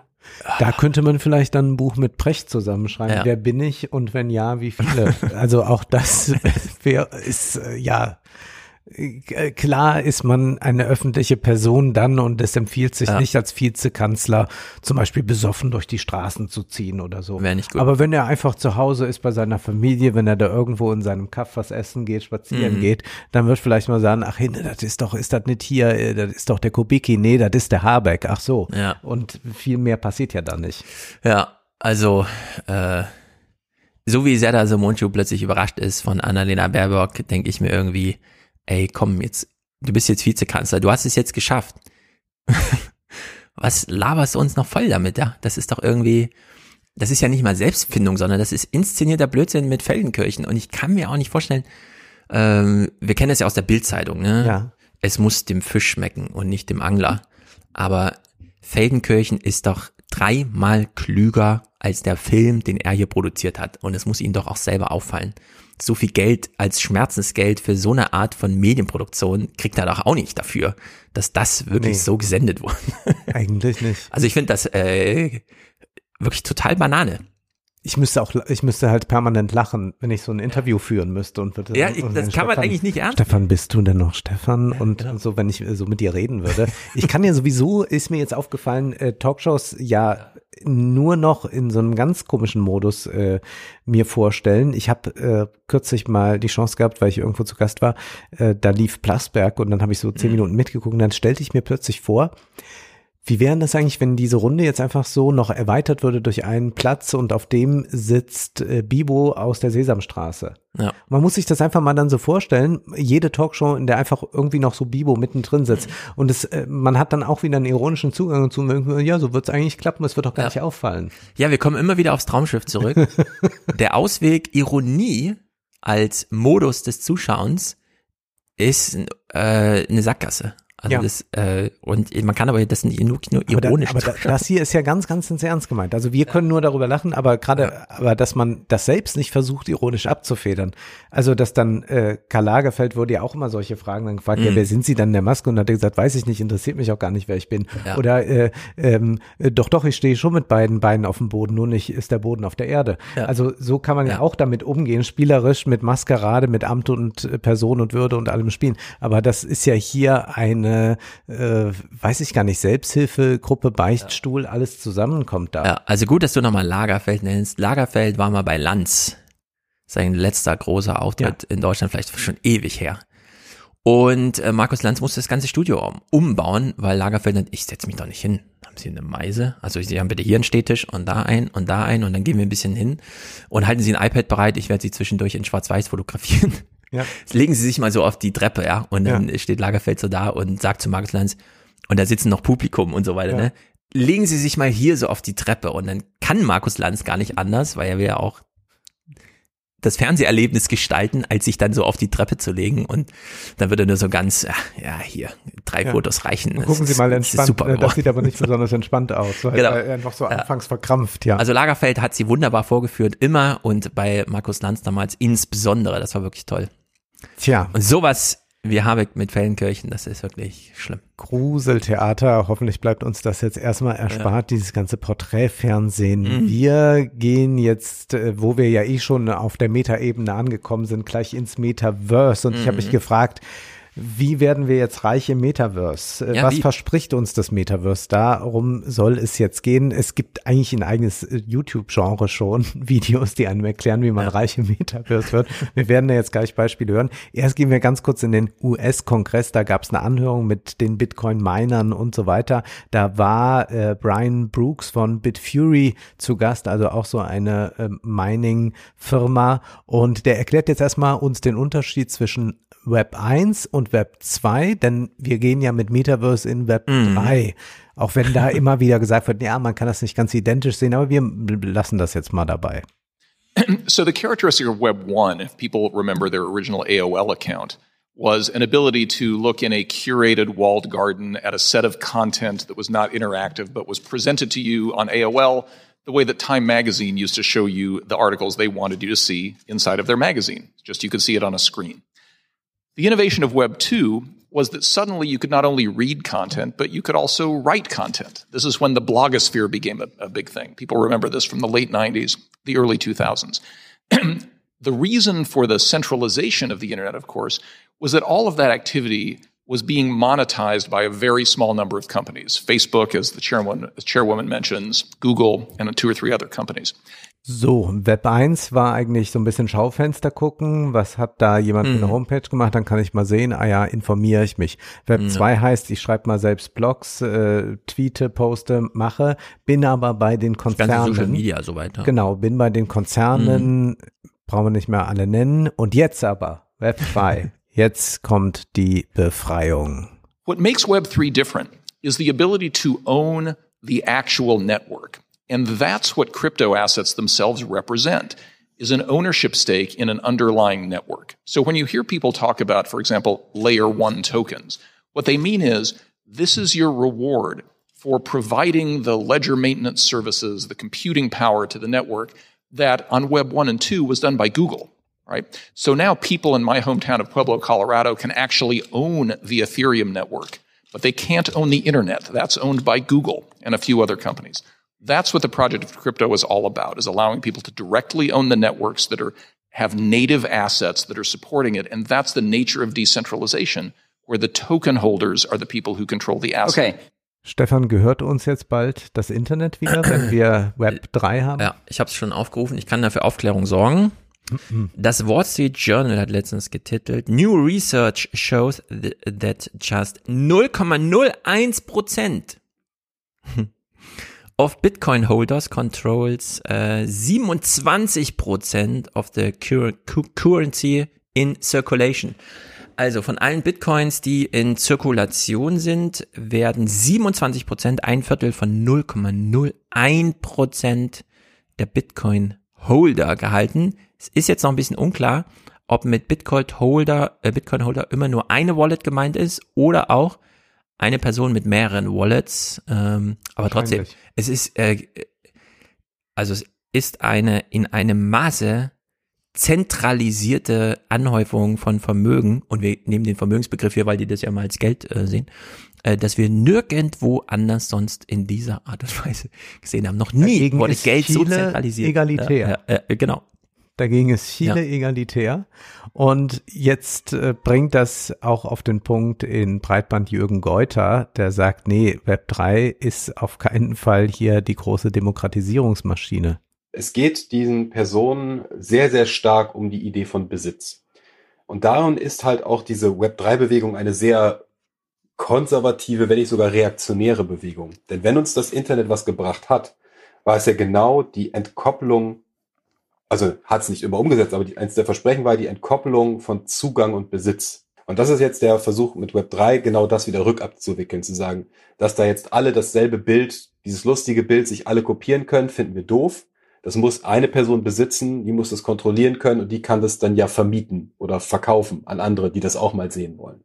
Und darüber denkt man jetzt gerade bei YouTube nach, wie kann man da jetzt auch Besitzer werden? Ownership ist ja das große Wort. Äh, Finn Kliman führt es ja auch laufend im Mund herum. Mhm. Ich habe gesehen, hässlichste NFTs bietet jetzt auch Julian Bam an, der natürlich Mhm. auch mit Krypto und so weiter Ja. jetzt nochmal richtig Reibach macht.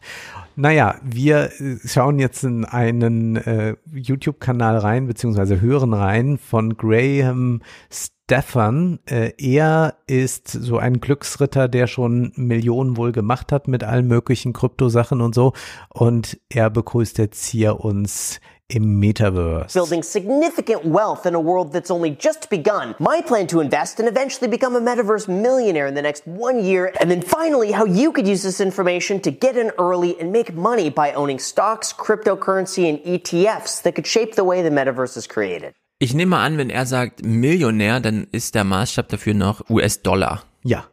Ah ja. Ganz genau. Wir müssen nämlich immer wieder uns vergegenwärtigen, dass in dieser ganzen postapokalyptischen Szenerie die EZB, die Fed enteignet uns, wir müssen uns dagegen wehren, ähm, versuchen dies mit einer Währung, also die nicht mal eine Währung ist, aber sie sagen, es ist eine Währung, die nicht mal einen Stromausfall aushält oder Ja. kein Handyempfang. Ja.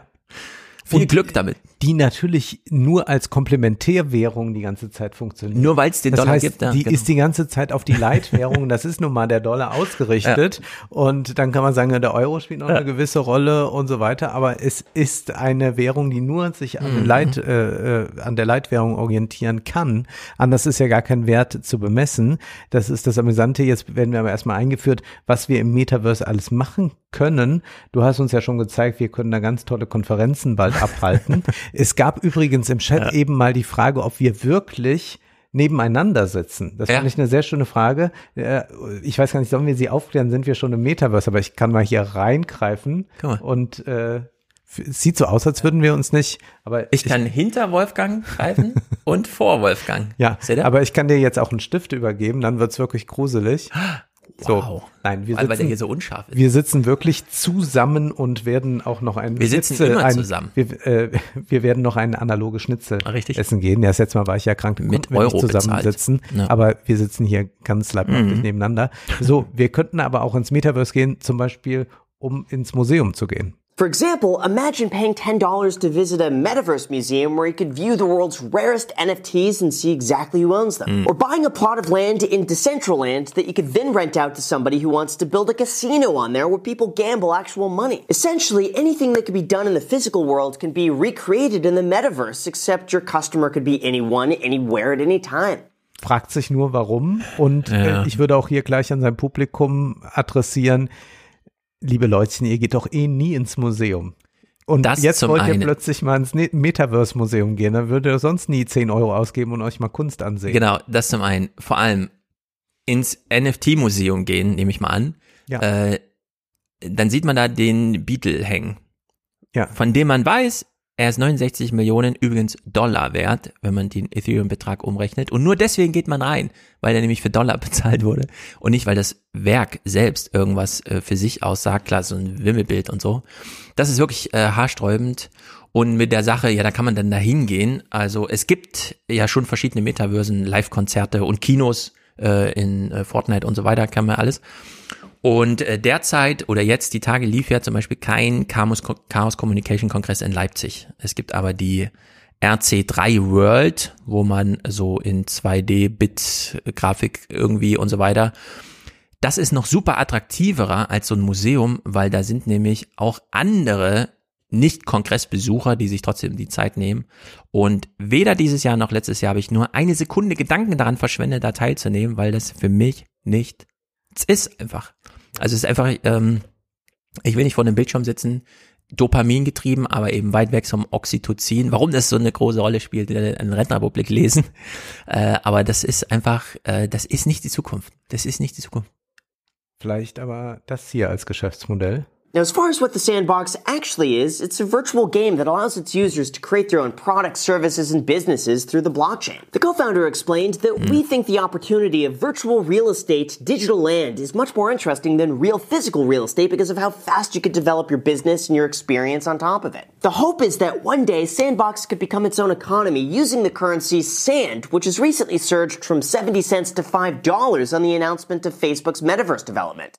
Wir haben da jetzt ein Spiel, Sandbox, da kann man Sand kaufen, verkaufen und so weiter. Und man kann auch Ownership betreiben in Land, also man kann Landlord werden Mhm. und das sei einfach viel attraktiver als in der realen Welt, wo ich denke, ja klar, da ist ja auch schon viel weggekauft und jetzt haben wir also hier ein programmiertes Spiel, in dem man einfach gesagt hat, es gibt so und so viel Parzellen, die können gekauft Mhm. werden und damit hat man eine Knappheit, aber eine künstliche Knappheit Ja. natürlich geschaffen und jetzt soll also ein Anreiz entstehen, dass Leute sagen, ja, ich kaufe auch das Land und plötzlich wollen mehr Leute Land haben, als es Land gibt. Damit steigt die Nachfrage, das Angebot bleibt aber knapp und dann generiert man Geld damit.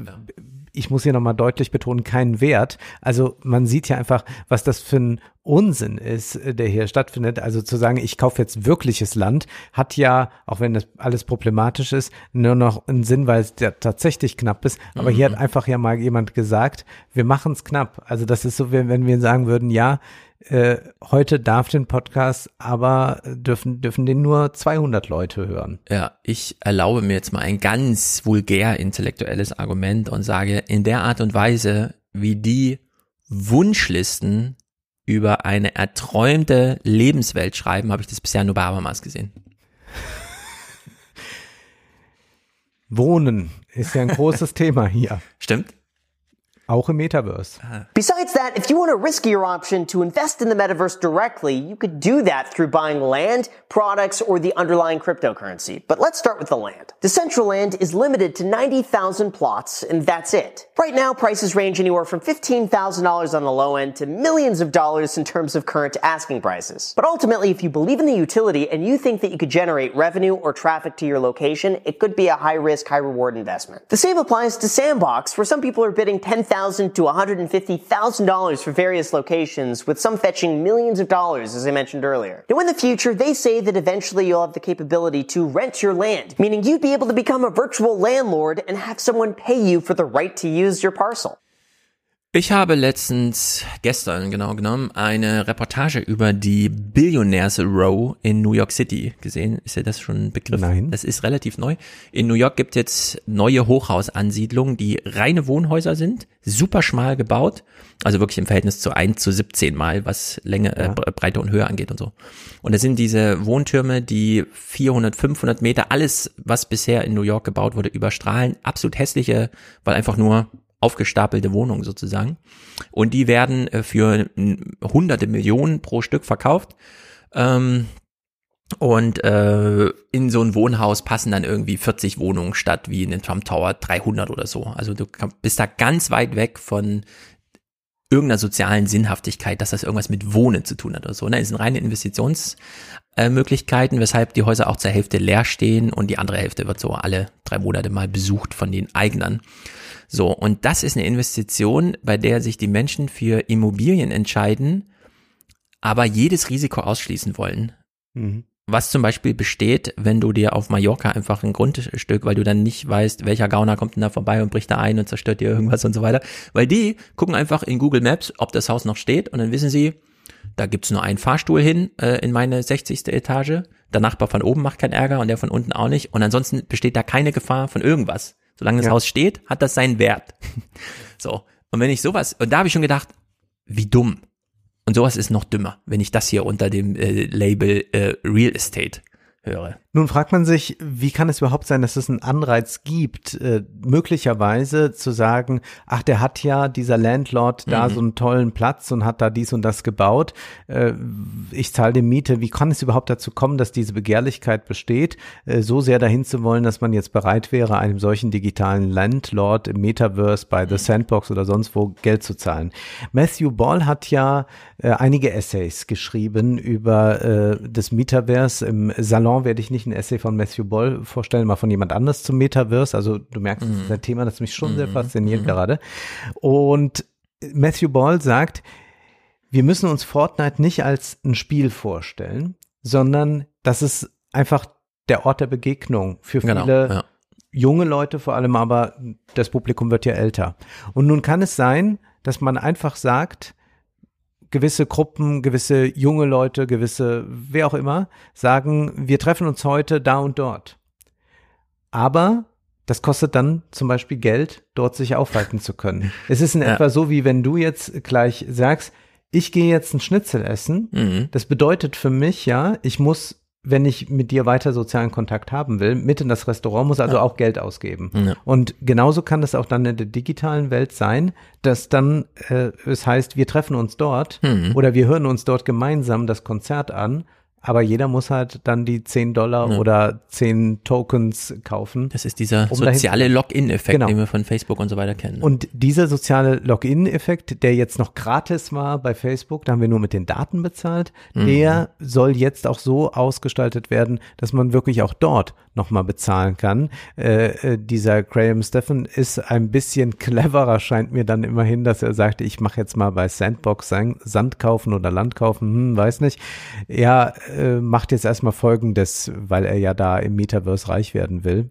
So, in terms of my own investment and how I plan to invest a million dollars throughout the metaverse in 2022, here's what I'm doing. Right now, I just believe it's too speculative to buy the land or cryptocurrency directly. So, for that reason, I would rather play it safe and invest in the companies that I believe will do well long term. That includes investing in Google, Apple, Facebook, Matterport, Snapchat, Nvidia, and AMD. So viel zur Dezentralisierung. Ja, ja. Also er unterstützt einfach die Unternehmen, die ohnehin schon die Big Player sind, weil die sich auch im Metaverse ausbreiten werden. Und das ist äh, im Prinzip auch genau das, was Matthew Ball, der sehr affirmativ auch darüber schreibt und der ja auch mit äh, Zuckerberg schon Talks hatte, was der aber auch am Ende seines Essays schreibt, dass sich ja äh, etwas erheblich verändert mit dem Metaverse, dass wir am Anfang ein Internet hatten, das äh, sehr verknüpft war mit Staaten, mit Militär, mit NGO und so. Und dann hat sich das alles so ausgebreitet und dann gab es diese Kapitalkonzentration, was zu den Konzernen Ja. geführt hat. Jetzt mit Metaverse haben wir eine Ebene, wo schon diese mächtigen Akteure direkt auftreten und jetzt eine Landverdrängung machen können, wo also die Kleinen gar nicht mehr die Chance haben, der einfache Blogger Mhm. oder so, äh, sich zu tummeln. Das ist ein ganz, ganz Ja. großes Problem jetzt für Metaverse. Also du hast die Möglichkeiten dort tätig zu sein, aber nur im Rahmen des Metaverses, wie es dir gestaltet wird von den Großen. Also da wird einmal das, äh, es ist ein bisschen wie die Suche der Europäischen Union, also jetzt genau genommen der Europäischen Kommission nach dem neuen Wirtschaftswachstumsmodell im Rahmen dessen ja. der Landschaft, die man schon hat. Also Nationalstaaten, Unternehmen, alles schon angesiedelt. Jetzt fehlt nur noch die Idee. Und äh, so ein bisschen hat man ja den Eindruck, Facebook, drei Milliarden monatlich aktive Nutzer. Was kommt als nächstes? Naja, die eine Milliarde, die aus Afrika noch nicht zugeschaltet sind, helfen jetzt dem Stock nicht weiter. Ja. So, was besiedelt man nun? Und dann kommt es halt darauf an, ob man dieses Exklusivitätsding im, ich sag mal, analogen 2D Facebook wirklich in die 3D-Welt rüberbekommt und darüber dann den sozialen Login-Effekt ausgestaltet, dass man halt wirklich sagt, also hier findet ein Coldplay-Konzert statt, aber es kostet halt Eintritt. Ganz so. Genau. Ne? Wir haben jetzt gehört, man kann hier also Rentierkapitalist werden. Das mhm. heißt, man vermietet nur noch Wohnungen, Land oder verkauft Sand weiter, was auch immer. Aber wie ist es eigentlich mit Arbeit im Metaverse? Darüber berichtet der YouTuber Jordan Welch, auch er so ein Glücksritter. Wir hören uns mal die Einführung an. Companies like Facebook, Sandbox and Decentraland are spending billions of dollars racing to see who can create the ultimate virtual society, which potentially creates a golden opportunity for you and me. So I decided to see what all the hype is about and spend the next two days trying to make as much money as possible in the metaverse ein Selbstversuch, wie kann ich jetzt möglichst schnell Geld verdienen ja. im Metaverse. Also hier geht's nicht um langfristige Investitionen, sondern ich will jetzt einfach mal einen Job da haben. And the first thing I'll be doing is gaming. Now, I know what you might be thinking. Gaming? Are you crazy? Are you dumb? Which one? You could pick one. But hear me out for a second. There's a new genre of games called play to earn, and they are taking the internet by storm. These games are powered by the blockchain, which is the same technology that all cryptocurrencies are built on. And essentially, from playing these games, you get rewarded in crypto. For example, in Axie Infinity, which is the biggest play to earn of them all, some people are earning $500 to $2,000 a month just by playing the game, which in places like the Philippines or Venezuela, this is a very healthy full-time salary. But after watching some gameplay, it looks about as exciting as watching grass grow. Das muss man ein bisschen erklären, weil man mhm. sagt, ja, wie kann man in einem Spiel Geld verdienen? Also es geht jetzt nicht darum, dass es ein Glücksspiel ist, wo man Geld verdienen kann, wie so an einem Spielautomaten, sondern du spielst in diesem Spiel und wirst dann dafür belohnt für Ausdauer und Erfolg und du kannst damit etwas erwerben.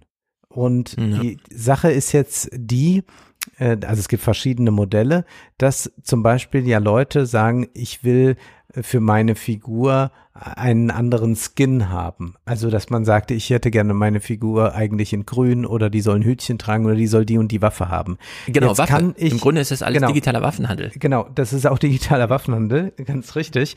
Und jetzt kann ich sagen, ich erarbeite mir das, indem ich sage, ich habe 45 Levels gespielt und dann habe ich ja diese Utensilien bekommen, die ich brauche.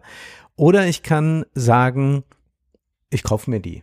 Ich kaufe mir die einfach dazu, denn mhm. oft ist es ja bei Spielen jetzt so, dass sie kostenlos sind oder fast kostenlos sind ja. und dass die das eigentliche Geld so verdienen. Und jetzt kann man sich das also erarbeiten und kann das Erarbeitete, also das Produzierte, wenn man so möchte, so wie ich habe getöpfert, mhm. hier willst du einen Topf kaufen, so kannst du äh, das jetzt auch da im Metaverse machen, was aber immer natürlich bedeutet, das muss man nochmal ganz klar, sich klar machen, äh, das funktioniert diese Wirtschaft nur, wenn es die andere Wirtschaft, nämlich unsere Volkswirtschaft ja. gibt, weil der muss ja halt am Ende doch eine Pizza essen und ja. muss sich die Zähne putzen können und so weiter. Das heißt, das andere muss alles schon produziert worden mhm. sein, um sich dann in diese Metawelt zu begeben. Du bist vor allem nicht der einzige Marktteilnehmer, sondern du sitzt an deinem Schreibtisch mit deiner äh, Pizza und gleichzeitig sitzen aber zehn kleine Jungs in Bangladesch im Keller und können das Spiel viel besser als du. du hast es erkannt und äh, auch darum wird es jetzt noch gehen. It was here that I learned something extremely important. It's actually impossible to make money with a free character in this game. The only way you can earn money is if you have a premium character, which you could unlock by reaching bronze level, but that takes days and days of grinding, or you can just buy one. Seaton Mm. Arena Mm. spielt er. Ich kenne das Spiel nicht. Ich Äh, er, er, er guckt dann erstmal XG Infinity. Äh, da will er mitspielen. Das ist aber so langweilig, dass man es gar nicht aushält. Ja. Das ist ja wie äh, Gras beim Wachsen zusehen. Und dann äh, spielt er jetzt Seaton Arena. Und dann fällt ihm auf, naja, eigentlich so richtig gut spielen kann man erst dann, wenn man sich eine Figur kauft. Hm. Und dann kann man auch wieder mehr erwirtschaften. Das heißt aber, man hat dem Konzern auch schon Geld gegeben. Das heißt, das ist im Prinzip auch so ein bisschen wie so ein Franchise-Modell. Also du kannst nicht einfach einen Starbucks aufmachen, sondern musst dann äh, jeden Monat was abdrücken, dass du das überhaupt spielen kannst. Aber du brauchst halt nur einen Verkäufer, von dem du es kriegst und findest aber selber zwei Käufer. Ganz genau. Also das ist hier alles Pyramidensystem, Ponzi-Scheme und so. Äh, all diese Dinge kommen hier vor. Jetzt zum Stundenlohn. I just caught my first character. It cost me $170, but now I can start making money while playing this game. Since this is a common character, I get about 10 tokens for every game that I win. I'm only allowed to play 8 games with this character every single day, but if I win every single game, I can win 80 tokens a day. Based on the current price of this token, I can make around $15 a day with this character. That is considering I win every single game. But this token in the current market is currently at an all-time low. Just a week ago, one of these tokens was worth almost a dollar. So last week you could make around $70 a day with that character. Anyways, I'm gonna play my eight games and I'll show you the results. So after playing the game for about an hour, I won six out of the eight games, netting a total of 87.5 THC, which at the current exchange rate comes out to around $17, which for an hour of playing is insane. That's literally double the minimum wage salary in America. But if we dig a bit deeper, there is a slight flaw in their economy. Ja, das funktioniert alles natürlich immer nur, wenn man dann gewinnt und äh, diese Kryptowährungen, auf denen das beruht, sind volatil. Das heißt, man kann dann auch sehr wenig verdienen. Was immer von beiden im Übrigen als Argument gebracht wird in dem Video ist, ja, äh, jetzt ist das vielleicht für uns nicht so viel Geld, aber du hast ja gesagt, Mhm. Bangladesch oder andere Länder, äh, für die ist das ganz toll, die können 900 Dollar im Monat verdienen dort. Mhm. Und das ist doch unglaublich, äh, wenn man das mal vergleicht mit dem Durchschnittslohn dann in diesen armen Ländern. Ja, es ist äh, ziemlich viel Banane an dem Zeug, weil du musst auch jeden Tag wieder neu dir erstmal den, was wird überhaupt gehandelt? Ja. Also es, Und das hier bei, bei ist ja so Arena ist es so, dass es, also du kannst ein, eine Spielfigur, mit der du dann da erfolgreich bist, nur eine gewisse Anzahl von Tagen überhaupt spielen. Hm. Und dann wird die einfach, dann fällt die weg und dann Ja. fängst du wieder bei Null Ja. an. Das heißt, du kannst nicht sagen, ach, das habe ich mir jetzt erwartet, es geht weiter. Also man ist total der Willkür dieser Spielekonzerne ausgesetzt, beziehungsweise der anderen Digitalkonzerne, wie die jetzt sich gerade mal vorgestellt haben, du Geld verdienen kannst oder sollst oder nicht. Und es gibt noch eine andere Möglichkeit, äh, das ist jetzt, also ich spiele etwas, ich kann aber doch auch jetzt einfach sagen, ich schlüpfe wie in der Konferenz jetzt so ins Metaverse hinein Mhm. und mache da zum Beispiel den Conferencier oder so. I put some applications in and I found myself a job. Yes, you heard that right. I will be working a 9 to 5 job in Decentraland. Let's go get ready for my first shift. So this is the Decentral Games Casino. It is a play to earn casino where you can play poker, blackjack, and a few other games. As you can see, it is popping right now. The most popular job inside of here is actually a casino host. And right now I'm going to meet up with one of the hosts so he can explain to me exactly what this job takes and how much you can make doing it. Ja, endlich Westworld. Ja. Ich guck's ja gerade wieder so ein bisschen. Äh, ist cool. Ich habe mich schon bei den Clips vorher mal gefragt. Du sitzt ja auch da und spielst oder arbeitest jetzt hier in so ein Ding. Und die Konkurrenz kann ja immer auch ein anderer Computer sein. Also irgendwer, der Mhm. dann denkt, oh, es kann ja auch eine KI einfach machen. Ich brauche ja gar nicht zehn, zehn Bangladeschis oder so. Sondern, und dann, was machst du denn dann eigentlich? Dann ist ja dein Job von heute auf morgen äh, K.O. geschlagen. Musst ja ein neues Spiel suchen, wo noch niemand auf die Idee kam, das per Computer nachzuahmen, was da zu spielen ist.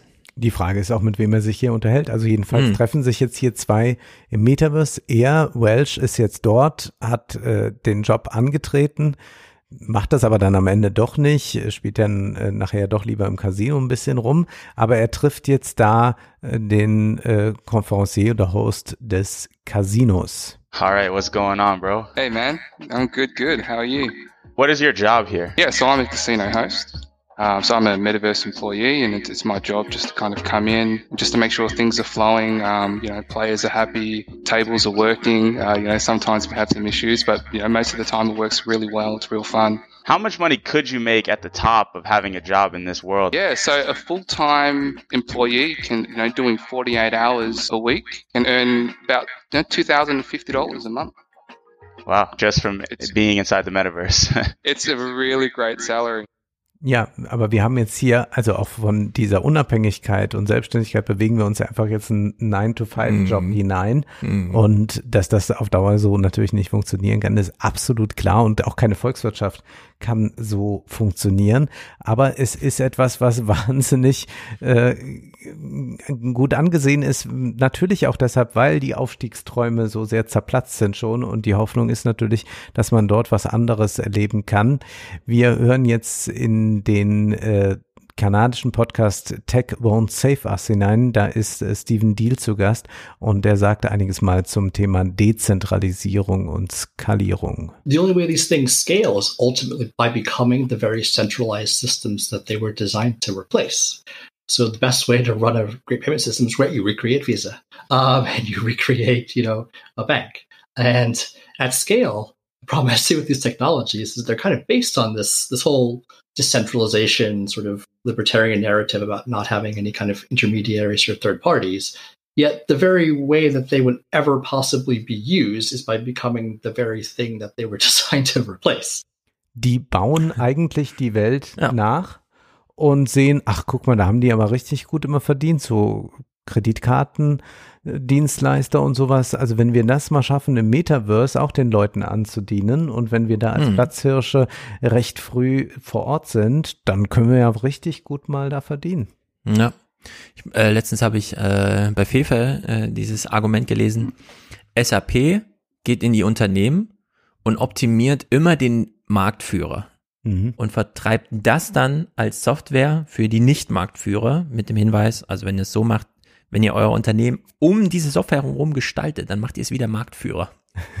Funktioniert fast nie, aber ist immer wieder gut. Und äh, das Metaverse ist äh, genau diese Verdrehung. Wir haben ja keine Idee oder so, äh, sondern wir organisieren rund um die Technik das, was wir eigentlich äh, auch so haben, fragt sich dann, brauche ich jetzt eine digitale Pizza oder nicht, einen digitalen Pizzalieferanten? Aber es kommt immer so, immer diese Silicon Valley Idee wieder vor, das sind junge Männer, die irgendwann aus dem Schoß ihrer Mutter entlassen wurden und dann bauen sie sich das nach, dieses Servicewelt und so weiter. Ja. Also diese Nachahmung, die da stattfindet, ist immer wieder sehr bezeichnend. Da wird man auch, da muss man glaube ich nur ein paar Jahrzehnte ins Land laufen und jetzt schaut man sich das an und, ah, so haben die, das war damals die Idee von ja. Gesellschaft und so. Und nochmal zur Illusion Dezentralisierung. So decentralization tends to be the kind of catalyst by which a lot of people kind of pitch new ideas. And they kind of use that word interchangeably with democratized. And generally, from what I've seen with the centralized networks so far, um, and we see this manifest everywhere in crypto, is that who is actually getting rich off of these things?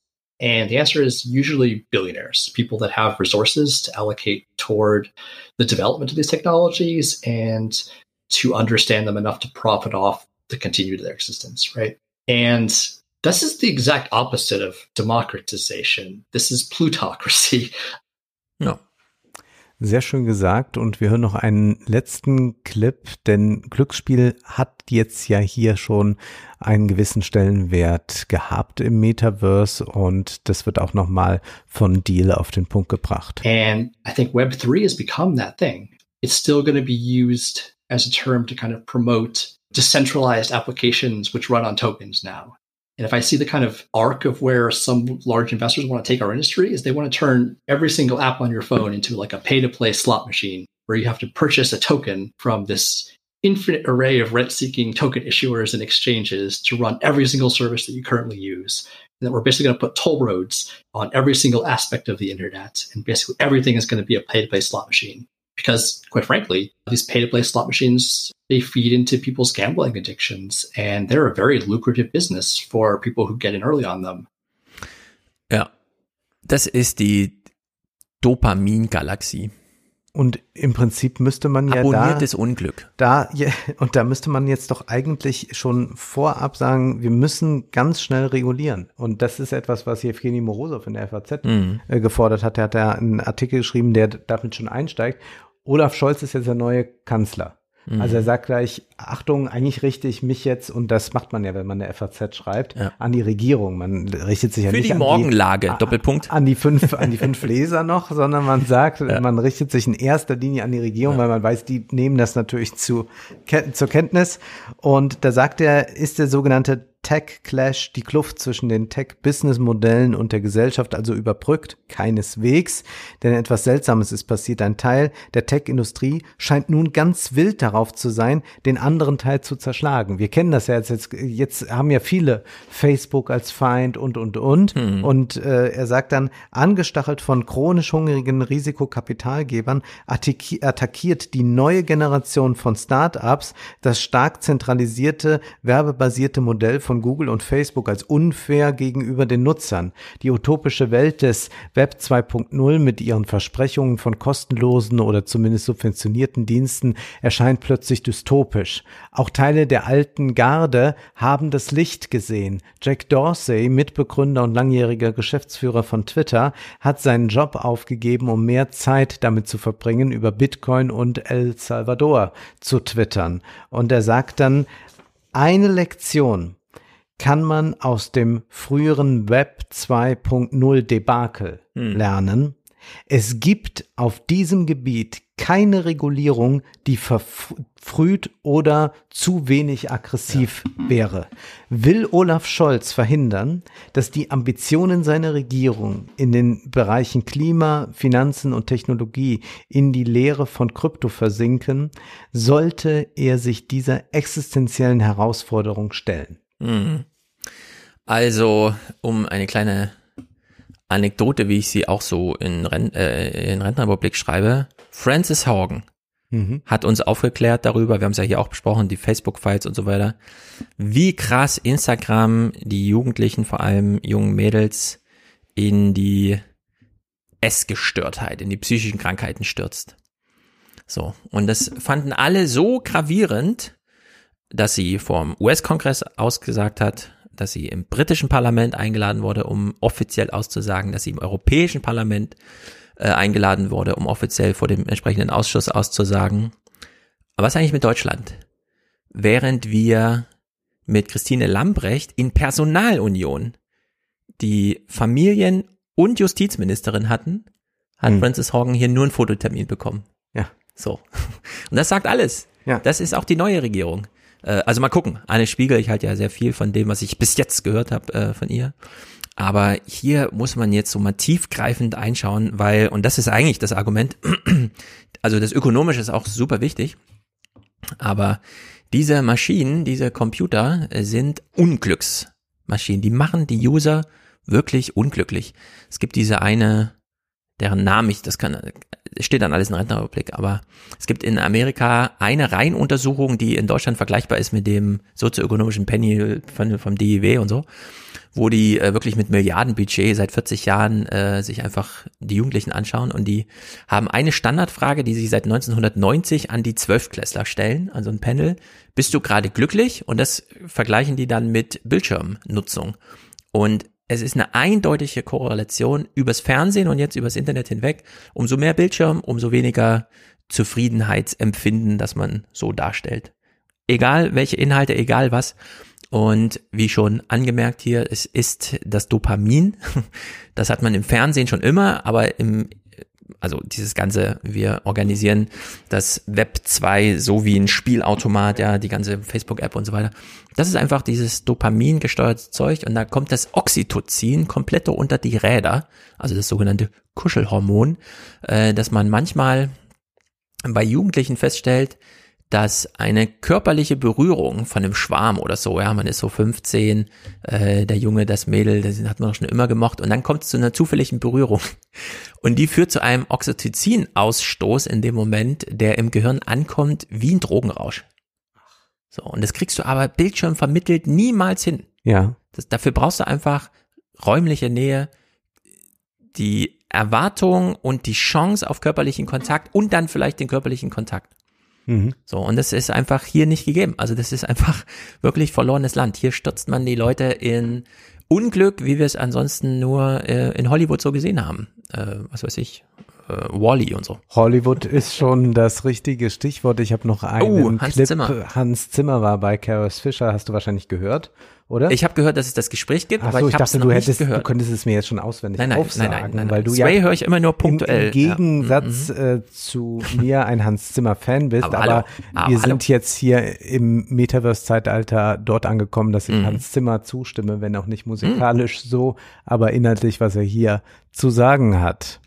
Facebook, which changed its name to Meta, um, decided they are going to own the metaverse, which has been around. I know, I see your eyes, I see them Yeah. rolling, but it's their metaverse. And I don't know if you saw some of the examples Mark Zuckerberg gave, all of them creepy and odd.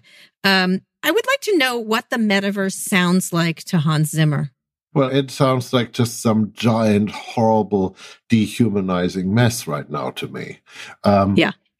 it sounds like, you know, a, a visit in Here's hell. my noise for it. My noise is wah wah. Do you like that noise? Well, yes, but I think I think you're underestimating how I don't know how how alienating and dangerous it is. And that.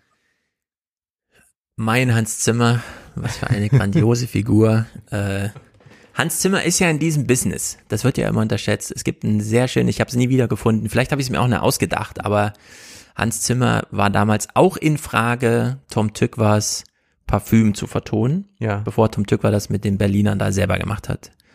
Und äh, da war die Frage, das Parfüm riecht ja nach etwas. Und der Film kann das aber nicht darstellen.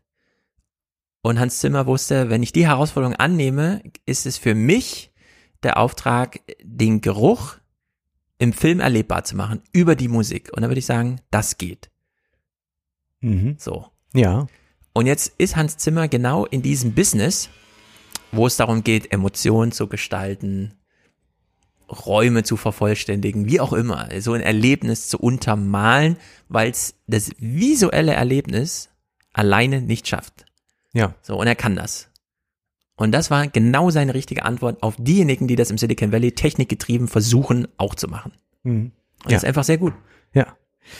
Dreimal laut schnarchen und sagen, ey Leute, das sind alle irre. Wir können da nur zustimmen und stimmen wahrscheinlich dann auch John Lanier zu, der auch Immer. Äh, dort zu Gast war und auch zum Metaverse befragt wurde und es ganz ähnlich wie Hans Zimmer sieht. So one of the things you said is metaphor uh, is going to destroy humanity. Talk about the dark side of this. What do, you must think about. You must think about. the dark side the dark side is very simple the economic incentives in the economy are to exert more and more behavior modification control over people. It makes everybody more and more vain paranoid irritable xenophobic stupid fearful. And then we lose the ability to talk to each other. We lose the ability to perceive reality accurately. We we lose the ability to be intelligent fundamentally. And then we die because humans have soft bodies and our intelligence is the only thing that keeps us going otherwise we get eaten so we get eaten and we're gone Äh, genauso. Und in Don't Look Up wird es ja auch wunderbar dargestellt, wie dieser Silicon Valley Superfuzzi da äh, dem Wissenschaftler sein aus seinen Daten über sein Verhalten rausgelesenes Schicksal vorträgt und wir am Ende des Films sehen, nee. Der Widerspruch liegt in der Handlung selbst. Äh, es ist einfach ja grandios. Naja, was haben wir hier noch zum Abschluss an Clips? Einen will ich auf jeden Fall noch spielen, denn ähm, wir haben hier ganz ausführlich, ich weiß noch, Januar 2020, die Europäische Kommission, Ursula von der Leyen, alle suchen ein neues Wirtschaftsmodell, Green Deal, Green Finance, pipapo. Und jetzt ist ja, läuft ja in, am, äh, hier in Europa gerade eine Mega-Auseinandersetzung. Darum sind französische Atomkraftwerke eigentlich klimafreundlich? Also können wir die mitunter, ja, da kann man Green Finance mäßig reingehen. Oder, und das war dann so eine deutsche Idee, ja, so Wasserstoff äh, oder Erdgas, äh, auch graues Erdgas. Es gibt ja grünes und graues Gas, also Gas, das man über äh, Strom und dann Wasserspaltung erzeugt. Äh, das könnte man ja in grün und da, das, da man das substituieren kann, also man hat erstmal eine Gasleitung und da schickt man erstmal Erdgas rein, aber dann schickt man so 10% grünes Gas und 20 und irgendwann halt 100. Deswegen könnten wir ja Erdgas als Brückentechnologie mitnehmen, ähm, müssten das dann also auch green labeln, da haben sich natürlich auch viele aufgeregt, weil diese Idee von Olaf Scholz ist ja völlig Banane, sowas zu machen. Und wenn es eine Brückentechnologie ist, muss man das auch so labeln, das kann man dann nicht taxonomisch einfach sagen, das ist halt grün. Und zu dieser ganzen Diskussion, von der wir auch schon hier gesagt haben, mehrfach, wir haben die Texte von ähm, dem BlackRock-Chef gelesen, Larry Fink und so weiter. Am Ende ist die politische Entscheidung gar nicht so entscheidend, sondern die Frage ist, welch, wie wird das Investitionsgeld gelenkt? Mhm. Nach welchen Regeln? Und das wird eben jetzt gerade ausklamüsert. Taxonomie nennt sich das Vorhaben der Europäischen Kommission, nämlich zu sagen, das wird jetzt gelabelt als green und das als nicht green und dann werden die Investitionsströme so langsam BlackRock hat es vorgemacht, auch staatlich gesteuert, hinsichtlich ähm, Nachhaltigkeit gelenkt. Und zu dieser Taxonomie, und wir hören noch ein bisschen den Bericht vorher, hat Olaf Scholz folgenden Spruch dargelassen. Polen und Ungarn wollen, dass Erdgas und Atomenergie auf dieser Liste stehen. Das wollen andere Länder auch, aber der Kommission ein Ultimatum stellen, das wollten sie nicht. Und weil der EU-Gipfel grundsätzlich nur einstimmige Beschlüsse fasst, scheiterte die Kompromisssuche kurz vor Mitternacht.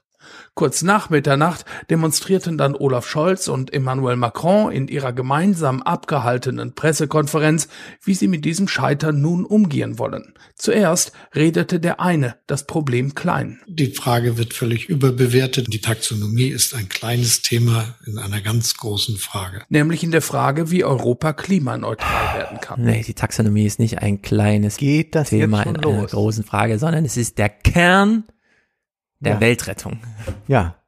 Also das, das, Unglaublich. Das, das ist ja auch in jedem Wirtschaftsblatt zu lesen. Ja. Also de, beziehungsweise die sagen nicht, damit retten wir die Welt, sondern die haben natürlich auch große Sorge, was wird da sein mit, Ja. damit. Aber meine Güte, wo wird das denn hinführen? Ja, das Hast du jetzt nicht was, jetzt, jetzt steigen wir so aus dem alten Jahr raus. Ja, wir könnten uns Hast du natürlich- noch was Lustiges, frage ich jetzt mal. Also Facebook wird in Kalifornien von äh, den Rohingya in Myanmar verklagt, weil es da 2017 zum Genozid wegen äh, Volksverhetzung und so weiter gekommen ist, wegen Fake News auf und so weiter. Nee, das ist äh, Das ist auch, dann mal an. das ist dann vielleicht auch nicht das Lustige. Also ich hätte hier noch im Angebot Florian Schröder darüber, redet darüber, wie Angst in der politischen Kommunikation missbraucht wird, um dumme, eigentlich der Impfung ist mir egal, aber jetzt bin ich plötzlich Impfgegner, weil äh, missbraucht wird, aber das ist auch nicht sehr aufmunternd. Ähm, die Kindergrundsicherung äh, könnte den Anspruch verwirklichen, Kinder aus der Armut zu beseitigen, sagt Ulrich Schneider, das müssen wir auch nicht als Clip hören. Wir hören uns mal einen an. Ah, eine Minute 43? Nee, das ist zu lang. Ich referiere kurz. Der Europäische Gerichtshof hat jetzt in einem Streit, und ich habe mir keine Notiz gemacht, in welchem Land, ähm, irgendwo da im Osten, äh, gesagt, wenn ihr als Richter national Sorgen habt, dass euer Verfassungsgericht vielleicht die Korruption im Lande vorantreibt, dann ignoriert es einfach und haltet euch an uns. Ach. Und das ist natürlich jetzt eine große Herausforderung für den äh, für die Europä äh, für den für das Bundesverfassungsgericht, äh, das er eigentlich schon klein beigegeben hat, aber hier immer mal wieder, weil es dann medial einfach eine gute Show sein muss, sich doch mal wieder aufzubäumen. Mal gucken, ob da noch mal was kommt, aber der EUGH hat es jetzt doch erstmal im Dezember jetzt abschließend für Europa geklärt.